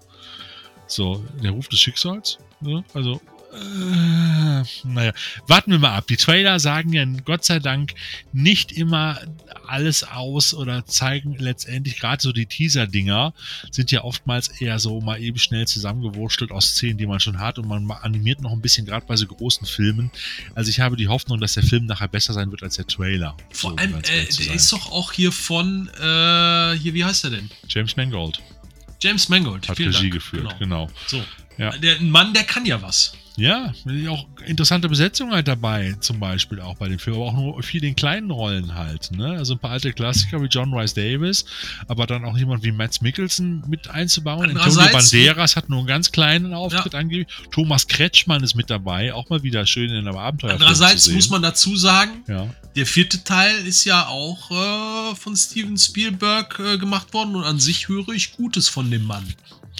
Ganz, ich sage dir ganz offen und ehrlich, ich finde den vierten gar nicht so schlecht, wie er immer gemacht wird. Ja, Ah, das Ende war ein bisschen albern, auflösend, das war mir ein Tick too much, aber ich fand so die ersten zwei Drittel des Films fand ich äußerst amüsant. Also da Also ich- waren was geile ich- was Szenen was ich drin, lustige okay an Szenen. Was ich okay an dem vierten fand, war tatsächlich die Idee, also dieses Familiengespanns und dass sie Karen Allen wieder mit dabei hatten, das fand ich super. Ja. Äh, aber der Rest Auch und John Hurt, tat- noch mal ganz kurz, ne? Ja, aber der ist komplett verschenkt. Der ist ja komplett verschenkt. Aber ich fand, wie gesagt, ich mochte den Film, die ersten zwei Drittel hat er mir gut gefallen. Du kannst über die an- computeranimierten Ameisen kannst du diskutieren, das hätte man damals vielleicht schon besser hinbekommen können. Auf jeden Fall. Aber ich sag dir ganz offen und ehrlich, die Kämpfe und all das, was du bei Indiana Jones sehen willst, kriegst du da. Wie gesagt, den Schluss fand ich dann, äh, hat mich auch, der hat mich auch enttäuscht. Aber ich muss ja auch ganz ehrlich sagen, alle sagen ja immer, der dritte Teil wäre der beste. Von den ersten drei ist der dritte Nein. Teil für mich der schlechteste, um ganz ehrlich zu sein. So und äh, äh, nur weil er ein bisschen lustiger ist und Sean Connery mitspielt, heißt es noch nicht, dass es ein super Film ist. Der hat unwahrscheinlich viele miese Spezialeffekte auch drin und äh, ist einfach, finde ich, als Film, als Story nett, aber auch wirklich nur nett. Also ganz ehrlich, da finde ich die ersten beiden viel besser. Aber egal, wir warten mal ab, was, was der große, der große äh, fünfte Teil dann bringt und der letzte mit Harrison Ford, weil mehr wird es wohl nicht mehr geben und ich bin mal gespannt, wie man dann zukünftig als neuen Indiana Jones ausruft. Oder man ist dann schon so weit, dass man ihn komplett digital generiert. Ich bin echt mal gespannt, was man macht, ähm, äh, weil das Label, äh, das Label sage ich schon, das Franchise wird man sicherlich nicht ruhen lassen, wenn man merkt, der Rubel Nein, rollt die Marke bei Teil wird 5. sicherlich irgendwie weitergehen. Ja. Ich bin ja froh, als Spielzeugsammler, damit wir auch das Thema Spielzeug nochmal kurz drin gehabt haben, dass natürlich ein solcher Film, wie, wie er jetzt kommt, Indiana Jones 5, natürlich auch wieder die Produktion von lustigen Spielzeugreihen, Actionfiguren, Spielen, wie auch schon beim, beim vierten Teil, nochmal ankurbelt und wieder neue lustige Sachen mit Indiana Jones kommen. Ob von Lego oder auch jetzt von, von ähm, ähm, hier, ähm, na, von der großen Spielzeugfirma. Nicht, wie heißt sie denn? Ähm, Hasbro, von Hasbro, Hasbro. die haben ja schon einiges auf der letzten, auf der letzten äh, Convention, da dieser Online-Con, der, der Hasbro Pulse Con, schon präsentiert an Figuren. Es gibt dann so eine Art Indiana Jones Figurenreihe in der Größenordnung der Black Series von Star Wars. Auch mit ähnlichen Kartonverpackungen. Also dann so 15 Zentimeter Figuren und nicht die üblichen kleinen, aber es gibt auch schon einen kleinen Indiana Jones in 10 Zentimeter, ähnlich wie die, wie die alten Kennerfiguren von Indiana Jones. Also da kommt eine ganze Menge Scheiß mit rum, aber es kommen auch ein paar schöne Sachen mit rum, die man dann als Spielzeugsammler oder als Liebhaber dann sich durchaus äh, ähm, äh, gönnen kann, die dann auch wieder bezahlbar sind, weil die alten Sachen kann man ja auch heute kaum noch bezahlen. Also auch die Original-Kennerfiguren schon mal gar nicht mehr. Und das ist schon, schon teilweise echt heftig, was da genommen wird. Aber selbst der, der Scheiß dazwischen ist schon relativ teuer geworden. Das ist der Schön, das Schöne daran, wenn solche Filme wieder rauskommen. Aber ich bin mal gespannt. Natürlich werde ich mir den im Kino angucken, wie alle anderen sehr wahrscheinlich auch. Und äh, dann bin ich mal gespannt, äh, wie es dann aussehen wird. Ja. Äh, abschließend kann man noch äh, sagen, äh, gibt es äh, natürlich noch äh, ein paar Sequels zum Jahresende. Also zum einen geht der Wüstenplanet äh, in die zweite Runde. Da darf man schauen. Und es soll sogar, wenigstens ist es jetzt noch angesetzt, ob es dabei bleibt, vor Weihnachten nächstes Jahr das bisher noch unbenannte Ghostbusters Sequel auch noch an den Start gehen. Sind wir mal Muss man mal gespannt. gucken, was da passiert. ja. Und es wird noch Muss man zwei. den auch Ja. unbedingt nochmal angucken. Seit dem Kino jetzt äh, nicht nochmal Ja. gesehen, aber ich war, ich war ja einer der wenigen, die wirklich, also trotz Nostalgiefaktors echt enttäuscht waren. Leider vom. Ich war so ein bisschen hin und her gerissen, aber es war mir zu viel Fanservice drin. Das hatten wir ja auch schon in der letzten, in der letzten Sendung. Im letzten Jahr haben wir Ja, schon drüber genau. diskutiert. Du erinnerst Ich dich denke. mein Gefecht mit Markus Hage, den wir auch von Ja, dir nochmal ja, lieb grüßen und dir gute Besserung wünschen, lieber Markus. Genau. Nein, aber, aber es ist halt so. Und, äh, aber übrigens noch Trash-Genre, äh, ähm, äh, ähm, Genre, in Anführungsstrichen Multimillion-Dollar-Trash. Es gibt einen neuen Transformers, der dann kommt, ne? Mit den, mit den, mit den Oh ja. äh, Beasts, Rise of wo, the wo Beasts Bay aber nur produziert, Ja. sondern ich weiß gar nicht, wer da an der Regie dran ist. Und- aber man darf mal gespannt sein. Und wo ich mich wirklich drauf freue, und das ist für mich wieder ganz bunter, knalliger Multimillion-Dollar-Trash, weil er von James Gunn ist, nämlich der dritte Teil von Guardians of the Galaxy. Und James Gunn, habt ihr ja bestimmt auch mitbekommen, ist ja gewechselt, sozusagen. Er wechselt jetzt quasi aus dem Marvel-Universe ins DC-Universe. Und James Hat Gunn schon. ist jetzt Großes sozusagen der Chef, der kreative Chef des DC-Universe. Das Gegenstück Mhm. zu Kevin Feige oder Feige. Und äh, ich find's spannend. Ich bin mal gespannt. Ich habe aber auch die Befürchtung, dass die Erwartungshaltung zu groß sein wird. Weil Von James, der Druck. Der James Gunn hat ja immer, war immer gut, wenn er kleine abgedrehte Filme drehen konnte. Ne? Sven, denken wir nur an Slithers zum Beispiel oder Super. Und aber auch, ich fand natürlich auch den letzten The Suicide Squad fand ich auch super. War Aber ich habe das Gefühl, die unfassbar. Kleinen sind manchmal immer noch einen Tick besser. Warten wir mal ab, vielleicht äh, wird's ja was geben. Ich bin mal gespannt, aber ich war, wir wissen ja noch nicht, wie es mit The Batman weitergehen wird, oder? Warten wir mal ab. Also das ja, es ja, wird auf jeden Fall weitergehen, so viel ist klar, aber was da jetzt genau wie kommt, weiß genau, auch in Sachen Serien-Spin-Offs ist ja irgendwie einiges im Gespräch gewesen, äh, aber da bin ich auch gar nicht in der Loop. Weißt du da mehr, Sven? Ich weiß tatsächlich nur, dass die Penguin-Serie kommen soll und angeblich ist auch ein zweiter Teil mit Pattinson geplant. Ähm, das war so der Stand, den ich habe. Ich nutze die Gelegenheit, dass mich jemand drangenommen hat und mich äh, gefragt hat, aber um mich äh, aus dieser Runde zu verabschieden. Äh, es war eine großartige äh, Rückschau auf das äh, eher durchwachsene Jahr 2022 mit euch und gebe dem Thorsten noch eine, ähm, eine Besetzungsempfehlung für den nächsten Indiana Jones mit an die Hand. Ich glaube ja, dass Joseph Gordon-Levitt tatsächlich ein hervorragender Indiana Jones wäre, wenn man neu besetzen Boah. möchte. okay. Das ist, da könnte, ja, auf jeden Fall allem, weil er diesen schönen, der hat ja so gesichts- und haartechnisch, äh, hat der so, so einen 50s-Look Ja. eigentlich. Äh, Der wird super passen. Mit Hut kann ich mir das gut vorstellen. Das wäre, glaube ich, eine ideale Besetzung. Der Thorsten muss erstmal gucken, wer es ist. Doch, das ist, ja, das, ist ja, das ist der Typ mit den Segelohren, ja. Aber so ein bisschen. Ja. Ich, hatte den, ich hatte, hatte den schon in Erinnerung. Es könnte, es könnte passen. Muss man halt einfach gucken. Ähm, es gab ja auch immer die Idee, dass hier der aus, aus Jurassic World, wie heißt er denn? Und Guardians of the Galaxy. Ich komme jetzt gerade nicht auf den Namen. Chris Pratt. Ähm, So, hier, ja, ja, ja, ja, genau. das, Nein. aber das wäre dann wieder, haben wir immer, wurde Chris immer gesagt, Pratt dass Chris du? Pratt soll der neue Indiana Jones werden, der wird da reinpassen und so weiter. Ja, nee. Aber ähm, ja, bin ich mal gespannt. Also lassen wir uns mal überraschen. Ich glaube, das wird was, wo wir in den nächsten Jahren dann drüber diskutieren dürfen. Aber lieber Sven, vielen lieben Dank. Wir werden jetzt auch, glaube ich, die Runde schließen, Kai. So langsam. Absolut. Ich äh, bedanke mich hier auch äh, fürs hier sein dürfen. Es war eine fantastische Gesprächsrunde, wie immer. Es ist so ein großer Spaß hier mit euch äh, über alles mögliche äh, Film, Medien und sonstige Und zu schnacken. Immer wieder eine große Freude. mach jetzt noch 20 Sekunden Werbung für deinen Podcast.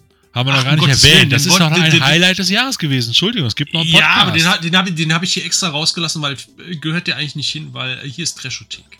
Ja, aber du sprichst ja auch über Filme. Also Filmbegeisterte Ja. mögen sowohl Kinopodcasts als auch Trashothek-Podcasts, Ja, oder? die, die, Leu die Leute werden mich schon finden. die- Also Kai Kino heißt das ganze Ding, findet ihr auch bei Anchor und bei allen anderen, bei Spotify und so weiter. Hört mal rein. Kai erzählt da ungestört von uns, haut er uns die Fakten um die Ohren, mehr als wir das jemals tun können.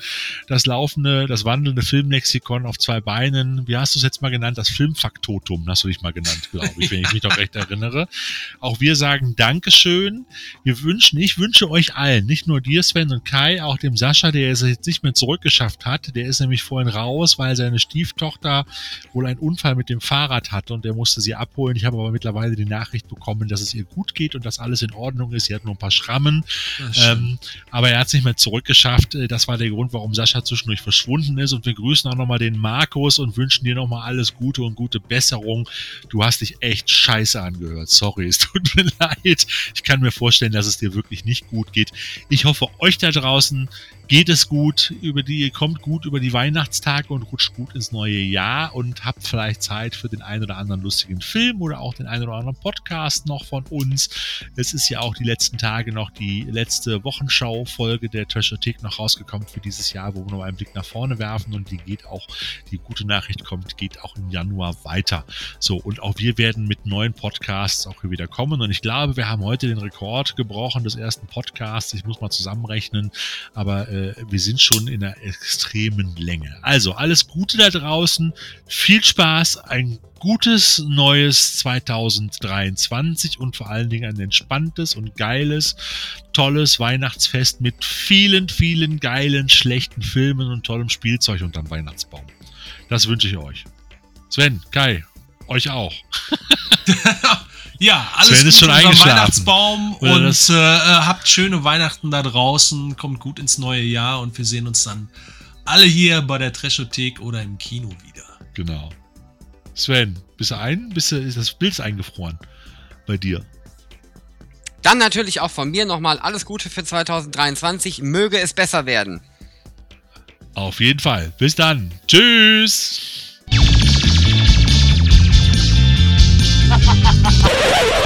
Ah, Jungs, ey, war eine Aufregung. Sorry, aber ging nicht anders. Ist aber nichts Schlimmes, alles gut, alles wieder gut.